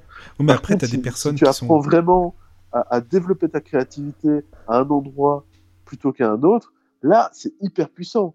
Parce qu'effectivement, ton cerveau va emmagasiner qu'à tel endroit tu es plus créatif. Du coup, ça va te conditionner, ça va, ça va vraiment te reprogrammer neuro- neurolinguistiquement parlant. Et là, c'est très puissant. La méthode Coué, euh, c'est une méthode de programmation neurolinguistique qui est très efficace. Mais si on y met de l'intention, si on y met de l'émotion, si on utilise les différents canaux visuels, auditifs, kinesthésiques, si c'est simplement se répéter que tout va bien, bah là, ça marche pas. Hein. C'est pour ça que ça devient un gag aujourd'hui. Aujourd'hui, on dit ouais, il fait la méthode Coué, euh, mais en réalité, c'est une méthode très efficace quand on l'utilise bien. Mais, mais les principes juste théoriques, ça, ça suffit pas. Oui, il faut bien l'utiliser, c'est ça, ouais. Oui, oui. Pour ça, euh, oui. La Mais- PNL, je peux comprendre qu'on la, la critique beaucoup parce que Bah souvent, oui. c'est oui, oui. c'est vraiment la, la théorie qu'on balance en disant euh, maintenant vous avez les clés, utilisez-les. Bah, c'est beaucoup de la manipulation, en fait. C'est ce qu'il disait, que Ouais, c'est ça. c'est voilà. Après, mais que- dans l'ancrage, qu'est-ce que tu appelles ancrage Parce que, euh, par exemple, tu as des gens, t'aimes bien les. Enfin, moi, ça m'arrive. hein. Par exemple, il y a des personnes, quand elles parlent, j'ai envie de les écouter. Quoi. Je suis accroché. Ouais. tu vois. Même si c'est vrai. Enfin, excuse-moi, hein, même si c'est un vrai con, je suis désolé hein, de le dire, mais ça arrivé déjà. hein, je veux dire, quelqu'un qui est vraiment orgueilleux ou quoi, enfin machin, qui, admettons qu'il faisait des conférences. Bah, limite, j'irais aux conférences, mais pas pour ce type-là, enfin, pas pour la personne en tant que telle, pour sa manière d'être, de parler, parce que c'est un bon orateur, ce qu'il explique, même Ah, s'il le pratique pas hein. lui-même, enfin, tu vois, et, et cette personne, euh, enfin, qui fait des émissions aussi, me dit, ah, dis donc, celui-là, il t'a vraiment bien ancré, hein, tu vois, c'est ça que ça veut dire. Ah, Alors, au niveau de l'ancrage, c'est pas, pas là-dessus que je veux dire. Ici, je, je comprends ce que tu veux dire, et pour moi, c'est plus euh, une sorte d'affectif, d'ancrage affectif à ce moment-là. C'est quelque chose dans lequel tu. Enfin, c'est de l'imprégnation plus, c'est quelque chose qui, qui te touche en profondeur, qui vibre Oui, en toi. Qui, Mais c'est pas la personne en tant que telle, hein, tu vois ce que je veux dire, c'est pas... moi, euh, c'est- c'est plus de, de, de l'affectif des atomes crochus. L'ancrage, en fait, quand moi j'en parle, c'est plus euh, le réflexe de Pavlov. Pavlov, euh, je sais pas si tu vois. euh, non, je connais pas, enfin, je connais que deux noms, donc je, je non, je sais pas. Alors, Pavlov, euh, par contre, j'ai 10% de batterie. Si ça coupe un moment, je serais désolé. Attends, combien Euh, tu dis J'ai 10% de batterie. Ah oui, c'est pas beaucoup, là, par contre, oui, oui, Euh, d'accord. 9% maintenant. Oui, Euh, donc, euh, il faudra un moment que je recharge le téléphone. oui, oui. Je sais pas si en étant en haut-parleur, ça suffira. Ah, bah, il faut là, essayer. là, j'ai- les écouteurs. Je, C'est vrai qu'avec les écouteurs, c'est parfait. Le son, là, il est vraiment très très bien. Voilà. Ah, cool. Euh, ouais, c'est pour ça que tu dis que j'ai une belle voix et puis je vais passer mon haut-parleur et ce sera pourri. Bah, je sais pas. Écoute, là, il passe bien euh, ta voix. Le son, il est très bien. Mais, mais Donc- du coup, Pavlov, pour revenir à ça, c'est un- une expérience sur un chien. Alors, euh, je compare pas les chiens et les, et- et les humains, mais euh, le réflexe de Pavlov existe chez les humains. Donc, en fait, c'est un chien, basiquement, le chien de Pavlov, à qui, à chaque fois qu'on lui apporte sa gamelle, on fait sonner une clochette, juste avant. On sonne la clochette, on lui, on lui apporte une gamelle. Mais vraiment une belle gamelle. Donc, à chaque fois qu'on sonne la clochette, c'est euh, de la viande, des choses. Vraiment, euh, le chien, il, en sal- il salive, il salive, il salive, et puis on lui donne la gamelle, et voilà. Et donc, progressivement, en fait, dans le cerveau du chien, il y a ce qu'on appelle donc l'ancrage, euh, qui se fait au niveau neuronal, c'est que clochette égale nourriture appétissante. Et du coup, à, à- à la longue, en fait, après euh, un, un ou deux mois de, de conditionnement, en fait, le chien, dès qu'on sonne la clochette, se met à saliver énormément. Et, et donc, quand je dis saliver, c'est vraiment prouver, euh, enfin, c'est mesuré, quoi. C'est vraiment, il y, a beaucoup de bave qui, qui tombe et on, on récolte la bave pour voir à quel point il, salive. Enfin, Oh, oui, c'est vraiment un- comme ça que ça se passe. oui. C'est un peu glauque au niveau statistique quand tu lis l'étude de Pavlov. De Pavlov. Euh, mais voilà, c'est vraiment la sonnette sonne, enfin euh, la, clochette euh, est, actionnée, euh, il y a vraiment la sonnerie. Le chien se met à baver de, ouf, même quand il n'y a plus de nourriture. Et on peut voir que même après un, deux, trois mois, je sais plus combien de, mois il, arrive à, à, continuer, même quand on ne nourrit plus le chien après la sonnette, le chien continue de baver. C'est-à-dire après trois mois où l'expérience s'était arrêtée dès qu'on faisait sonner la clochette, le chien bavait quand même. Ça, c'est un ancrage. En fait, c'est un, un ancrage avec le son, à savoir que dans, tes, dans ton cerveau, quand la sonnette cloche, euh, la- quand la clochette sonne, pardon, euh, je vais avoir de la nourriture. Et on peut retrouver Bah, ça. En même dans temps, plein euh, de on l'a eu nous aussi. Regarde à l'école, la cloche sonne, c'est la récré, tu sors, point. Ouais, c'est ça. Euh, et si tu veux, au- aujourd'hui, peut-être que quand on entend une sonnerie de, de fin de cours, si on l'entend par rapport à, à- à quelque chose qui n'a rien à voir, peut-être que naturellement on se sentirait plus, enfin, plus libre, euh, on- on- qu'on- que c'est la pause, quoi. Alors que peut-être pas du tout. Oui, oui, oui, c'est un réflexe. Oui, je, je comprends. Il y a, ce il y a que un autre exemple qui est très connu, c'est la Madeleine de Proust, euh, qui, en fait, il, il a mangé des madeleines toute son enfance. Et, et le fait d'avoir croqué dans une madeleine en étant adulte après des années, ça lui a ramené tout un tas de souvenirs. C'est aussi un ancrage affectif par rapport à- au goût, là, pour, pour le coup. Oui, Donc, ça euh, peut on- ramener on des peut- odeurs, euh, des ambiances, des formes, euh, de, tout, des voix, tout ça, quoi. Ça te ramène des choses, c'est de la, Oui, la oui, oui. nostalgie, t'as as quelque chose qui ça. revient de loin, t'as des souvenirs qui, qui, oui, qui réapparaissent. C'est un ancrage, euh, voilà, par rapport à ça. Et les ancrages, en fait, peuvent se, recréer et se créer très rapidement, mais également se, se retirer. C'est-à-dire que quelqu'un qui... euh, moi, j'ai eu ça... euh, Enfin, je suis un ancien gros qui a beaucoup minci et puis qui est redevenu gros en étant handicapé. Euh, là, je suis à 120 kilos, putain. Euh, mais voilà, j'ai, à un moment, j'ai vraiment travaillé dessus. Euh, mais en fait, si tu veux, j'avais vraiment un besoin compulsif de manger quand je rentrais chez moi. Et c'était vraiment, je rentre du travail, il faut que je bouffe. Mais, mais quand je dis bouffer, c'est vraiment des quantités. Et, et en fait, j'avais vraiment un besoin compulsif qui était devenu une sorte d'habitude. Un ancrage, c'est aussi une habitude. Et euh, enfin, c'est comme euh, un exemple que, enfin non, tu, tu, vas, tu vas pas l'avoir, je suis désolé. Euh, étant donné que je pense, je sais pas si tu allumes la lumière chez toi. Euh, Mais- non, je l'allume A pas, non. priori, voilà, ça, ça doit pas être très utile. Mais euh, j'ai pas comme ça d'exemple euh, qui, qui serait très parlant du coup. Euh, Enfin, on peut le faire avec un robinet à la limite. Disons que tu as l'habitude d'actionner ton robinet. Ok, à chaque fois que tu veux un verre d'eau, tu actionnes ton robinet. C'est pas très parlant parce que euh, du, du coup, c'est pas une situation euh, qui, est vraiment utile à, tout le monde tout le temps. Euh, mais bref, actionner son robinet. À un moment, ton robinet casse. Ok? Donc, il n'y a plus d'eau qui sort quand tu actionnes le robinet. En fait, naturellement, si tu as envie de boire et que tu es à côté de ton robinet, avant même que la réflexion se fasse Ah, mais mon robinet il est cassé, tu vas avoir le geste pour ouvrir le robinet. On voit ça. Oui, oui, bah Voilà, oui, bien en sûr. fait, C'est ça. euh, C'est c'est- c'est pour ça que je, je parlais de l'interrupteur à la base Oui, avec la oui, oui, lumière. non, mais je comprends. c'est Bah, c'est pareil, oui, oui. C'est un truc qui est, qui est très parlant pour les gens qui rentrent Oui, dans oui. une pièce qui est, qui est pas allumée. C'est que naturellement, tu passes ta main sur C'est l'interrupteur, ça. alors que, en fait, c'est vraiment, t'as l'ancrage de ta main, t'as as vraiment la mémoire musculaire qui, qui, qui agit avant même que ton conscient ne, ne réalise qu'il n'y a pas de lumière et qu'il n'y en aura pas. Oui, Et, oui, oui. et- et vraiment, t'actionnes parfois la lumière plusieurs fois avant de dire ah ben non. Alors que l'information, tu l'as. Mais l'ancrage est plus fort. Il est plus fort, oui, il est, il est présent. Ouais. Ouais, Et en fait, tu peux créer des ancrages avec l'hypnose, avec le coaching, Ah euh, oui, très rapidement. Euh, tu peux ritualiser aussi des, des objectifs. C'est-à-dire, par exemple, euh, pour le sport, moi, c'est quelque chose que je demande toujours aux coachés qui disent Ouais, je veux perdre du poids, machin, ou faire plus de sport. Je leur dis bah, Tu commences par 5 minutes par jour, voire- moins. Un truc, un truc, en fait, que tu peux pas refuser. C'est quelque chose, euh, tu peux pas trouver une excuse. Si c'est 10 secondes ou 20, 20 secondes ou ou 30 secondes, sur 24 heures, tu peux pas trouver d'excuse. Tu peux avoir 40 de fièvre, t'as t'as quand même 30 secondes avant d'aller dormir, quoi. Ah bah ça je suis d'accord. Non mais c'est comme les gens qui disent euh, ah bah non j'ai pas le temps de t'envoyer un SMS. euh, non je t'ai pas répondu parce que vraiment j'avais pas le temps. Ça prend une minute même pas c'est ce que je dis mais vous avez pas le Bah, temps. ils mais- ont pas pris le temps. Ils ont pas pris le temps voilà c'est ça. C'est- en, en réalité, c'est plus souvent une question d'énergie Ben oui. de disponibilité en, ça. en termes de, de personnes. Oui Mais c'est oui pas une question de temporalité. Euh, c'est les- les- la plupart des gens qui disent, qui disent j'ai pas le temps, en réalité, c'est souvent j'ai pas l'énergie ou bien je me sens pas disposé à le faire dans Oui, le ça. temps que j'ai. C'est-à-dire, je préfère me reposer, je préfère faire d'autres choses. Oui parce que je j'en ai besoin.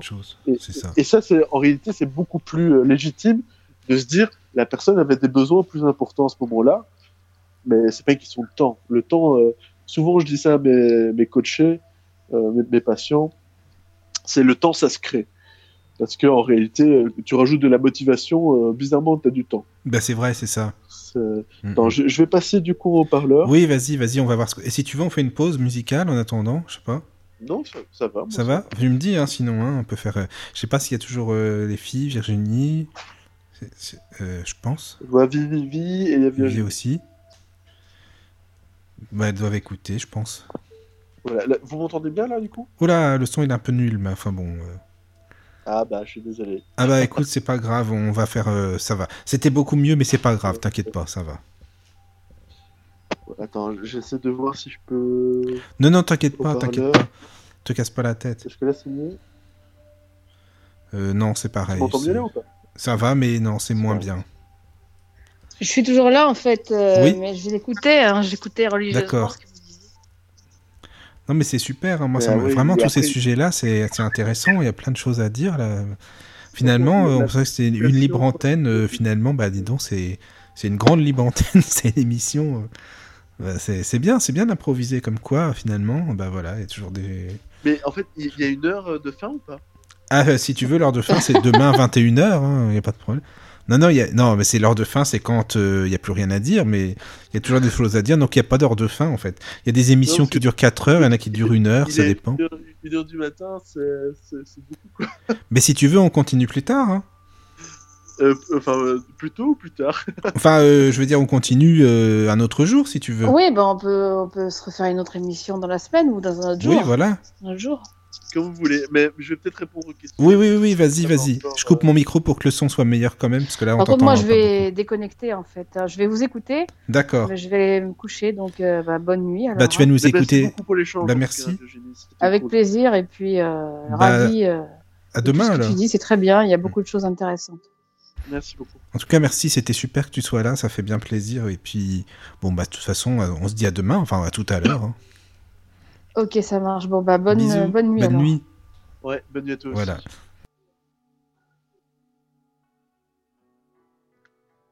Voilà, je suis là, hein, t'inquiète pas, j'ai coupé mon micro pour t'écouter parce que le son il passera peut-être un petit peu mieux. Ok. Mais du coup, je sais pas si tu avais encore des questions, des, des interrogations. euh, Euh, donc pour l'ancrage, c'est bon, hein, c'est ça. Euh, oui, juste une chose, qu'est-ce que tu. Est-ce que tu as déjà travaillé avec des, des magnétiseurs ou non Alors, pour moi, les gens qui font du. Déjà, magnétiser, pour moi, c'est un gros problème au niveau de la sémantique. Parce que, euh, si tu veux, il n'y a, y a rien de magnétique dans ce qu'ils font. Euh, au terme euh, purement scientifique, hein. Par rapport aux aimants, par rapport aux champs magnétiques, tout ça, il n'y a pas de champs magnétiques qui sortent de leur corps quand ils font du magnétisme. Donc, euh, moi, ça me pose problème dans, rien que dans le terme. Tu dis il n'y a Euh, pas de ah. magnétisme Pourtant, Non, euh, je sais pas, c'est. Pour eux, Non, euh, oui. Si, Enfin, si tu prends des, des mesures vraiment de, de champs magnétiques quand ils Oui. sont en train de pratiquer le magnétisme, il n'y a, y a rien qui bouge. Mais parce qu'on a toujours du magnétisme en nous, on est magné... enfin, nous, on est tous euh, des personnes euh, électriques, enfin, tu vois. Ouais, tout à fait. Mais en fait, mais le champ, par, par contre, euh, quand il y a un changement magnétique qui se passe dans un corps, ça, tu le vois. Euh, tu le vois aussi au niveau du cerveau. Quand le cerveau euh, fait quelque chose de magnétique, tu le vois. Mais quand quelqu'un pose les mains sur quelqu'un d'autre et dit je suis en train de le magnétiser, quand tu mets un, appareil qui capte euh, autour des mains de la personne et qui dit vous allez voir ça va chauffer, il n'y a rien qui se passe. Donc Bah, euh, je sais pas. moi, ça- ça- Moi, en tout cas, pose je l'ai déjà vécu, hein, que ce soit par, enfin, des magnétiseurs, et qui mettent les mains au-dessus de toi à quelques centimètres, et ça chauffait vraiment, tu vois, sur, par exemple, sur mon front, sur moi, enfin, sur euh, telle Ah oui, ou telle partie du corps, quoi. Ah, mais je dis pas que ça, ça existe pas, mais c'est pas du magnétisme. Et moi, je vais te dire, je le fais en hypnose et je, le- je le fais parfois sans rien dire. Et, et, Ah oui et je me concentre pas pour euh, faire du magnétisme. En fait, il faut savoir que ça, ça remonte à Mesmer, Oui, pas Mesmer, mais Mesmer, qui faisait euh, le magnétisme animal euh, avec les fluides.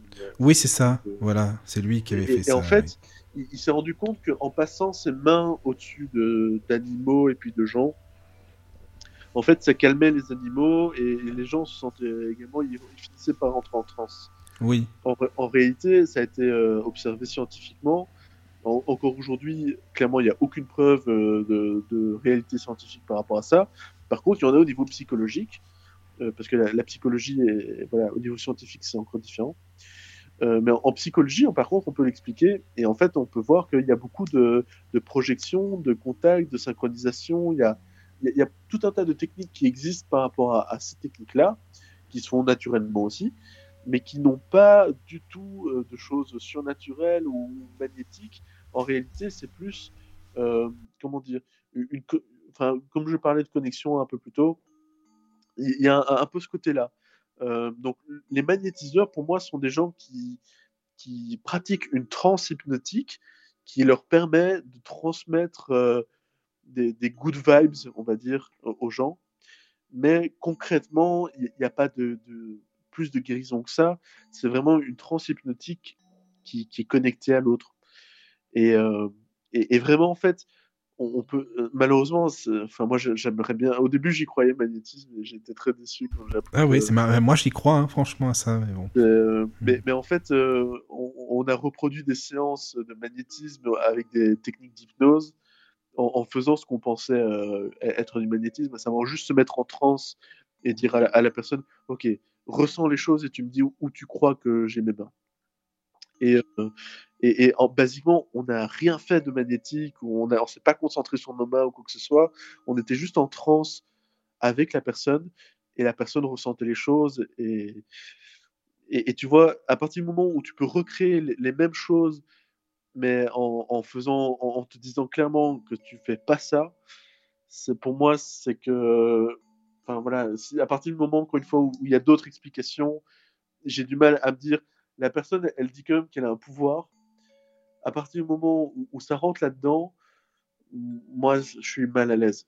Je suis, mal à l'aise par rapport au, fait que, euh, pour moi, les choses sont explicables, et quand elles sont pas explicables, c'est pas dû à une capacité euh, qui, comment dire, qui est, euh, pas, comment ah, j'ai pas le mot, mais, qui- mais qui est euh, d'office euh, qui réussit à chaque fois. Et que... Oui, mais après, eux, ils te diront que, enfin, te- oui, que c'est explicable, hein, que c'est les, les fluides magnétiques, tout simplement, Ouais, euh, tu vois. Mais sauf que les fluides Mais, magnétiques, euh, tu vois, c'est déjà un fluide magnétique, c'est vraiment à base de métal et dans le sang, euh, euh, c'est pas vraiment le sang n'est pas un fluide magnétique en soi. Oui, Euh, c'est c'est plutôt au niveau des, des impacts nerveux. Donc euh, là, on est, on est plutôt sur des signaux magnétiques.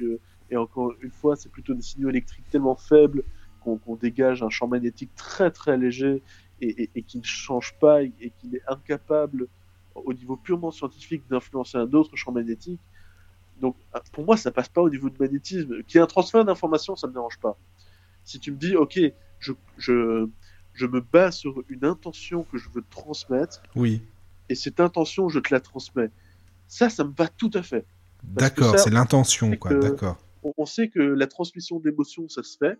On sait que euh, la transmission au niveau subconscient, parfois d'informations et même de mots et ce, ce- genre de choses, ça peut se faire. Mais du magnétisme, ah, ça, pour moi, c'est vraiment, euh, c'est pas un bon mot, quoi. Si, si il t'avait dit, je, suis des informaticiens, c'est pas le bon mot, mais euh, si je suis des gens qui, qui sont capables d'un, de, comment dire, de- d'influencer ton corps euh, avec euh, euh, ma manière d'être, etc. Et, et c'est ce que font notamment les, les, les, ah, les pédos, comment ça s'appelle? Ah, Les gens qui travaillent avec les, les enfants autistes. Les enfants autistes, non, pédopsychiatres, non. C'est c'est des kinés, non, des...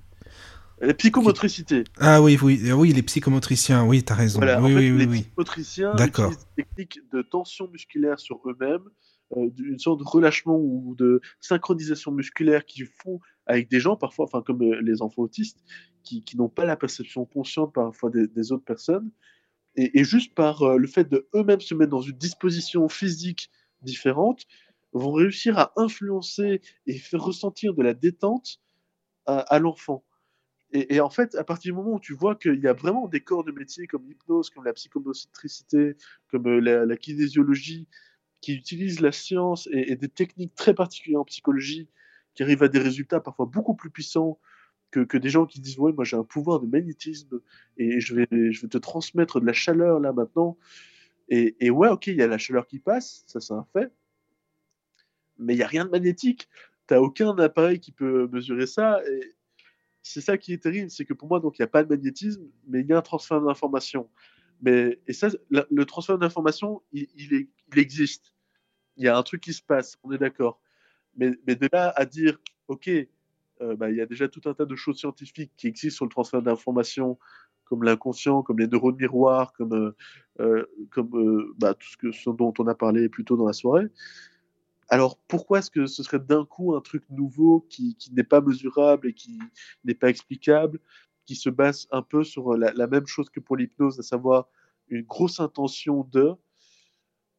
Ah bah du coup euh, ouais pour moi ça ça rejoint quoi Après, moi, je te dis, bon, je suis déjà allé voir des magnétiseurs. Enfin, j'ai j'ai un ami magnétiseur, entre Ouais. autres, et je suis allé en, en voir d'autres.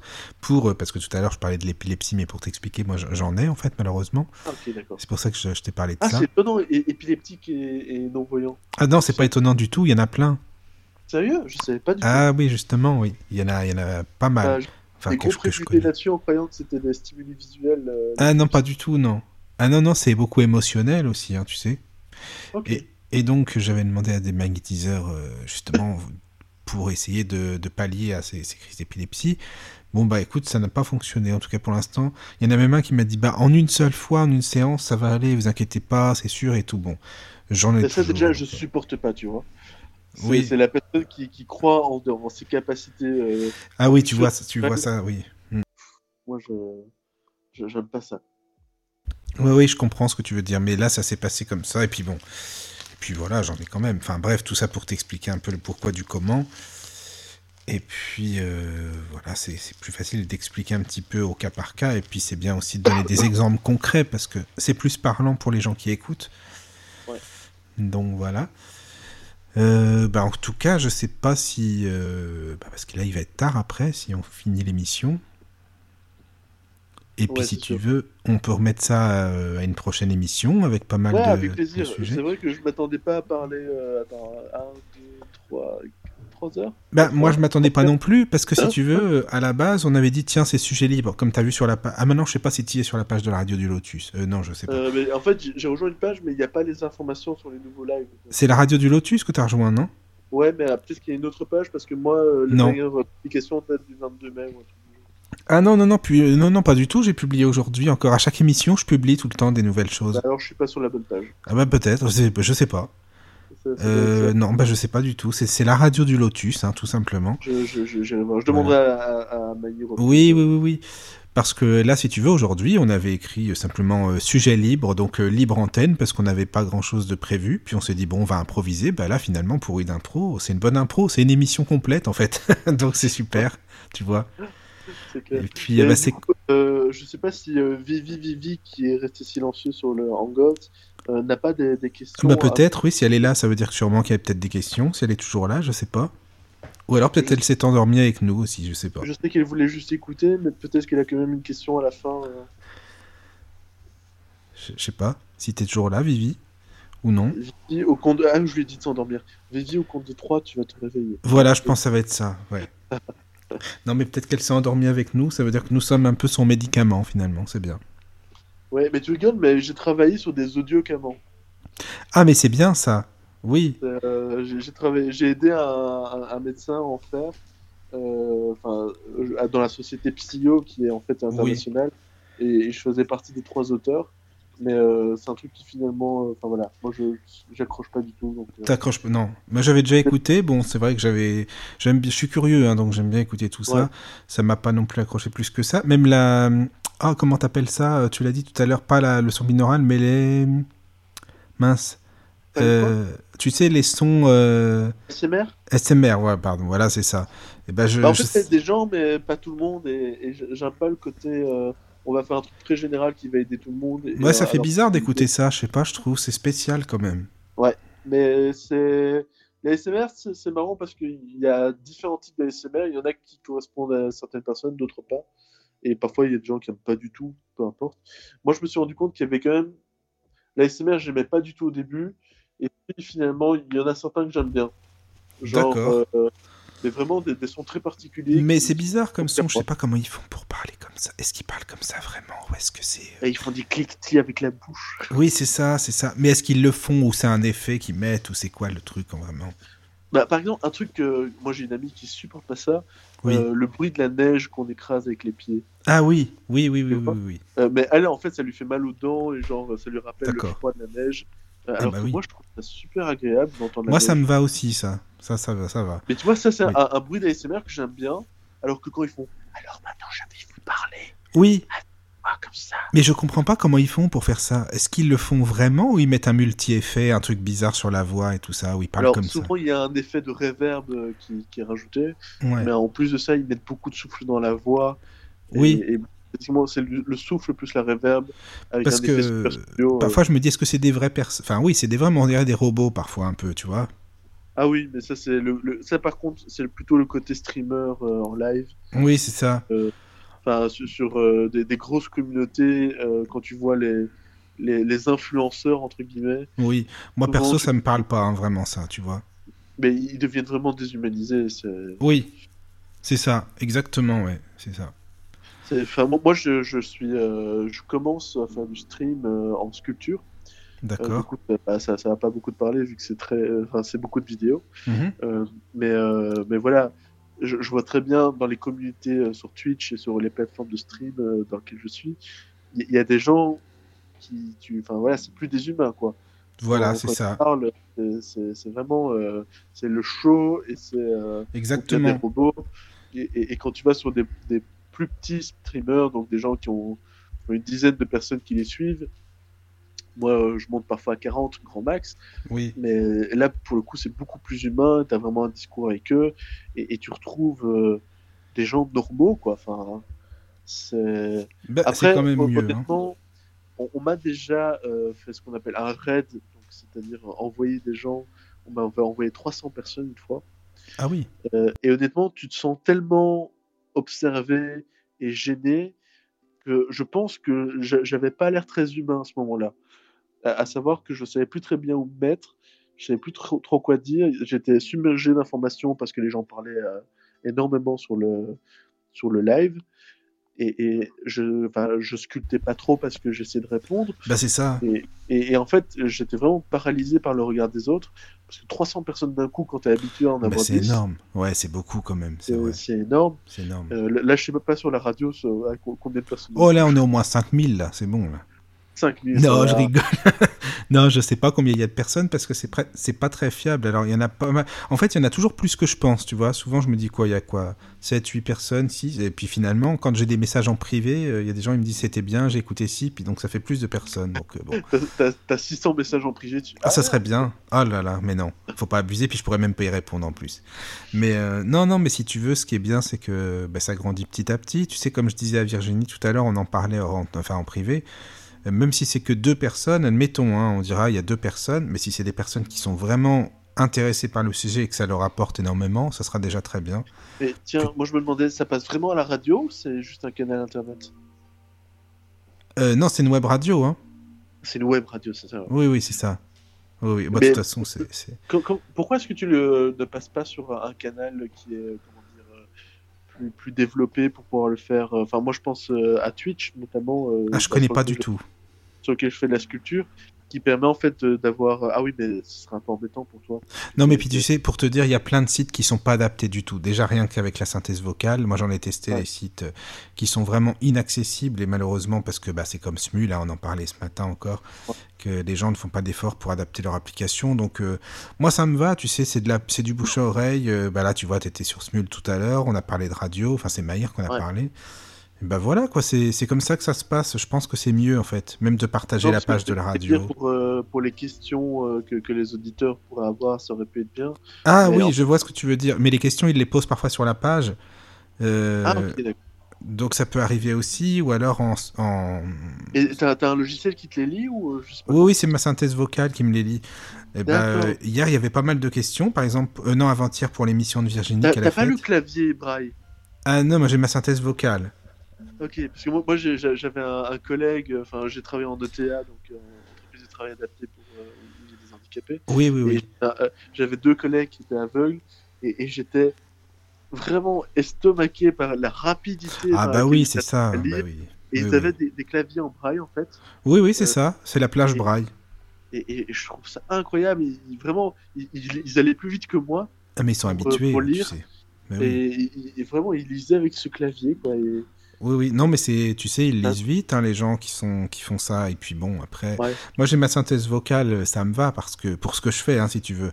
Après, quand Ouais. je lis les messages, bon bah voilà, ou même pas que les messages, euh, je sais pas moi, tout ce qui est dans mon ordinateur, ça me dérange pas, je l'entends dans le casque, donc il y a pas de souci, quoi.